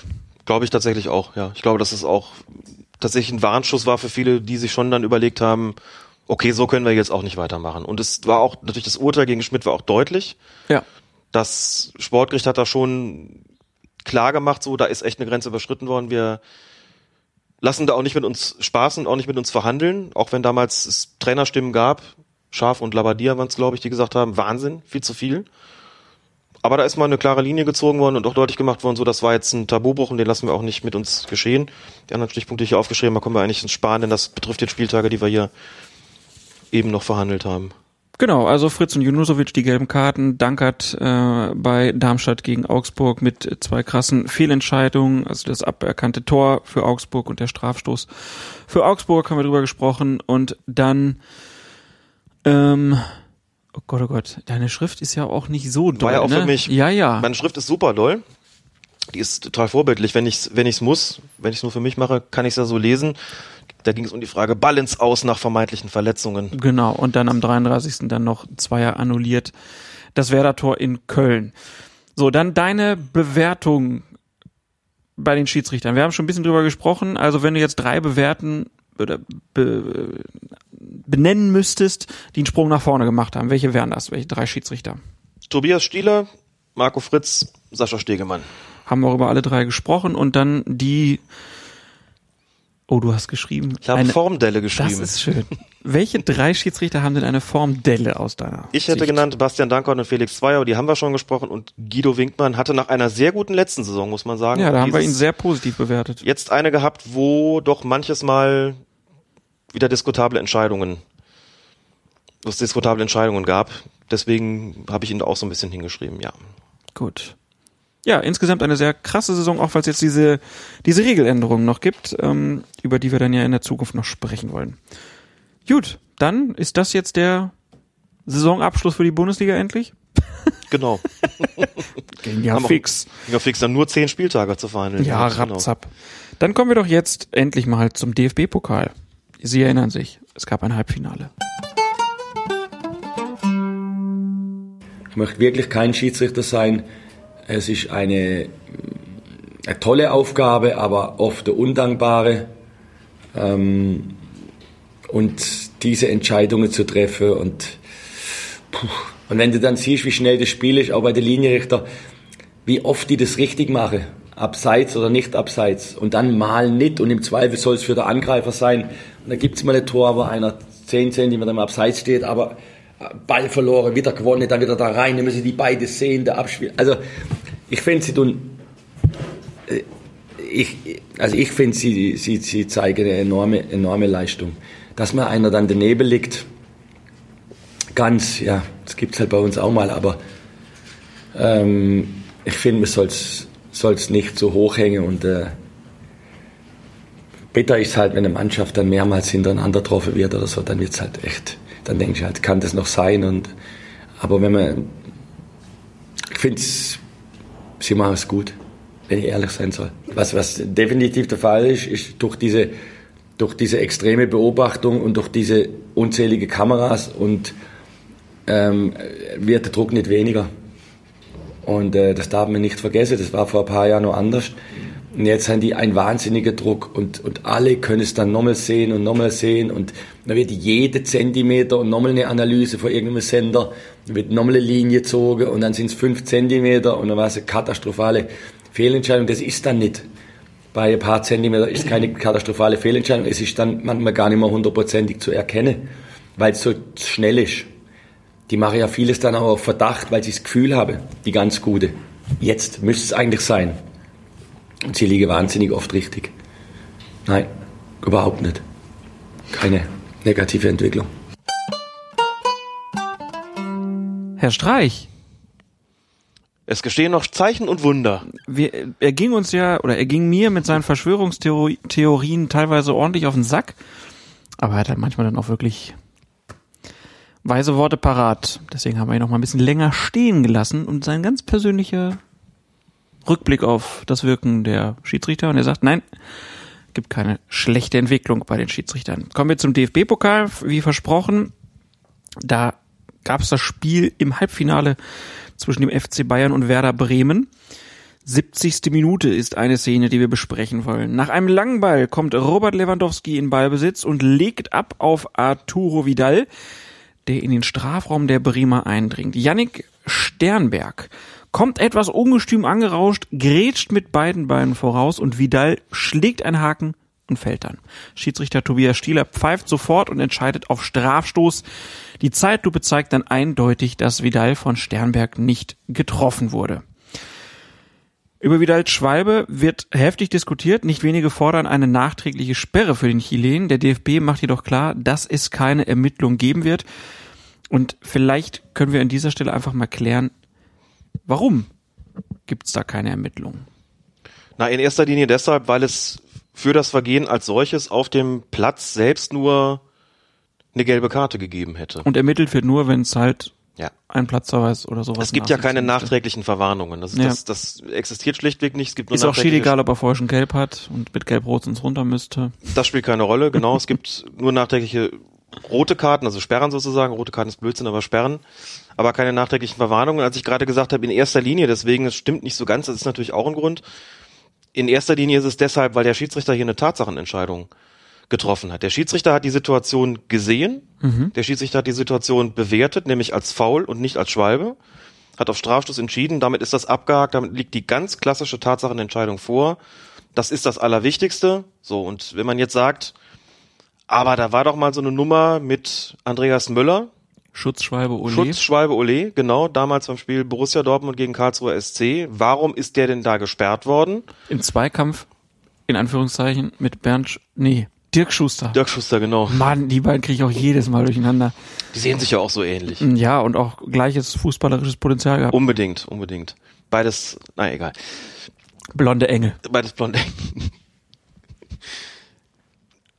Wenn man also darauf guckt, was ist denn jetzt der Unterschied? Der DFB hat gesagt, das fand ich ein bisschen fragwürdig, die Argumentation. Also die offizielle Erklärung war dann, ja, damals bei Schuster versus Möller sei der Abstand zwischen beiden wesentlich größer gewesen. Das war die Begründung? Das war die Begründung, also die Schwalbe offensichtlicher. Und ich dachte, na ja gut, also wo, wo ziehen wir denn da bitte schön die Grenze? Also klar war das von mir aus auch nochmal dreist, aber das ist ja nicht der Punkt bei der ganzen Was Angelegenheit. haben die gesagt? Das habe ich gar nicht mitgekriegt. Ja, da sei halt gar kein Gegenspieler in der Nähe gewesen. Ich glaube, das war jetzt so ziemlich wörtlich. Das Zitat ist nicht mehr Ah. rausgesucht und gesagt, na gut, in der Nähe, Nähe ist immer relativ. In der Nähe war Schuster schon, er hat ihn halt nicht berührt. Ja, und Vidal hat immerhin noch Antizipare, Antizipare gemacht und gedacht, da kommt ja einer angerauscht. Ja, der kam ja auch angerauscht. Aber der hat halt leider nicht genug gerauscht. So, Schuster hat damals wirklich gar nichts gemacht. Er stand wirklich nur da. Bedauernswertes Geschöpf. Während Sternberg Aber dem war es halt zuzutrauen, ne? und Sternberg nicht. Nee. Jemand mit so, der so jung ist, mit so unschuldigem Gesicht. Genau. Jedenfalls geht's hier um eine Tatsachenentscheidung und da gibt's nichts mit nachträglichen Sperren. Das ist auch die Sperre damals ernsthaft. Also so ärgerlich das vielleicht war, die Sperre damals gegen Möller war Blödsinn. Ich glaube, er hat hinterher dann auch noch ein paar dumme Sprüche gemacht. Also Möller, das mag dann auch nochmal Ja, dazu beigetragen Die haben. Schutzschwalbe hat er sich doch ausgedacht, begrifflich, oder? ja, die Begrifflichkeit kommt von ihm. Also, von daher. Genau. Ja, Unfassbar. Andi eigentlich, Müller ne? steht in den Fußballgeschichtsbüchern schon mit einigen wunderschönen Sprüchen. Schon Je länger schlimm. ich drüber nachdenke, so bescheuerter wird das. Unglaublich. Aber gibt's denn keine Möglichkeit, gegen Schwalben vorzugehen, wenn sie vom Schiedsrichter nicht erkannt werden? Es gibt keine Möglichkeit, dagegen vorzugehen, wenn sie vom Schiedsrichter nicht erkannt werden. Denn, und damit greife ich das nochmal auf, was ich gerade gesagt habe, ich meine, was, was soll da sein, wenn er, äh, also, wenn er sie nicht sieht und pfeift stattdessen ein Foul, Tatsachenentscheidung, klar. Wenn er sie nicht erkennt und lässt weiterlaufen, dann hat er die Entscheidung getroffen, da war zumindest kein Foulspiel.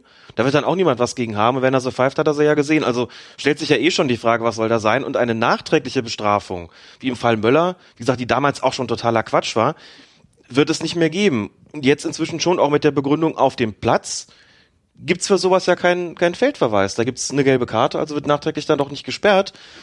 Die besondere Verwerflichkeit ist da ja nicht zu erkennen. Warum soll das äh, im Nachhinein verwerflicher sein? Gut, kann man sagen, weil der Schiedsrichter betrogen worden ist, also weil es so geschickt gemacht ge gewesen ist, dass der Schiedsrichter darauf reinfallen musste. Das aber eine sehr haarige Argumentation. Es gibt Leute, die sagen, müsste man nicht für eine Schwalbe dann einen Platzverweis einführen in Zukunft. So, ich würde ja mal sagen, na gut, wenn man das täte, dann würden wahrscheinlich noch weniger geahndet, denn bevor du als Schiedsrichter zu diesem Mittel greifst, musst du dir wirklich hundertprozentig sicher sein, schmeißt du keinen vom Platz. Glaube also, dass das, kannst jetzt natürlich argumentieren, ja gut, aber die Spieler riskieren es auch gar nicht mehr, da, da einen Platzverweis in Kauf zu nehmen. Das würde ich erstmal bestreiten, weil ich glaube, dass der, dass der, der Punkt, dass die Schiedsrichter dann eher sagen, puh, weiß ich nicht, lasse ich lieber laufen im Zweifelsfall, als jetzt rot Das ist ja überall so. Wenn man irgendwie höhere Strafen androht, heißt das ja. Ja. nicht unbedingt, dass die Leute es weniger machen. Nee, Ist halt ein bisschen, bisschen komisch, ne? Wenn die Leute auf der Linie äh, den Ball mit der Hand abwehren, gibt's direkt die rote Karte. Äh, kriegen sie es mit einer Schwalbe hin, da ein Tor dann durch einen Strafstoß zu bekommen, passiert halt meistens nichts oder es gibt nur Gelb.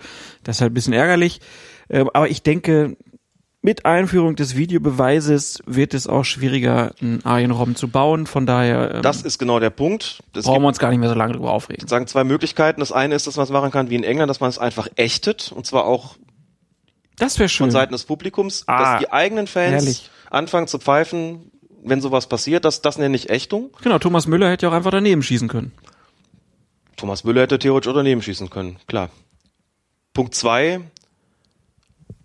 ist tatsächlich der Videobeweis, dazu hast du alles schon gesagt. Das wäre ja dann auch eine routinemäßige Überprüfung, die da stattfinden wird, oder in dem Fall rückblickend betrachtet stattgefunden hätte, indem man es natürlich einfach prüft. So, das wird wahrscheinlich dann schon oder könnte dazu führen, dass es ohnehin schon generell weniger Schwalben gibt, denn der Spieler muss ja damit rechnen, dass der die fünfte Zeitlupe dich dann vielleicht doch überführt.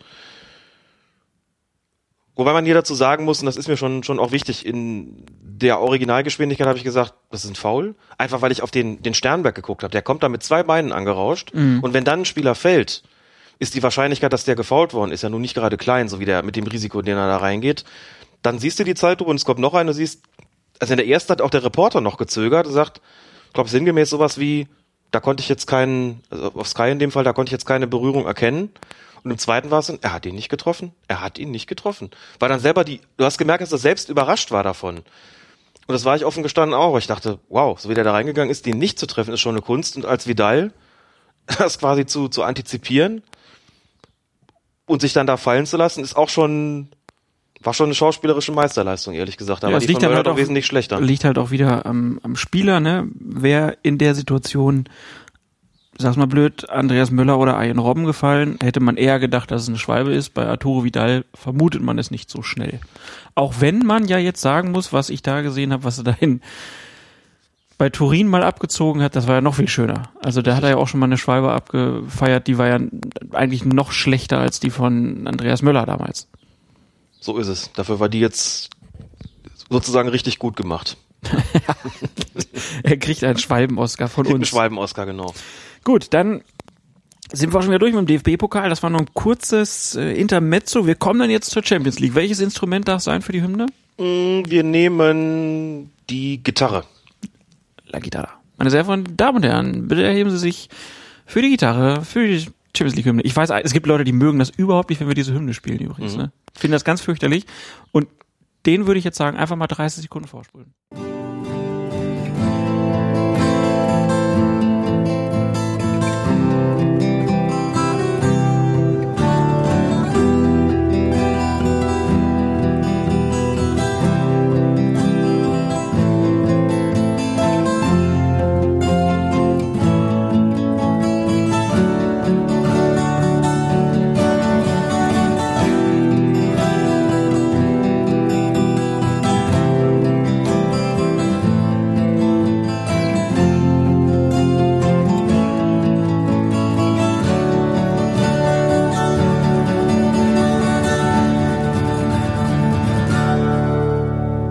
Stark.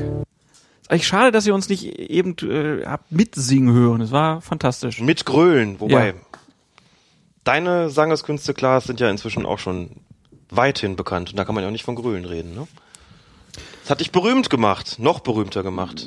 Wer Wetten verliert, der muss auch mal eine Sonnenbrille. Ultimative Version, ach wenn es nur die Sonnenbrille gewesen wäre und das Bier. Ultimative Version von You Never Walk Alone. Das müssen wir unbedingt verlinken für die dreieinhalb Hörer, die das noch nicht kennen. Ich mir eigentlich gar nicht vorstellen. Kommen wir zum Viertelfinale der Champions League. Da geht er einfach so drüber weg. ja, was soll ich dazu sagen? Was soll ich dazu sagen, genau. Ähm, ja, Hinspiel FC Barcelona gegen Atletico Madrid. Schiedsrichter war dort der deutsche Top-Schiedsrichter Felix Brüch. Und er hatte zu bewerten in der 34. Minute, als Juan Fran von Atletico den Ball klärt an der eigenen Torauslinie, wird bedrängt von Luis Suarez, der den Versuch des Nachtretens unternimmt, als der Ball bereits weg ist. Er trifft Johann Fran dabei nicht oder nur leicht und entschuldigt sich sofort. Juan Fran macht auch kein Aufhebens um die Sache. Und man muss ja doch hinterher sagen, es ist eine etwas kuriose Szene, denn eigentlich liegt hier ja eine versuchte Tätigkeit vor, doch kaum jemand scheint das zu bemerken, auch nicht der Schiedsrichter Felix Brüch, der weiterspielen lässt. Und im Grunde genommen wäre hier doch eigentlich rot fällig gewesen, oder? Ja, das muss man so sagen. Und deswegen war die Szene auch so komisch eigentlich, denn was da passiert ist an sich relativ klar. Suarez hat da, da gab es ja keinen Ball mehr zu spielen und äh, ist auch kein Bein irgendwie mal nachgeschwungen oder sowas, wie man das vielleicht braucht, wenn man abbremsen will, sondern das war der glasklare Versuch, den zu treten, den zu treffen. Das mag er vielleicht ein bisschen geschafft haben, vielleicht auch gar nicht. Und dadurch, dass im Nachhinein überhaupt nichts daraus passiert. Der Gegenspieler regt sich nicht auf, das Publikum reagiert nicht darauf, Schiedsrichter hat es nicht gesehen. Es kommt einem so ein bisschen vor wie so eine Phantomszene.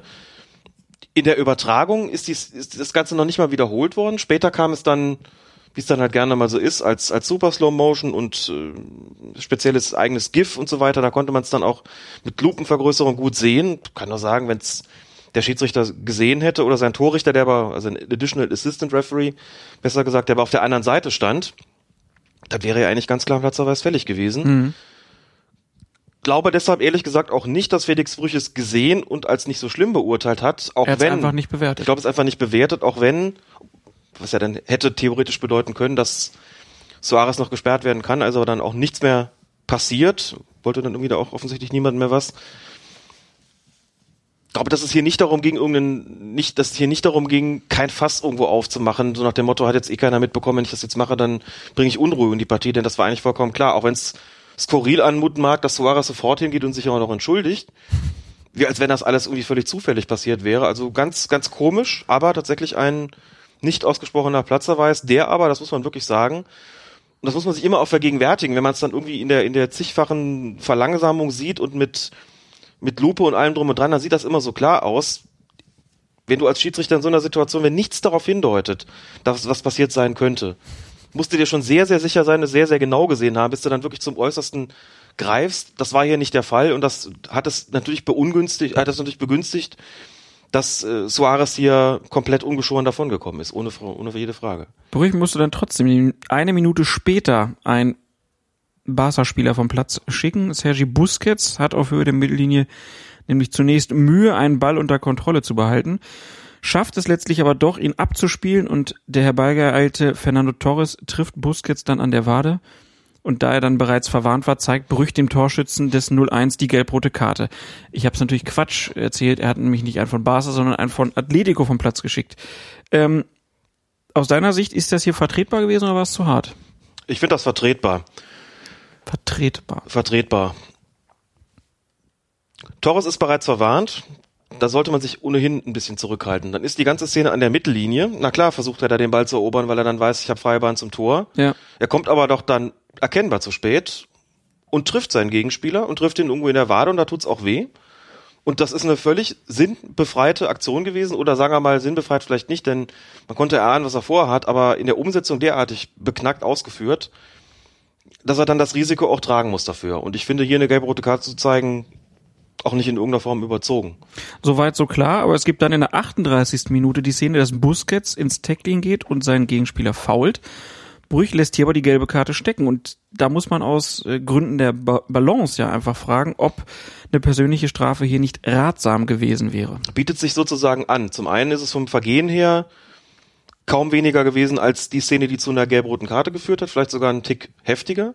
Und zum anderen muss man auch sagen, das ist ja mit, mit Balance auch gemeint, wenn ich die, gerade die Gelegenheit habe, so eine Gleichzahl wiederherzustellen oder auch mal jemand von der anderen Seite zu verwahren, im Sinne der Ausgewogenheit des Spiels und äh, der Gleichmäßigkeit meiner Maßnahmen, wenn es eben irgendwie möglich ist, sollte ich es auch nutzen. Und das war ja so eine Aktion, war so eine Situation, wo ich gesagt hätte, gelb ist eigentlich schon ein Muss. Ja. Also da würdest du schon sagen, dass ein Schiedsrichter darauf achten sollte, wenn es irgendwie sich von den Spielweisen der Mannschaften hergibt, dass man guckt, dass nicht eine Mannschaft fünf und die andere nur eine gelbe Karte hat. Wenn es geht, ja. Es ist immer, also natürlich gibt es Spiele, wo du sagen musst, da mussten die einen auch fünf gelbe Karten kriegen und die anderen nur eine. Ne? Wo, wo ganz klar ist, hier gibt's eine Mannschaft, die richtig unfair spielt und die andere hält sich zurück, dann musst du entsprechend agieren. Das kommt aber insgesamt tatsächlich eher selten vor. Ansonsten bist du als Schiedsrichter schon geneigt, die Balance zu wahren. Balance heißt nicht immer zwingend, dass es absolute Gleichzahl geben muss, das ist klar, aber wenn sich jemand anbietet sozusagen dafür, dann mache ich das auch und es ist im Sinne, ist immer, das geht immer im Sinne des Gleichgewichts des Spiels, das ich herstellen möchte, dass der Akzeptanz für meine Entscheidung. Ich möchte nach Möglichkeit verhindern, dass ich mir den Vorwurf zuziehe, du pfeifst einseitig. Das lässt sich nicht immer verhindern, wie gesagt. Aber wenn ich es verhindern kann und wenn ich den, den Eindruck habe, hier tragen eigentlich beide gleichermaßen zum Spielcharakter bei, dann handle ich auch entsprechend.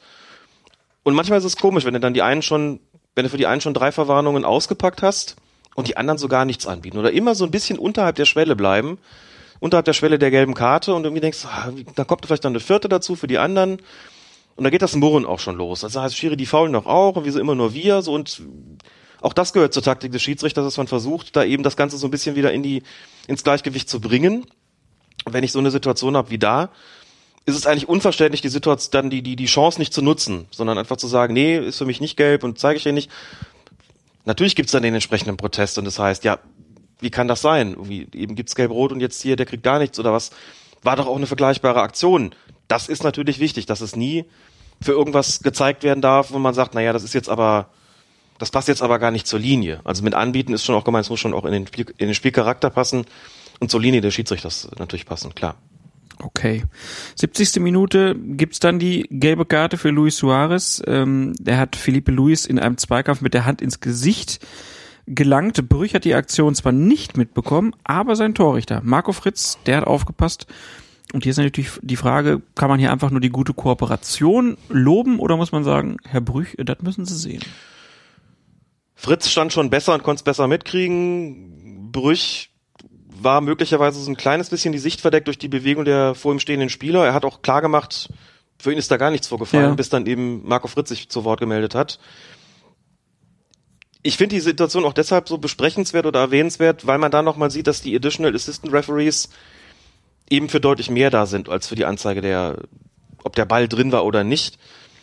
Weshalb sie ja bei der Europameisterschaft auch eingesetzt werden. Da haben wir ja Tonlinientechnologie und diese zusätzlichen Assistenten. Die sind mit dieser Bezeichnung auch wesentlich besser ähm, benamst sozusagen, als wenn man, wenn man immer wieder Torrichter sagt. Die stehen zwar an den Toren, aber es ist, glaube ich, einfach ein, das Missverständnis ist eben lange Zeit aufgekommen und lange Zeit existent gewesen, dass sie in erster Linie dafür da sind, zu sehen, wann der Ball hinter der Linie. Das sind sie auch, aber das ist inzwischen noch nicht mal mehr ihre ihre Hauptaufgabe. Die haben noch ganz viele andere und eine gehört eben dazu. Insofern war es eine gute Kooperation, wenn es der Schiedsrichter schon nicht sieht. Und da auch da ist es so, dass man halt im Gespann sagt, einer von uns muss es mitbekommen. Wer ist dann vielleicht nicht ganz so relevant. Hauptsache es wird überhaupt gesehen und vom Schiedsrichter entsprechend veranlasst. Wie würdest du insgesamt den Auftritt von Brüch äh, be bewerten? Mir hat er gut gefallen in dem Spiel, gab ja doch einige Kritik, gerade wegen der gelb-roten Karte gegen Torres und war so ein bisschen Hektik in der Partie drin, aber ich finde, hat Brüch wieder gezeigt, dass er wirklich einer der international besten Schiedsrichter ist. Aber er hat dann ja trotzdem kein weiteres Spiel bekommen. Brüch hat dann kein weiteres Spiel bekommen. Wir sind im Viertelfinale, genau im Halbfinale. Hätte er theoretisch eins der anderen Partien bekommen können oder jetzt das Finale, das ist richtig, das stimmt. Nach allem, was ich weiß, war die Bewertung der UEFA für die Spielleitung dieser Partie aber durchaus gut. Also man hat ihn auch, auch gut gesehen. Er ist so ein bisschen im Gespräch gewesen, aber in letzter Konsequenz muss man wirklich sagen, hat es eigentlich sehr souverän über die Bühne gebracht, die, die spielwichtigen Entscheidungen auch äh, korrekt getroffen. Ist da auch sehr, sehr konsequent in seinen Entscheidungen. Die Körpersprache gefällt mir bei ihm auch immer sehr gut, die Kommunikation mit den Spielern. Die Linie hat gepasst, das, was er da pfeifen musste und was er, was er nicht gepfiffen hat, hat eigentlich auch exakt zum Spiel gepasst. Also für mich eigentlich ein wirklich guter Auftritt. Wenn man das guckt, gibt's immer so ein bisschen Lamento und er hätte zu viel Einfluss aufs Spiel genommen, gerade zu Ungunsten Atleticos. Nicht geahndete Aktion von Suarez. Klar, das ist, ist immer blöd, wenn einem sowas durchgeht. Und da kann man auch nur sagen, das ist eben extrem schwer zu sehen gewesen auch und sich, wie gesagt, im Stadion, glaube ich, niemand wirklich daran, daran aufgehalten hat, eben weil es auch so schwer zu erkennen war. Eine gelbe rote Karte, über die man diskutieren kann, eine nicht gegebene Karte, also haben wir auch jetzt strittige Punkte hier angesprochen, aber insgesamt hat das, finde ich, sehr gut gepasst und entsprach auch voll auf der, der, dem Spielcharakter, was er da gemacht hat. Okay. Zweites Viertelfinale mit deutscher Beteiligung war dann VfL Wolfsburg gegen Real Madrid. Und nach einer schnellen Kombination kommt André Schöle in der 17. Minute im Strafraum von Real an den Ball. Als er zum Schuss ausholt, bleibt er am Bei- Bein des hinter ihm befindlichen Casemiro hängen und fällt. Schiedsrichter Gianluca Rocchi entscheidet Strafstoß.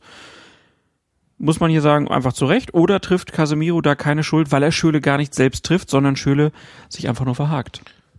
Tja, Henne-Ei. Henne, Ei, ne?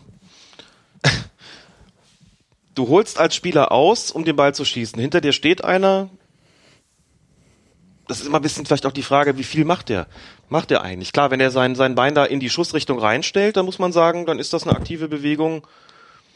Und dann trägt er auch dazu bei, dass der andere fällt anschließend. Wenn der einfach nur sich hinter ihm auffällt oder hinter ihm läuft und der andere da mit ihm in Kontakt gerät. Was, was ist das dann? Der bleibt dann da hängen. Hat der andere dann faul gespielt? Finde das ganz, ganz schwierig und hatte mich eigentlich schon entschieden zu sagen, ich glaube, das ist einfach eigentlich kein Strafschuss gewesen. Ich glaube, der ist da hängen geblieben. Was will man dem anderen denn für einen großen Vorwurf machen? Hatte das, äh, glaube ich, auf Twitter geschrieben oder in die Kommentarspalte unseres Blogs dann auch. Und dann meldete sich ein Hörer zu Wort. Ein Hörer und Leser, der, wie ich inzwischen weiß, auch selbst Schiedsrichter ist. Schreibt unter dem Pseudonym Joaka, was mit seinem realen Namen zusammenhängt. Er hat die Szene mit einer Situation im WM-Spiel zwischen Griechenland und der Elfenbeinküste. Ich nehme an, du hast noch genauso präsente Erinnerungen daran wie ich. Das war ein wunderschönes Spiel. Das war es tatsächlich. Es hat einen tragischen Ausgang. Griechenland und der Elfenbeinküste verglichen. In diesem Spiel hat es kurz vor dem Schlusspfiff ebenfalls einen Strafstoß gegeben. Für Griechenland nämlich. Das machte das Drama ja auch aus. Und Joaka hat geschrieben, euer damaliger Kommentar, korrekter Strafstoß, großartig gesehen. Jetzt wieder er. Ich habe die beiden oben genannten Szenen miteinander verglichen und komme zum Urteil nahezu identisch. Da du, Alex, die beiden Situationen anscheinend unterschiedlich beurteilst, würde ich gerne wissen, wo du den Unterschied siehst. Ja, Feuerherd. Habe ich gedacht, geil, beim Kacken erwischt.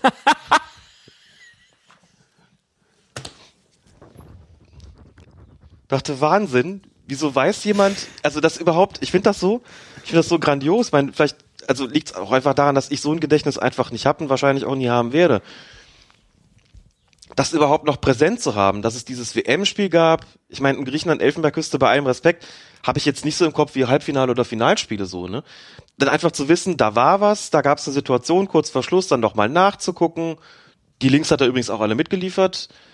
Er hat sogar noch den, den, den Timecode mitgeliefert von der Podcast-Folge, wo ich das gesagt habe. Ich habe mich so richtig überführt gef äh, gefühlt. Hab mir das dann auch nochmal Ich hätte angeguckt. dir, ich hätte dir auch sagen können. Warum fragst du mich nicht? ich wusste ja, ich meine, was hätte ich da fragen sollen? Für mich hat sich der Vergleich ja gar nicht aufgedrängt, weil ich das gar nicht mehr im Kopf hatte. Dann habe ich mir das angeschaut, dann habe ich mir anschließend nochmal angehört, was wir da fabriziert haben, gedacht, okay, er hat natürlich vollkommen recht, warum, also hätte er auch nicht recht haben sollen. Hab das dann nochmal mit der Situation in Wolfsburg verglichen, hab gedacht, die Unterschiede sind so minimal. Wir können jetzt darüber diskutieren, ob der eine vielleicht ein bisschen mehr das Bein in die Richtung oder nicht, als der andere. Letztlich sind es vergleichbare Situationen. Damals aber hatte ich überhaupt keinen Zweifel. Hab gedacht, ja klar, ich meine, wenn der andere das, das Bein hinten rausstellt, wenn einer zum, zum Schuss ausholt und da, da steht einer und der bleibt da hängen, dann die, ist das halt die Schuld des anderen. Ich bin mir da inzwischen nicht mehr so sicher offen gestanden. Aber auch da, zur Ehrenrettung des Schiedsrichters, was sieht der denn in der Situation? Der sieht, Schürle holt zum Schuss aus. Und anschließend fällt er, wie du nur fällst, wenn irgendwie eine Form von Kontakt stattgefunden haben muss. Oder es gibt ja auch sowas, dass du dann anschließend in den Boden trittst, weil du irgendwie gegen vorher irgendeinen berührt hast und dann irgendwie ist die, der ganze Bewegungsablauf plötzlich ein völlig anderer. Das heißt, du weißt als Schiedsrichter, da hat es gerade einen Fremdkontakt gegeben und die Option, dass der andere gar nichts gemacht haben könnte und du bloß, bloß an dem hängen geblieben bist, die Option, die gibt, existiert eigentlich gar nicht. Es ist genauso wie wenn ein Spieler alleine aufs Tor zu läuft und wird von einem Verteidiger verfolgt. Wenn der irgendwann fällt, kommst du auch nicht auf die Idee, dass der vielleicht irgendwie in dem Moment, wo der mit seiner Ferse nach hinten ausgeschlagen hat, irgendwie vielleicht den hinter ihm laufenden Verteidiger selbst getroffen hat und ist dadurch ins Straucheln geraten. Du denkst immer, der andere hat ihm ein Bein gestellt, beziehungsweise hat ihn wenigstens kurz, aber aktiv getroffen. Und genauso ist es in so einer Situation. Du kannst im Prinzip kaum in der, in der normalen Geschwindigkeit beurteilen, ob der eine ihn jetzt quasi das Bein stellt, und genauso sieht's ja aus, oder ob der andere hängen bleibt. Das ist fast nicht möglich. Das ist dann einfach, wenn du dann sagst, okay, wenn er hängen bleibt, ist es kein Strafstoß und du entscheidest so, stürzen sich elf total frustrierte und empörte Spieler auf dich, nämlich die, die den Strafstoß haben wollen, sagen, das ist doch eine klare Sache. So, und vielleicht kann man es sogar verteidigen. Ne? Also ist es Beinstellen? Klassischerweise wahrscheinlich nicht. Also ich bin da selber unsicher und kann einen, Fre- einen jederzeit nachvollziehen. Aber im Grunde genommen muss man ja sagen, trifft den Verteidiger da eine Schuld? Was hat er denn gemacht? Eigentlich nichts, außer da zu stehen. Ne? Und insofern ist die Entscheidung dann einerseits vielleicht falsch, auf der anderen Seite aber auch ja kaum anders zu treffen, weil du es gar nicht so genau sehen kannst, würde ich sagen. Ich bin ja mal, ich glaube, das war meine erste Hinausstellung überhaupt. Ich kann mich zumindest an keine andere erinnern. Das war ein Spiel gegen Rehren AO. AO ist wichtig, weil es heißt Amt Obernkirchen und nicht Amt Rodenberg. Nee, die gab es nämlich auch, Rehren HR. Klar, also Rehren AO, so ein Feld- und Wiesenplatz, das könnte E-Jugend gewesen sein, vielleicht auch D-Jugend. Ich war auf jeden Fall Kleinfeld, also würde ich schätzen, war noch E-Jugend. Und ähm, ja, ich war schon aggressiver Spieler auch, ne? So, auch äh, dem Alter schon so, dass ich unbedingt gewinnen wollte und so. Und dann ist es mir passiert, also mir hatte schon einen schlechten Ruf und dann pfiff ja auch da kein richtiger Schiedsrichter, sondern irgendeiner, der dabei war. Und dann bin ich halt dann einem hinterhergelaufen, der war ein bisschen langsamer als ich. Äh, und dadurch ist der dann vor mir gekreuzt und ist dann mit seinem Bein halt gegen meins getreten und lag dann da und ich bin vom Platz gestellt Mhm. worden. Ja. Von daher, also mein Mitgefühl äh, hat da der Abwehrspieler. Der kann da nichts für. Und das ist ja beim Kreuzen häufiger mal so. Von wem geht der ganz schnell. Kontakt eigentlich Ja. aus? Und nochmal, fürs menschliche Auge ja im Grunde kaum zu erkennen. Ich würde immer sagen, dass da der, der vorne wegläuft, der kann ja nicht nach hinten gucken, der Ja. hinten läuft, der könnte halt abbremsen. Ähm, Also im Prinzip Auffahrunfall. sozusagen. Von daher würde ich Mhm. da wirklich sagen, im Zweifel für den Angreifer. Ich glaube nicht, dass man die Beine so nach hinten auswerfen kann, dass man äh, damit absichtlich ein ein Freistoß oder ein Strafstoß generieren kann. Nein, Von das daher war meine. Haus Hinausstellung damals bei Rerenau auch gerechtfertigt. Dass da hinterher dann gesagt wurde, ja, nette Mannschaft, aber äh, der Kleine mit dem Schwänzchen, ich hatte ein Schwänzchen früher, ne, so Haare hinten lang. Ach Gott. Hm, sag, war ja mal in, ne? da hätten wir nicht zusammen gepodcastet. Ja. Wahrscheinlich nicht. Aber da, äh, da wurde dann gesagt, ja, der Kleine mit dem Schwänzchen, das ging ja gar nicht. so ein Fußballer war ich. Aber gut, ähm, schwierig zu entscheiden auf jeden Fall. Nächste strittige Szene, 69. Minute, das Spiel ist unterbrochen. Der Ball ist bei Marcelo, der nun gleich doppelt unangenehm auffällt. Erst tritt er nach hinten gegen den in der Nähe befindlichen Maximilian Arnold aus, ohne ihn zu treffen. Und dann stößt er seinen Kopf leicht in den Bauch von Arnold, um anschließend theatralisch zu fallen, als ob er selbst getroffen worden wäre. Es entsteht eine Rudelbildung, nach der Arnold und Gareth Bale die gelbe Karte sehen. Marcelo dagegen kommt ohne Strafe davon. Und ich muss sagen, als ich das gesehen habe, ne, kam ja noch direkt das GIF, ne, wieder dann so diesem Arnold, der ja im Kopf größer ist als er und er rammt sich da so rein und fällt dann zurück. Ich habe so herzhaft lachen müssen. Gott war das albern. Das sah so bescheuert aus. Ne? Und der Arnold halt auch so, ne? Das ist so ein Spieler, der, glaube ich, der untheatralischste Spieler der Bundesliga ist, ne? So mit seinem, ja, sehr nüchternen Spielstil irgendwie, ne? Und der, der hat doch geguckt und das konnte Klar. man immer wieder laufen lassen. Da denkst du auch, was macht, das ist so albern, albern hoch 10. Erst habe ich auch gelacht und dann habe ich mich echt geärgert, dass er ohne Strafe Ja, na klar, ist. das, aber, Aber schön war ja hinterher und da hat es dann wieder so ein bisschen den Ausgleich gegeben. Arnold ist ja dann im Sky-Interview gefragt worden. Also er hat sich ja dann noch über den Marcelo gebeugt und dem ein paar Takte mit auf den Weg ge Ja. gegeben. Dann ist er gefragt worden, was er dem Marcelo dann da gesagt hätte. Was er geantwortet hat? Hast du noch im Kopf? Du hast gehört? Ich hätte auch gern so schöne Haare wie du. und das finde ich in der Situation, und ich glaube, das hat er sich spontan ausgedacht vor dem Mikro und hat auch noch so leicht verschmitzt dabei gegrinst. Das fand ich richtig, richtig gut. Ich hätte auch gern so schöne Haare wie du. Das war die maximal coole Reaktion auf diese blöde Aktion von dem Marcelo und ich habe mich echt geärgert, dass er da davon gekommen ist. Rein von der ästhetischen Not, du hast als Schiedsrichter die gesamte Bandbreite hier zur Verfügung, was du mit dem machen kannst. Du kannst einen ganz rausschmeißen mit Knallrot, indem du sagst, was du da machst, ist erstens eine, A, eine versuchte Tätigkeit und B, mit dem den Kopf da in den, den, in den Bauch des Gegners dazu, naja, rammen ist übertrieben, aber so schmerzhaft war es nicht. Geht dann auch nochmal in den Bereich. Also dunkelrot hast du dir da auf jeden Fall verdient. Du kannst es auch machen. Hätte ich ästhetisch von der B-Note noch ansprechender gefunden. Herr Marcelo, kommen Sie mal her. Hier ist die gelbe Karte für das versuchte Austreten und hier ist gelb-rot für die Unsportlichkeit, da so eine Tätigkeit vorgetäuscht zu haben. Gelb und gelb-rot in einer Situation, dann hätte sie den aber richtig verarztet gehabt. Gut, da wird er nur ein Spiel für gesperrt, aber eins von den beiden hätte ich dann schon sehr gerne gesehen und äh, wenn ich nun extrem zurückhaltender Schiedsrichter bin, also dann bitte doch Minimum Gelb in der Aktion, aber gar nichts. Das fand ich auch deswegen blöd, weil da war abgepfiffen in der Situation und der Ball war genau in der Nähe dieser beiden. Das heißt, dass du als Schiedsrichter dann eigentlich auch schon mal ganz gerne in diese Richtung guckst. Es war ein Assistent in der Nähe.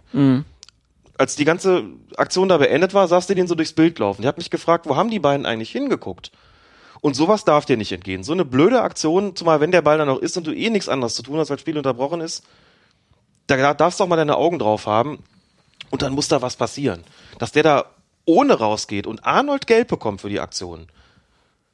Das ist dann auch, das ist dann schon auch eine Entscheidung, wo ich sagen würde, Jungs, auf dem Niveau ist das blöd, dass das so passiert. Gianluca Rocchi hat hinterher auch nichts mehr gepfiffen. Nee. Gut. Dann kamen die Rückspiele. Atletico Madrid gegen den FC Barcelona und in der 87. Minute beim Konter von Atletico kommt es zu einer 2 gegen 1 Situation. Felipe Luis will den Ball zum mitgelaufenen Antoine Griezmann passen. Andres Iniesta aber stoppt das Zuspiel im Strafraum mit der Hand. Der Strafstoß ist völlig unstrittig, nicht aber die Farbe der Karte. Schiedsrichter Nicola Rizzoli zeigt nur gelb. Aber wurde hier nicht eine klare Torchance vereitelt?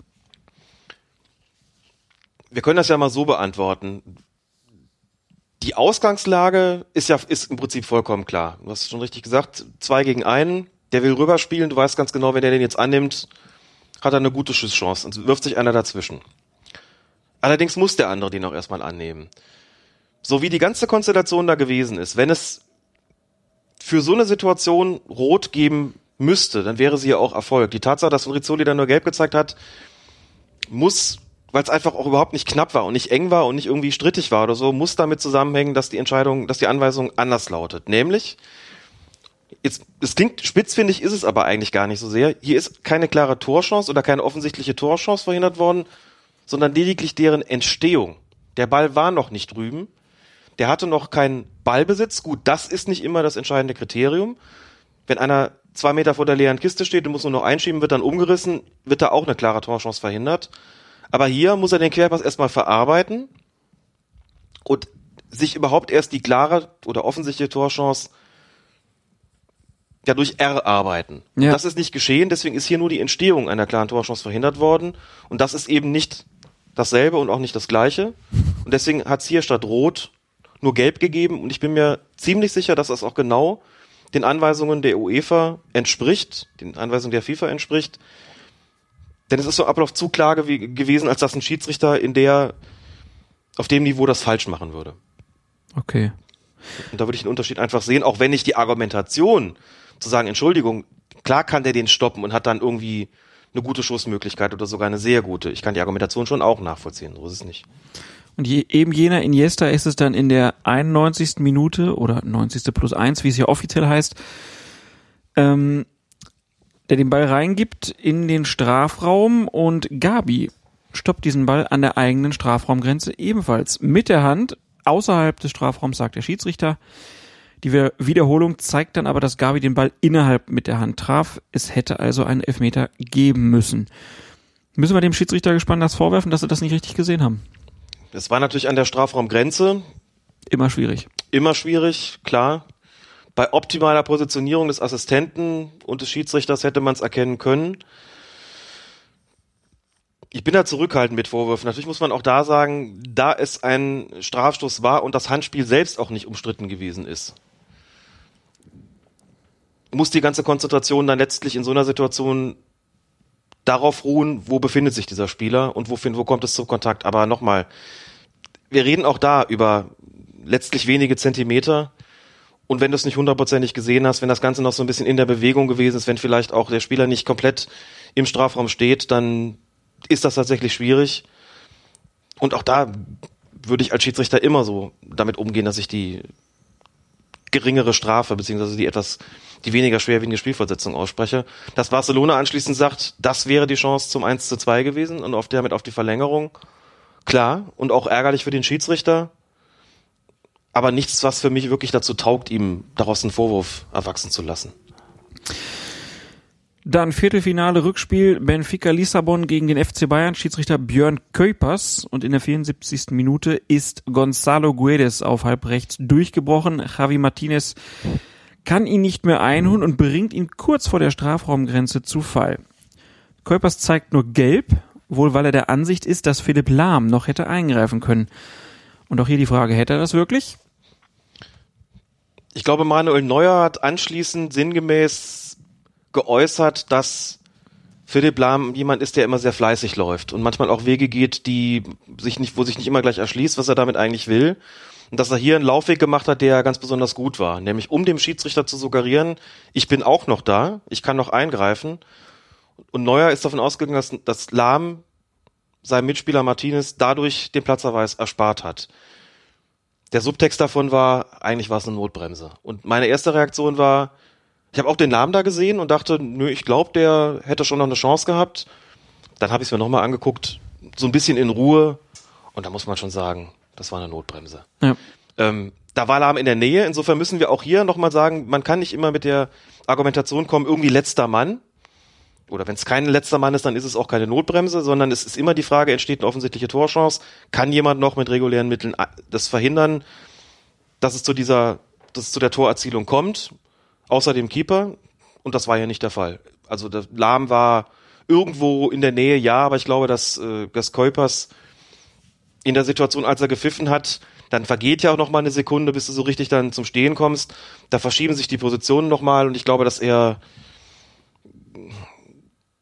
dem guten Philipp Lahm da mehr zugetraut hat, als er in der Situation auszurichten in der Lage gewesen wäre. Also das war eine rote Karte. Gut, dann kommen wir zu den Halbfinalspielen und die Hinspiele. Atletico Madrid gegen FC Bayern, geleitet vom Engländer Mark Klettenberg und das Spiel Manchester City gegen Real Madrid, geleitet von Cüneyt Çakir, kann man, glaube ich, auf Lehrabenden zeigen, weil das war beides sehr, sehr gut. Hervorragende Schiedsrichterleistung, fand ich auch. Absolut geräuschlos, ohne Komplikationen, maximale Akzeptanz. Da hat niemand über die Schiedsrichter gesprochen. Hab gedacht, wow, zwei Halbfinalspiele, zwei Halbfinal-Hinspiele und niemand will irgendwas von denen, auch von der ganzen Persönlichkeit. Die Linie hat gestimmt, Ja. die haben was zugelassen. Das ist halt auch internationaler Fußball. Da muss man nicht jede Kleinigkeit abpfeifen. Und das haben die Mannschaften auch akzeptiert. Die haben schnell gemerkt, der pfeift hier nicht permanent, wenn wir fallen. Und alle haben sich danach gerichtet und haben gedacht, das wird doch jetzt auch ein schönes Fußballspiel, machen wir einfach mal. Also bei Manchester City gegen Real war es eigentlich nicht so ein schönes Fußballspiel, muss man sagen. Das gab ohnehin nicht so viel her. Aber auch das sind dann ja solche Spiele, die du als Schiedsrichter natürlich erstens erstmal rumbringen musst, gerade wenn es sich um ein Halbfinale in der Champions League handelt. Und auch da müssen die Spieler erstmal deine Linie akzeptieren. Also das war wirklich, da hat niemand über die Referees gesprochen. Ganz im Gegenteil. Immer gut, Ich habe hab viel Lob gelesen. Ja. Bei beiden so, Spielen genau. für die Schiedsrichter ähm, fand ich schon bemerkenswert. Dann das Rückspiel. Bayern gegen Atletico und das bekam wieder Cüneyt Çakir. Ziemlich ungewöhnliche Schiedsrichteransetzung, denn es war ja schon die zweite Halbfinalansetzung für Shakir. Im vergangenen Jahr hat er ja zudem bereits das Finale gepfiffen und ähm, hier kann man ja eigentlich nur davon sprechen, dass das eine ganz besondere Anerkennung für Shakir ist, aber auch natürlich eine Enttäuschung für die anderen Referees in der Elite Group. Aus seiner Sicht, wie kommt es dazu, dass man da sagt, wir schicken da schon wieder Chucky hin? Traut man den anderen das nicht so zu? Oder sagt man damit einfach, nee, der ist einfach der Allerbeste und Finale kriegt er dieses Jahr nicht, deswegen kriegt er noch das Halbfinalrückspiel. Und deine Einschätzung, wird das so akzeptiert oder sorgt das äh, für Geraune in der WhatsApp-Gruppe? Das wird auf jeden Fall für Geraune sorgen. Dann ist doch klar, dass wenn du einen Kader hast von 23 äh, Spitzenschiedsrichtern, von denen ein paar ausscheiden, schon aus, aus geografischen Gründen oder Gründen der Verbandszugehörigkeit, dass da jeder sagt, wieso ist der, wieso kriegt da jetzt einer schon das zweite Halbfinale? Und es schließt sich ja auch nicht aus, dass das für ihn natürlich eine maximale Anerkennung ist, das ist es ganz bestimmt, klar. Und gleichzeitig auch eine Kritik an den anderen ist. Es gibt Stimmen, die gesagt haben, egal, es soll immer der Beste pfeifen und wenn Shakir eine gute Saison pfeift oder sogar eine sehr gute, dann soll er halt auch zwei Halbfinale bekommen. Wo ist das Problem? Du hast natürlich als Schiedsrichterchef immer noch ganz andere Interessen in der Runde. Das ist natürlich auch auch da so ein bisschen die Stimmung zu halten, so die, auch für eine Balance zu sorgen. Und das bedeutet natürlich auch, du verkaufst ja auch was nach außen. Ich meine, du kannst sagen, der war so super, dass er halt jetzt zwei Spiele bekommt, aber natürlich werden viele auch fragen, was ist mit den anderen? Hast du denn nur den? Was ist denn mit den anderen? Haben die, haben die schlecht gepfiffen? Klar, dann waren so ein paar Haken drin. Kolpers kann schon sein, dass sie ihm das übel genommen haben, dass er Martinez nicht vom Platz gestellt hat, zum Beispiel. Ne? Rizzoli kann schon sein, dass sie von ihm wollten, dass er das Handspiel sieht und auch sagen, naja, ist ein Fehler, bei dem wir diskutiert haben. Rocky vielleicht Marcelo nicht erwischt. Von Brüch, wie gesagt, meine ich, äh, da habe ich auch gehört bzw. gelesen, dass seine Leistung positiv beurteilt wurde. Also das ist schon sehr ungewöhnlich und da sind schon, wären schon auch noch welche gewesen, bei denen man hätte sagen können, da kommt er halt auch noch mal zum Einsatz. Aber irgendwie Brüch der, konnte es ja nicht pfeifen, war ja Bayern. Klar, war er Bayern. Gut, hätte man dann tauschen können, theoretisch. Ja, aber Shakir konnte ja nicht hin und Rückspiel Aber kann natürlich nicht City Hin- und gegen. Real pfeifen, das meine ich. Ja. Wobei das auch, Das wäre es ja noch gewesen. das wäre es dann auch noch gewesen. Das ist einfach die gleiche Paarung, nochmal der, derselbe Schiedsrichter halt. Genau. Naja. Also, War schon fand ich schon ein bisschen, ne? bisschen seltsam. Es steht eine Europameisterschaft ins Haus, da hast du auch UEFA-Schiedsrichter. Puh, also das, so, so sehr mich das freut für Shakir, der einfach ein glänzender Schiedsrichter ist, so unruhig macht macht's mich auch so ein bisschen mit Blick auf die, auf die EM. Ja gut, aber auf der anderen Seite, da gibt's ja so viele Spiele zu verteilen dieses Jahr, also werden ja alle zum Zuge kommen. Ja. Aber wir haben einen Favoriten fürs Finale. Wir haben einen Favoriten fürs Finale. Es, die Fall. Türkei wird sehr erfolgreich spielen, aber das ist ja Im Finale sehe ich sie nicht. so. Was ich gut finde übrigens ist, weil wir ja vorhin dann mal kurz drüber gesprochen hatten, wie das so ist mit solchen Regelungen wie Schiedsrichter aus Verband sowieso, da darf eben nichts aus dem eigenen Verband äh, pfeifen. Diese Regelungen, jemand, der, also es, es kann kein Schiedsrichter aus einem, im Halbfinale aus einem Land kommen, das einen Halbfinalisten stellt. Dann hätten ja Klette Klettenberg zum Beispiel nicht pfeifen dürfen. Regelung gekippt. War Bullshit, weg damit. Das sind Profis, also warum soll Klettenberg nicht Bayern, äh, Atletico gegen Bayern pfeifen, wenn Man- Manchester City im anderen Spiel spielt? Na, man hätte ja sagen können, okay, der zeigt jetzt einfach ein paar gelbe Karten, Mhm. äh, so dass vielleicht bei den Mannschaften jemand fehlt und Manchester City nicht gegen die beste Truppe antritt. Aber das findet ja nicht mehr so statt, weil die gelben Karten ja dann halt auch gelöscht werden. Also es, es, es fehlt ja keiner mehr wegen der Gelbsperre im Finale. Ja. Ich denke, dass das auch ein Beweggrund war, warum man gesagt hat, das ist jetzt nicht mehr so wild. Der kann da jetzt für Manchester, Mensch, für Manchester City nix mehr in die Richtung ähm, flickschustern, wenn man ihm was Böses unterstellen wollen würde. Klar, andere Optionen, eine Mannschaft ins Finale zu bringen, die dann angeblich besser, aber wobei das natürlich auch international, bitte dich, wer im Halbfinale steht, da gibt's dann auch keine, Nee. keine Wunschgegner mehr. Aber ich glaube, dass der eigentliche Grund schon, schon war, das sind einfach, es sollen die Besten pfeifen. Was sie nicht machen, ist, Engländer pfeift ein Spiel einer englischen Mannschaft oder ein Deutscher Spiel einer deutschen Mannschaft, okay. Aber ansonsten ist da, gibt's da jetzt nicht mehr so viel, was irgendwie einschränkt. Und weiß jetzt ehrlich gesagt, ich kann mir das nie so genau merken, wie die, wie das, wie die Regularien bei Welt- und Europameisterschaften sind. Da gab's ja lange Zeit auch dieses Ding, Schiedsrichter, deren Länder noch beteiligt sind, müssen nach dem, weiß ich nicht, Achtelfinale, Viertelfinale nach Hause fahren. Ja. Ich würde mal behaupten, wenn es das noch gibt, gibt's das nicht mehr lange, weil das, da beschneidet man sich auch dermaßen. Sagt ja, also warum sollte ein, ein Schiedsrichter, dessen, dessen Land im Halbfinale ausgeschieden ist, warum soll der nicht das, nicht das Finale kriegen? Das ist überhaupt kein, kein Problem. Ich dachte nochmal, im Eishockey ist es ohnehin Usus. So, und Colina ist hier eben auch einen Weg gegangen, Shakir Zammer einzuteilen, was halt relativ ungewöhnlich ist.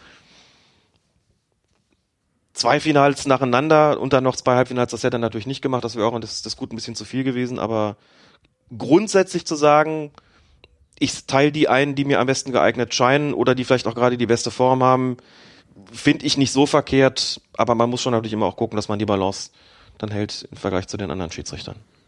Gut. Shaki hatte dann auch ein paar Szenen zu bewerten, die können wir vielleicht relativ schnell abhandeln. 34. Minute. José Jiménez umklammert Javi Martinez im Strafraum. Shaki entscheidet sofort auf Strafstoß. Das war korrekt. Das war korrekt und auch hier fand ich gut, dass er, als er auf den Strafraum geblickt hat, das richtige Pärchen mit den Augen erwischt hat und geahnt hat, da könnte sich was anbahnen, da waren noch ganz andere zugange, was eben auch bedeutet, da entgeht dir schon mal irgendwas, weil du ganz woanders hinguckst, dein Assistent auch, hat genau richtig hingeschaut, genau das richtige Pärchen erwischt und das Foul an sich dürfte unstrittig sein, das war ein Strafstoß. 84. Minute. Javi Martinez bringt Fernando Torres zu Fall. Knapp außerhalb des Strafraums, doch Shakir gibt den zweiten Elfmeter in dieser Partie, obwohl er eigentlich gut positioniert war. Was glaubst du, warum hat er sich da falsch entschieden? Zum einen ist es immer kompliziert, wenn die Bewegung sich in den Strafraum fortsetzt, wenn die Bewegung sich in den Strafraum verlagert. Denn die Spieler bewegen sich ja weiter, rutschen vielleicht noch einen kleinen Moment, kommen dann irgendwo zum Liegen. Meistens kommst du überhaupt dann erst zum Pfeifen. Und dann sieht es letztlich klarer aus, als es eigentlich gewesen ist. Und gerade diese Bewegung in den Strafraum hinein verführt so ein bisschen dazu zu denken, der Kontakt war dann wohl auch innerhalb schon. Ihm ist noch ein Spieler kurz durchs Bild gelaufen. Wahrscheinlich hat er im entscheidenden Moment auch nicht hundertprozentig den, den Blick darauf gehabt. Könnte man jetzt argumentieren, warum pfeift er dann nicht einen Freistoß, wenn er es nicht klar sehen kann. Natürlich würde ich dann wiederum die, die erstgenannte Begründung anbringen. Und es ist natürlich sehr knapp gewesen. Der entscheidende Kontakt war wenige Zentimeter außerhalb, wenige Zentimeter vor der Linie, die zum Strafraum gehört und was dann ja auch ein Strafstoß gewesen wäre. Insofern ist es einfach eine monströs knappe Entscheidung gewesen, auch wenn du da gut stehst als Schiedsrichter. Passiert es halt schon mal, dass du einfach deine falsche Wahrnehmung in dem Moment hast und sagst, okay, war dann wohl doch schon auf der Linie oder drin, also Strafstoß. Monströs knapp. Ja, ne? Jürgen Klopp gefällt Contradictio adjecto. das. Uh, ja, zum Spiel kann man noch sagen, Atletico hat ziemlich viel auf Zeit gespielt und Shaki hat dann auch sechs Minuten draufgepackt, was ja schon ein relativ hoher Wert ist. Aber es gab trotzdem noch Stimmen, die gesagt haben, also eigentlich hätte er noch viel länger nachspielen lassen müssen. Was sagst du? Boah, sechs Minuten finde ich schon, ist dann schon in Ordnung. Viel mehr geht auch nicht, ne? Viel mehr geht dann eigentlich auch schon gar nicht mehr. Nein, Atletico hat das aus seiner Sicht sehr geschickt gemacht. Sie haben das immer genau so gemacht, dass sie eben keine gelbe Karte dafür kassiert haben. Ja. Und das ist auch eine, also wenn ich das jetzt als Kunst bezeichne, dann bitte ich das nicht als Votum für diese Form des Verhaltens zu interpretieren. Es gibt auch hässliche Kunst. Es gibt auch hässliche Kunst, genau. Immer gerade so das Spiel verzögert, dass klar war, hier wird er noch nicht klar, ist das immer auch eine Sache, die du dann mit dem Schiedsrichter äh, sozusagen ausdealen musst. Aber es war auch so, die wussten schon auch ganz genau, der wird in so einem Halbfinale nicht allzu kleinlich sein. Shakir ist überhaupt kein, kein kleinlicher Schiedsrichter. Das heißt, ein bisschen was geht da. Dann wurde irgendwann, gab es bei einer Auswechslung, hat Shakir den Spieler quasi mit nach draußen fast schon Ja. begleitet. Da kann man sagen, naja gut, dann holt er sich noch die Schienbeinschoner daraus, wieso verwarnt er den nicht? Ähm, ich hatte den Eindruck, dass Shakir wusste, wenn ich den jetzt rausbegleite, geht's hier schneller weiter. Und Bayern ist gerade so im, im Fluss drin, die wollen ja auch was. Die werden benachteiligt durch weitere Verzögerungen. Wenn ich jetzt gelb zeige und der ausgewechselt wird, bringt das überhaupt keinem was. Der ist verwarnt, gelbe Karte hat keine Relevanz fürs Finale. Also spielt es auch keine Rolle. Ich muss notieren, es gibt auf jeden Fall Aus Aufregung von wegen, was, gelbe Karte, weil der hier, was soll denn der Scheiß? Wieder eine Minute, Bayern aus dem Konzept gebracht und ich glaube, dass er taktisch da gesagt hat, ich gehe mal ein paar Meter mit und sorge dafür, dass das jetzt hier vorangeht, aber gelb gebe ich nicht, sorgt nur für Verzögerungen, die niemandem was bringen, außer denen, die auf diese Verzögerung setzen. So, und das ähm, mag in der einen oder anderen Situation auch eine Rolle gespielt haben. Für mich hat sich, und das sage ich auch mit der pra aus der Praxis, niemand so richtig aufgedrängt für eine gelbe Karte. Klar kannst du die diesem Spieler zeigen, der ausgewechselt wird, kannst überlegen, Oblak den Torwart zu, zu, zu verwahren, weil er sich bei den, bei den Abstößen ab und zu mal Zeit gelassen hat. Alles richtig, aber auch schwer zu greifen für den Schiedsrichter. Und dann fängst du an zu sagen, gut, dann spiel mir aber auf jeden Fall noch mal länger nach Ja. und guckst ansonsten, dass du dafür sorgst, dass die anderen nicht allzu sehr aus dem Rhythmus geraten. Dann war ja noch die Aktion da von, äh, von Simeone, der mit seinem Betreuer da irgendwie aneinander gerät, den da so auf die, auf die Schulter haut, äh, weil der irgendwie die Auswechseltafel da ähm, unsachgemäß oder zu früh oder was auch immer zur Anwendung gebracht hat. Es war auf jeden Fall nicht der vierte Offizielle der, der vierte UEFA, Offizielle. sondern es war ein Angestellter von Atletico, der sich da irgendwie um diese Tafel mitkümmerte, was auch schon ein bisschen komisch war.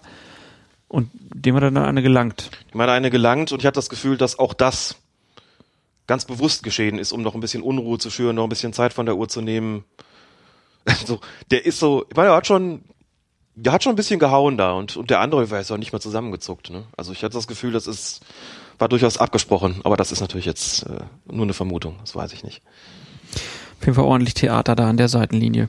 Ja, Finalspiele sind auch vergeben. Ähm, Klettenberg kriegt das Champions League. äh, kriegt Champions League Finale. Und das Europa League Finale kriegt der Schwede Genau. Jonas Eriksson. Jonas Eriksson. Ich würde sagen, also Eriksson haben ja auch viele schon gesagt, oh, warum kriegt er nicht das Champions League Finale? Ähm, ist wahrscheinlich ein Kandidat fürs nächste Jahr, würde ich schätzen. Hat man ja auch so ein bisschen das Gefühl, man kriegt erst das kleine Finale und dann das große. Ähm, aber kann man leben mit beiden. Ja, man kann absolut mit beiden leben. Also Klettenberg hat ja in der Premier League wohl Böcke geschossen, das habe ich dann nur so nachgelesen, habe ich nicht gesehen. Also war wohl teilweise nicht so glücklich, aber gehört auf jeden Fall zu den besten europäischen Schiedsrichtern. und das interessiert die UEFA auch nicht. Genau wie das die Das UEFA muss man, nicht. da wollte ich nämlich gerade dazu sagen. Das ist ja so der Bewertungsmaßstab für diese Spiele, der liegt nicht in den nationalen Ligen. Gar nicht. Deswegen hat das Felix Brüch, damals auch nicht geschadet, dass er das Phantomtor von Hoffenheim nicht gesehen hat. Das nehmen sie zwar zur Kenntnis bei der UEFA, Aber das ist für sie nationaler Wettbewerb und wenn die Leute auf internationalem Parkett sehr gute Leistung zeigen, ist es genau das, was zählt, was ja auch wirklich zählen sollte. Also kann man auch argumentieren, das ist eine wettbewerbsinterne Beurteilung sozusagen. Und natürlich ist die Herausforderung noch mal eine größere in der Champions League. Und da hat Klettenberg glänzend gepfiffen, eben zuletzt im Halbfinale. Eriksson jederzeit ein Kandidat, finde ich auch ganz großartiger Schiedsrichter von seiner ganzen Ausstrahlung.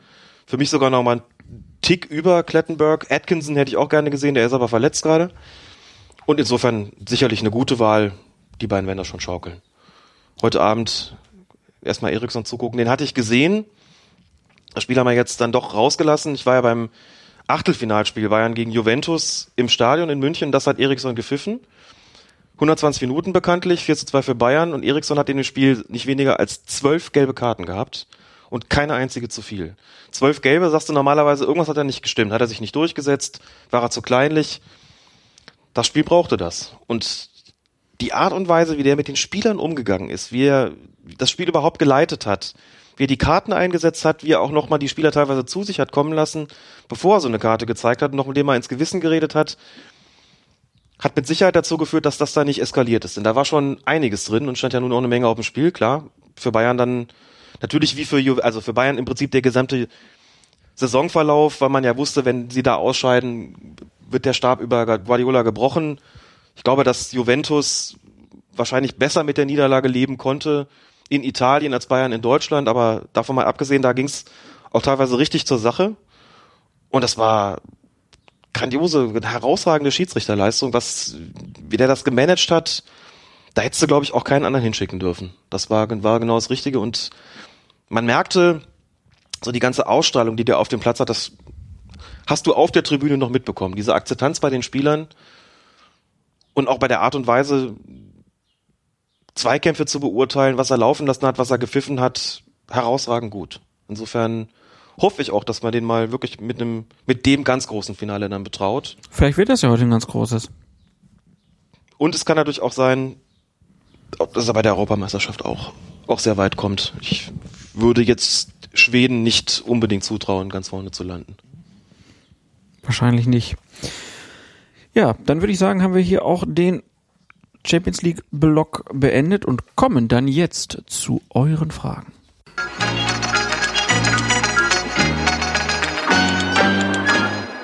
Eine der schwersten Strafen bei einem Fußballspiel ist der Strafstoß. Im Volksmund nennt man ihn Elfmeter, weil er aus einer Entfernung von elf Metern auf das Tor geschossen wird. Ein Strafstoß wird dann verhängt, wenn sich innerhalb des Strafraums eine Unsportlichkeit ereignet, die außerhalb des Strafraums mit einem direkten Freistoß geahndet würde. Also, wenn ein Abwehrspieler den Ball im Strafraum mit der Hand aufhält, ein angreifender Spieler getreten wird oder ein angreifender Spieler über ein ausgestrecktes Bein fällt. Um einen Strafstoß in einen Torerfolg zu verwandeln, müssen alle Spieler mit Ausnahme des Schützen und des gegnerischen Torwarts außerhalb des Strafraums stehen. Und zwar mindestens 9,15 Meter von der Strafstoßmarke entfernt. Hier im Trick noch einmal. Läuft auch nur ein Spieler bei der Ausführung eines Strafstoßes in den Strafraum oder in den Kreis, muss der Schiedsrichter den Strafstoß wiederholen lassen und den schuldigen Spieler verwarnen. Fliegt der Ball bei einem Strafstoß gegen die Latte oder gegen den Torpfosten und dann zurück zu dem Schützen, der ihn im Nachschuss doch noch über die Linie bringt, wird das Tor nicht anerkannt. Und noch einmal im Trick. Erzielt ein anderer Spieler im Nachschuss ein Tor, gilt der Treffer. In der offiziellen Fußballregel heißt es, der den Strafstoß ausführende Spieler darf den Ball erst ein zweites Mal spielen, nachdem dieser von einem anderen Spieler berührt oder gespielt worden ist. Wunderbare Schweineorgel hier. Von der Sportschau kann man sich ja gar nicht vorlegen, vor, überlegen, nachdenken, kann man sich gar nicht vorstellen. Man merkt, wir haben die Vier-Stunden-Grenze beinahe erreicht. Rese ist ein bisschen durch. Aber die Musik hat mich schon mal ordentlich gepusht und Adi Fohle hat erklärt, wann es äh, Strafstoß gibt und wie das alles zu laufen hat. Großartig, oder? Ja, Wir können dicht machen. der könnte einen Podcast machen.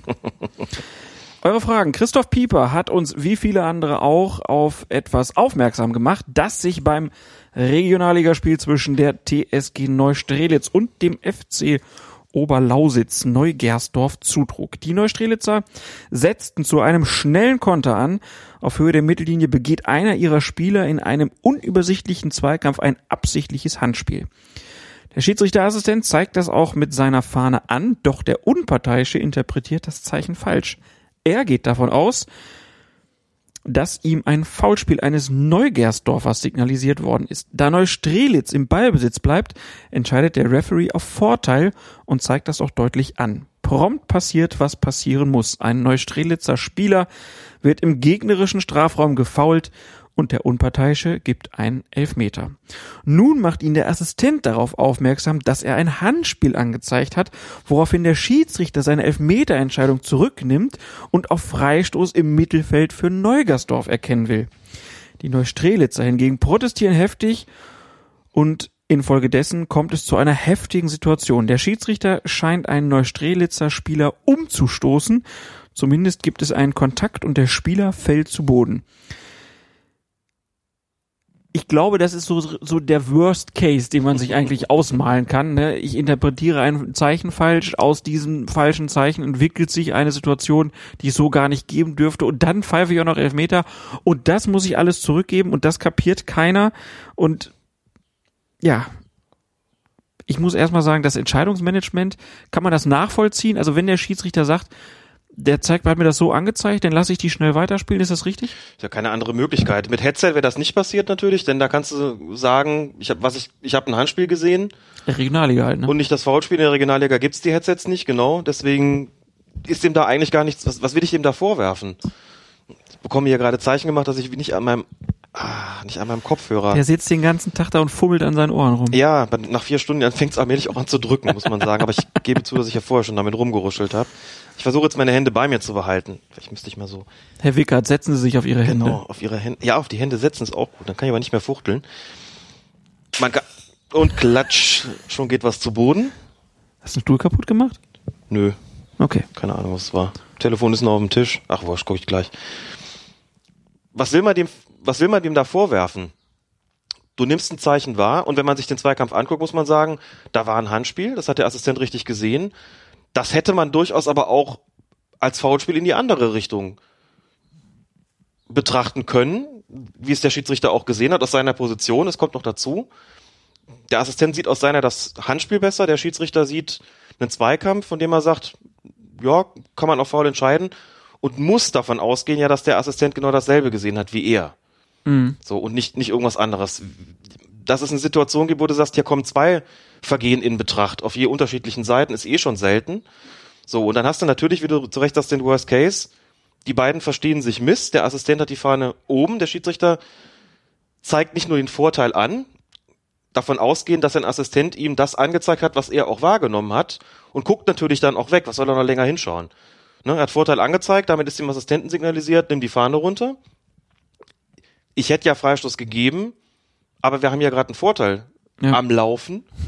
So, und da kommt es natürlich Batsch, im anderen Strafraum kommt es dann zu einer Situation, wo er Strafstoß geben muss. was macht der Assistent?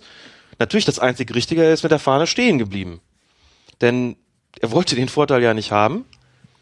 So, dann kommt es zur Rücksprache, dann sagt der Assistent ihm, ich habe hier im Mittelfeld ein glasklares Handspiel gesehen.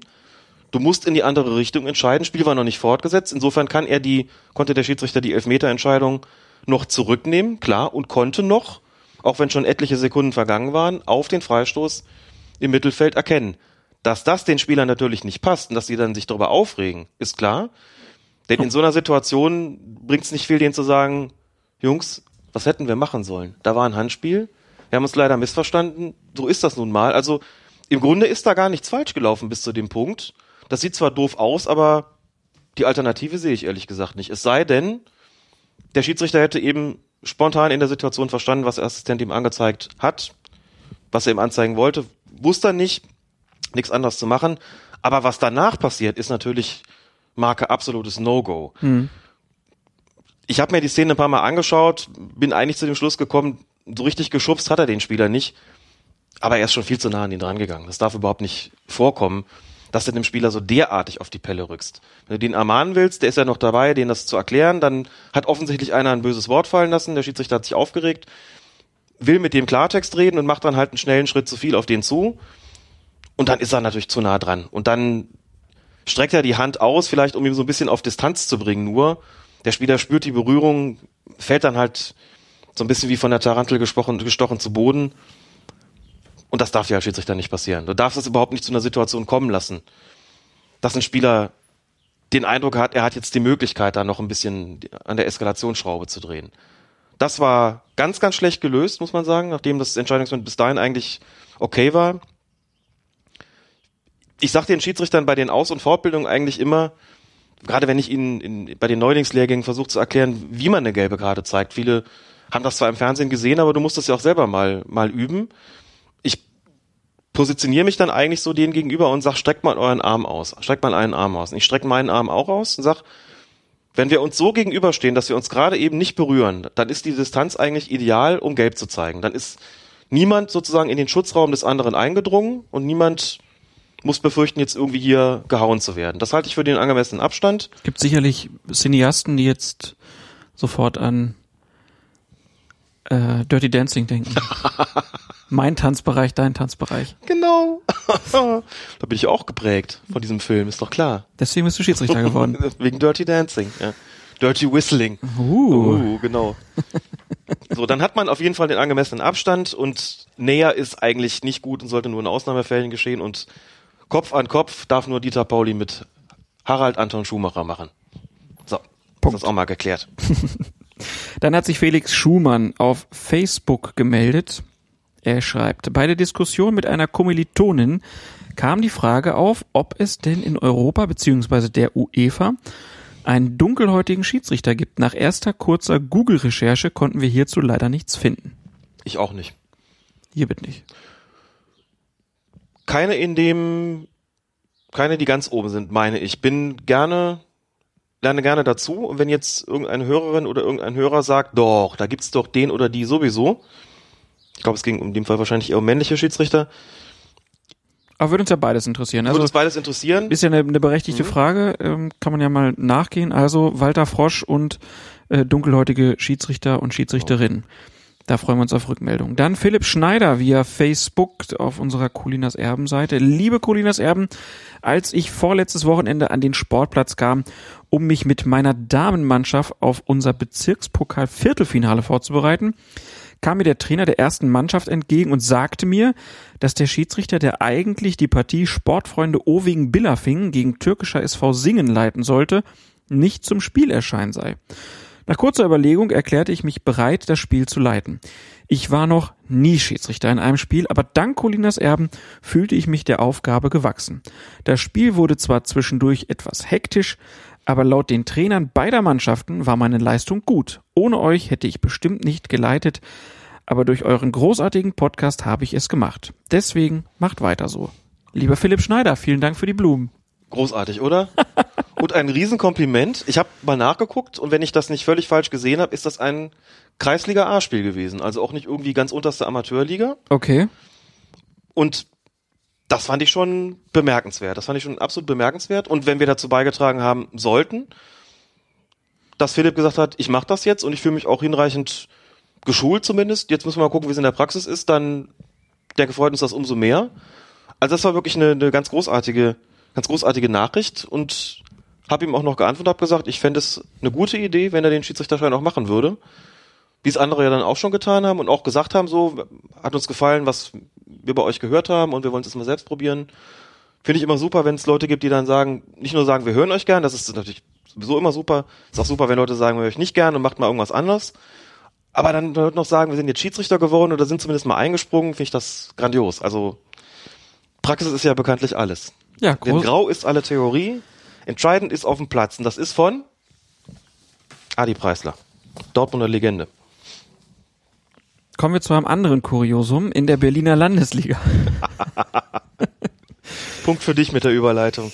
Beim Spiel zwischen Fortuna Biesdorf und dem VfB Concordia Britz erzielt Concordias Ersatztorwart Özkan Akdogan in der 44. Minute die rote Karte, nachdem er dem Schiedsrichterassistenten zugerufen hatte, Justin Bieber, was pfeifst du denn da?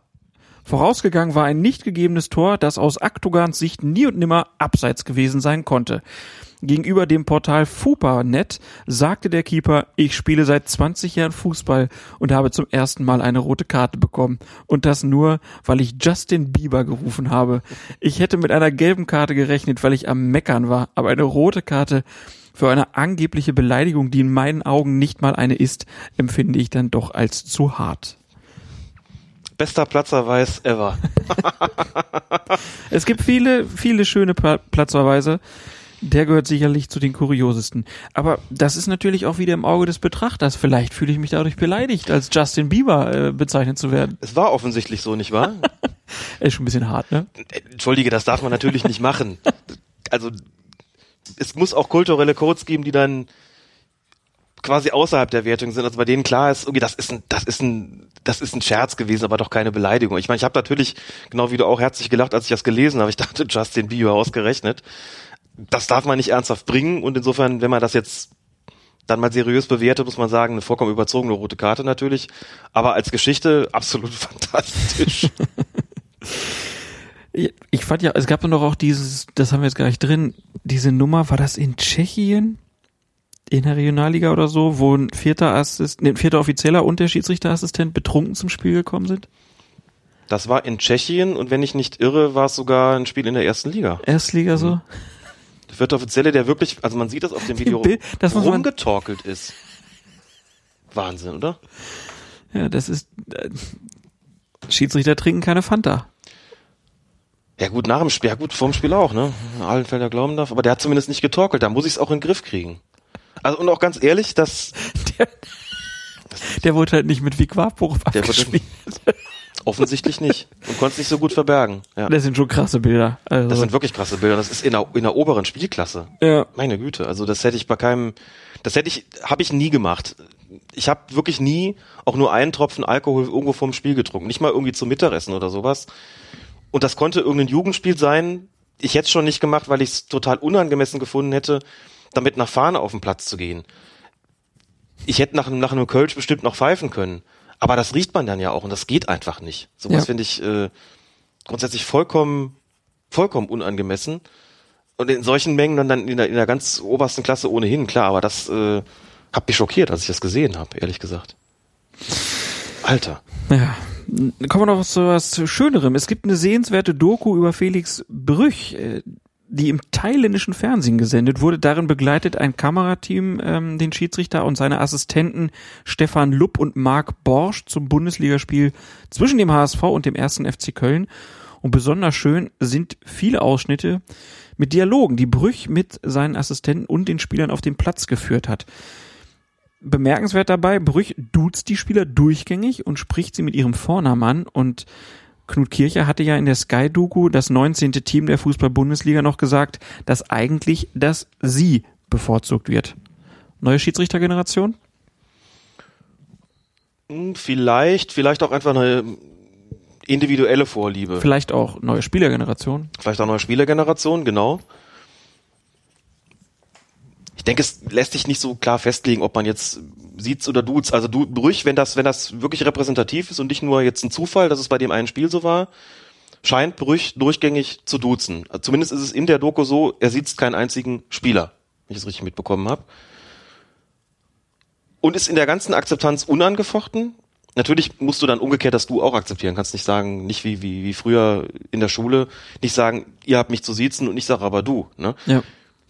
Maximale Akzeptanz. Der ist, ist auch deutlich in seiner, in seiner ganzen Wortwahl, also niemals beleidigt natürlich so, aber macht schon immer in seiner Art, die Spieler anzusprechen, sehr klar, was Sache sein ist, was Sache sein wird und das Du führt auch nie dazu, dass es irgendwie kumpelhaft wirkt oder sowas oder herablassend oder in irgendeiner Form unangemessen, sondern es wirkt ganz natürlich und ich glaube, das ist das, das ist das Geheimnis. Du musst zum einen als, als Schiedsrichter damit dich wohlfühlen, mit dem Duzen oder Sitzen. Habe in letzter Zeit immer mal wieder mit Schiedsrichtern drüber gesprochen, wie sie das eigentlich handhaben. Bei vielen war es tatsächlich eine Mischlösung. Ich habe Leute gehabt, die gesagt haben, ich hasse das sie auf dem Platz, die Spieler dürfen mich auch duzen. Und natürlich duze ich zurück, egal wer das ist. Was ich tatsächlich nicht getroffen habe, waren Schiedsrichter, die gesagt haben, wir siezen alle. Die gab es tatsächlich gar nicht. Also gibt es mit Sicherheit, aber keine, mit denen ich gesprochen habe. Und bei allen war es aber so, dass sie ges gesagt haben, wir müssen schon uns auch damit wohlfühlen und das Gefühl haben, das kommt halt genauso an. Ich hab, bin deswegen auch dazu übergegangen, irgendwann das Ganze zu mischen. Ich habe lange Zeit durchgängig gesiezt, habe mich damit auch selber wohler gefühlt, aber irgendwann auch gemerkt, so man stößt an seine Grenzen bei Spielern, die das affektiert finden oder, oder dich unnahbar finden, wo eine gewisse Nahbarkeit sinnvoll sein kann un, im Sinne deiner Spielleitung. Ich habe Spieler gehabt, die waren vom ganzen Auftreten, kann ich schwer beschreiben, waren so, dass du sagst, die, die, die siehst du eigentlich nicht ohne Not. Und wenn du es tust, dann bist du für die der blöde Akademiker, der ihre Sprache nicht spricht. So. Und dann finden die dich arrogant und doof und dann hast du ein Problem im Spiel. So. Und ich habe Spieler gehabt, wenn ich die geduzt habe, haben die mich angekommen gesagt, sind wir zusammen zur Schule gegangen, Herr Schiedsrichter? Mhm. Seit wann duzen wir uns? Also, das muss man rauskriegen, damit muss man sich wohlfühlen. Und wenn es bei Felix Brüch funktioniert, ich meine, bei seinem Standing kein Wunder. Aber die Spieler akzeptieren das auch und finden das auch nicht komisch. Und es wirkt in jeder Situation angemessen. Und das fand ich äh, bemerkenswert. Auch der Dialog mit seinen Assistenten, man muss sich so ein bisschen dran gewöhnen, als des, des Thai nicht mächtigen, dass eine andere Sprache eben drüber läuft. Aber man kann es, also mir ist es zumindest gelungen, mit der Zeit ausblenden und dann sind viele, viele schöne Gesprächsfetzen, die man da serviert bekommt, die ich bis jetzt tatsächlich auch in deutscher Sprache nur kannte aus dieser Doku äh, über Knut Kircher.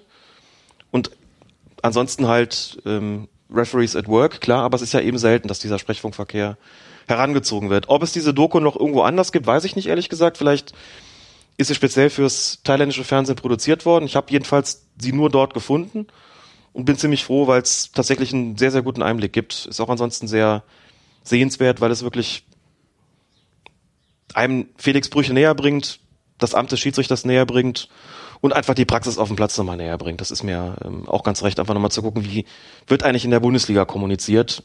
Wie es auf den Amateurplätzen zugeht, weiß ich. Kann man besser zuhören, ne? Ja, ist schon ein bisschen anstrengend mit der Sprache. Und ich glaube, es gab noch ähm, irgendwann mal so Osmas wurde auch mal begleitet, wie er gepfiffen hat, aber das ist auch ah. schon Jahrzehnte her. Äh, könnten wir bestimmt auch nochmal hier die O-Töne verwursten. Der hat auch die Leute ordentlich zur Sau gemacht auf dem Echt? Platz. Ja, ganz, ganz lustig. Der wirkte immer so gutmütig auf mich. Hans-Joachim Osmas? Ich meine, es wäre Osmas gewesen. Vielleicht äh, irre ich mich auch wieder mit dem Namen, aber hm. wir werden es raussuchen und dann hier nochmal präsentieren. Ja, war so ein bisschen wie, äh, wir reden über die vergangene Zeit jetzt hier heute. Es ist ja schon, das war jetzt März, ne? Wir haben jetzt Mai. Es ist jetzt auch nicht irgendwie, aber man hat das Gefühl, es ist schon Ewigkeiten alles her. Als wir angefangen haben und es um die Bremer ging, was war das mit den gelben Karten, ne? Ja. Muss ich selber schon nachgucken. Ich auch gedacht, meine Güte, das ist ja schon gar nicht mehr wahr eigentlich. Und man, es ist auch jedes Mal wieder derselbe Effekt, dass man denkt, Gott, darüber wird sich so aufgeregt. Ja, das auch, das ne? stimmt. Immer wieder, dass man denkt, so, boah, das ist aber auch eine Nummer kleiner. Hm. Einfach mal eine Nummer kleiner. Ja, dann ähm, würde ich sagen, wir haben noch eine Widmung offen. Die überlegst du dir jetzt mal. Mhm. Und ich bitte so lange, haben wir nämlich hier nur drei X stehen. Und das von mir nun wird das ja, ne? Ähm, wie gesagt, vielen Dank für 10.000 Follower bei äh, Twitter. Hat uns sehr gefreut. Wir freuen uns auch immer über eure iTunes, iTunes Bewertung. Und äh, wenn ihr bei Facebook was Nettes schreibt oder äh, uns da vielleicht auch mal wem anders weiterempfehlt, vielleicht auch die Kolumnen vom Alex. Ähm, ich glaube, es gibt ja auch immer noch so Leute, die so in ihrem Kosmos sind und nur auf Schiedsrichter schimpfen. Und wenn man sich das dann mal nochmal bei dir durchliest, dann wird man vielleicht auch mal schon ein bisschen ruhiger. Also wenn ihr mal vielleicht einen Fan von irgendeinem Verein habt, der sich tierisch aufgeregt habt, dann schickt ihm doch einfach mal unsere Kolumne manchmal zu. Manchmal hilft das ja. Und ja, damit, genau. Als, als besonderes Dankeschön würde ich sagen, wir kündigen jetzt auch mal eine besondere 80. Folge an. Die wird besonders, weil sie besonders lang sein wird. Und das sagen wir heute, wo wir jetzt schon bei vier Stunden elf sind. Aber die nächste könnte noch länger werden. Ich weiß es nicht genau, wie lang die wird, aber die könnte noch länger werden. Die wird ganz besonders, ähm, weil sie auch einen besonderen Inhalt hat. Und dieser Inhalt, der hat nur eine geringe Halbwertszeit. Das stimmt. Soll ich sagen? Nein. Okay. Werden die Leute dann ja hören. Die sollen War ja kurz davor, mich zu verplappern, aber stimmt, ja. Die sollen ja, sollen ja reinhören. Also 80. Folge und wir hoffen, dass das nicht so lange dauert wie jetzt beim letzten Mal. Wäre schön. Wir werden uns bemühen, das etwas zu straffen. Aber das kündigen wir jede Folge an und zwischendurch Ja, dauert es noch wieder zwei Monate. wachsen immer weiter. Und deswegen würde ich diese Folge auch ganz einfach all denjenigen widmen wollen, die tatsächlich bis jetzt durchgehalten haben. Noch imstande sind, diese Widmung jetzt zu hören, egal ob sie uns jetzt beim Bügeln aufgelegt haben, beim Autofahren, beim Baden, beim Schlafen. Und mit uns schlafen ja viele ein. Höre ich auch ganz häufig, dass Leute sagen, nein, tun sie nicht. Du, Doch, aber die Frau Unanständiges gesagt. Das klang jetzt komisch, aber Ja? ein bisschen. Hm. Aber ich finde es ja schön. Spielt dann aber auch ein Stück weit in deinem Kopf ab, glaube ich. Dann möchte ich auch wirklich allen eine wunderschöne, geruhsame Nacht wünschen, geruhsame genau. Nacht wünschen. Ja. Ähm, ja, haben wir's. Ging noch fix. Das sieht tatsächlich so aus. Sie hörten Colinas Erben Royal. Ja. Für unsere Verhältnisse war das Royal. Auf jeden Fall. Aber ähm, mir hat es wieder sehr viel Spaß gemacht, vor allen Dingen dieser Jahresrückblick nochmal. Das war irgendwie äh, Mhm. kleiner Parforce-Ritt. Das sollten wir auf jeden Fall jetzt immer machen. Mhm. So die wichtigsten Punkte, weil daran kann man ja auch ein bisschen abmessen, wie die Saison so gelaufen ist. Was waren eigentlich so die Aufreger und ist das überhaupt berechtigt gewesen, dass das Aufreger waren? Ist es überhaupt berechtigt gewesen? Und was man ja, was wahrscheinlich nie passieren wird, ist, dass man mal da sitzt und sagt, boah, weißt du noch, der sowieso beim sowieso gegen sowieso Spiel, hast du gesehen, wie geil das war mit dem Elfmeter?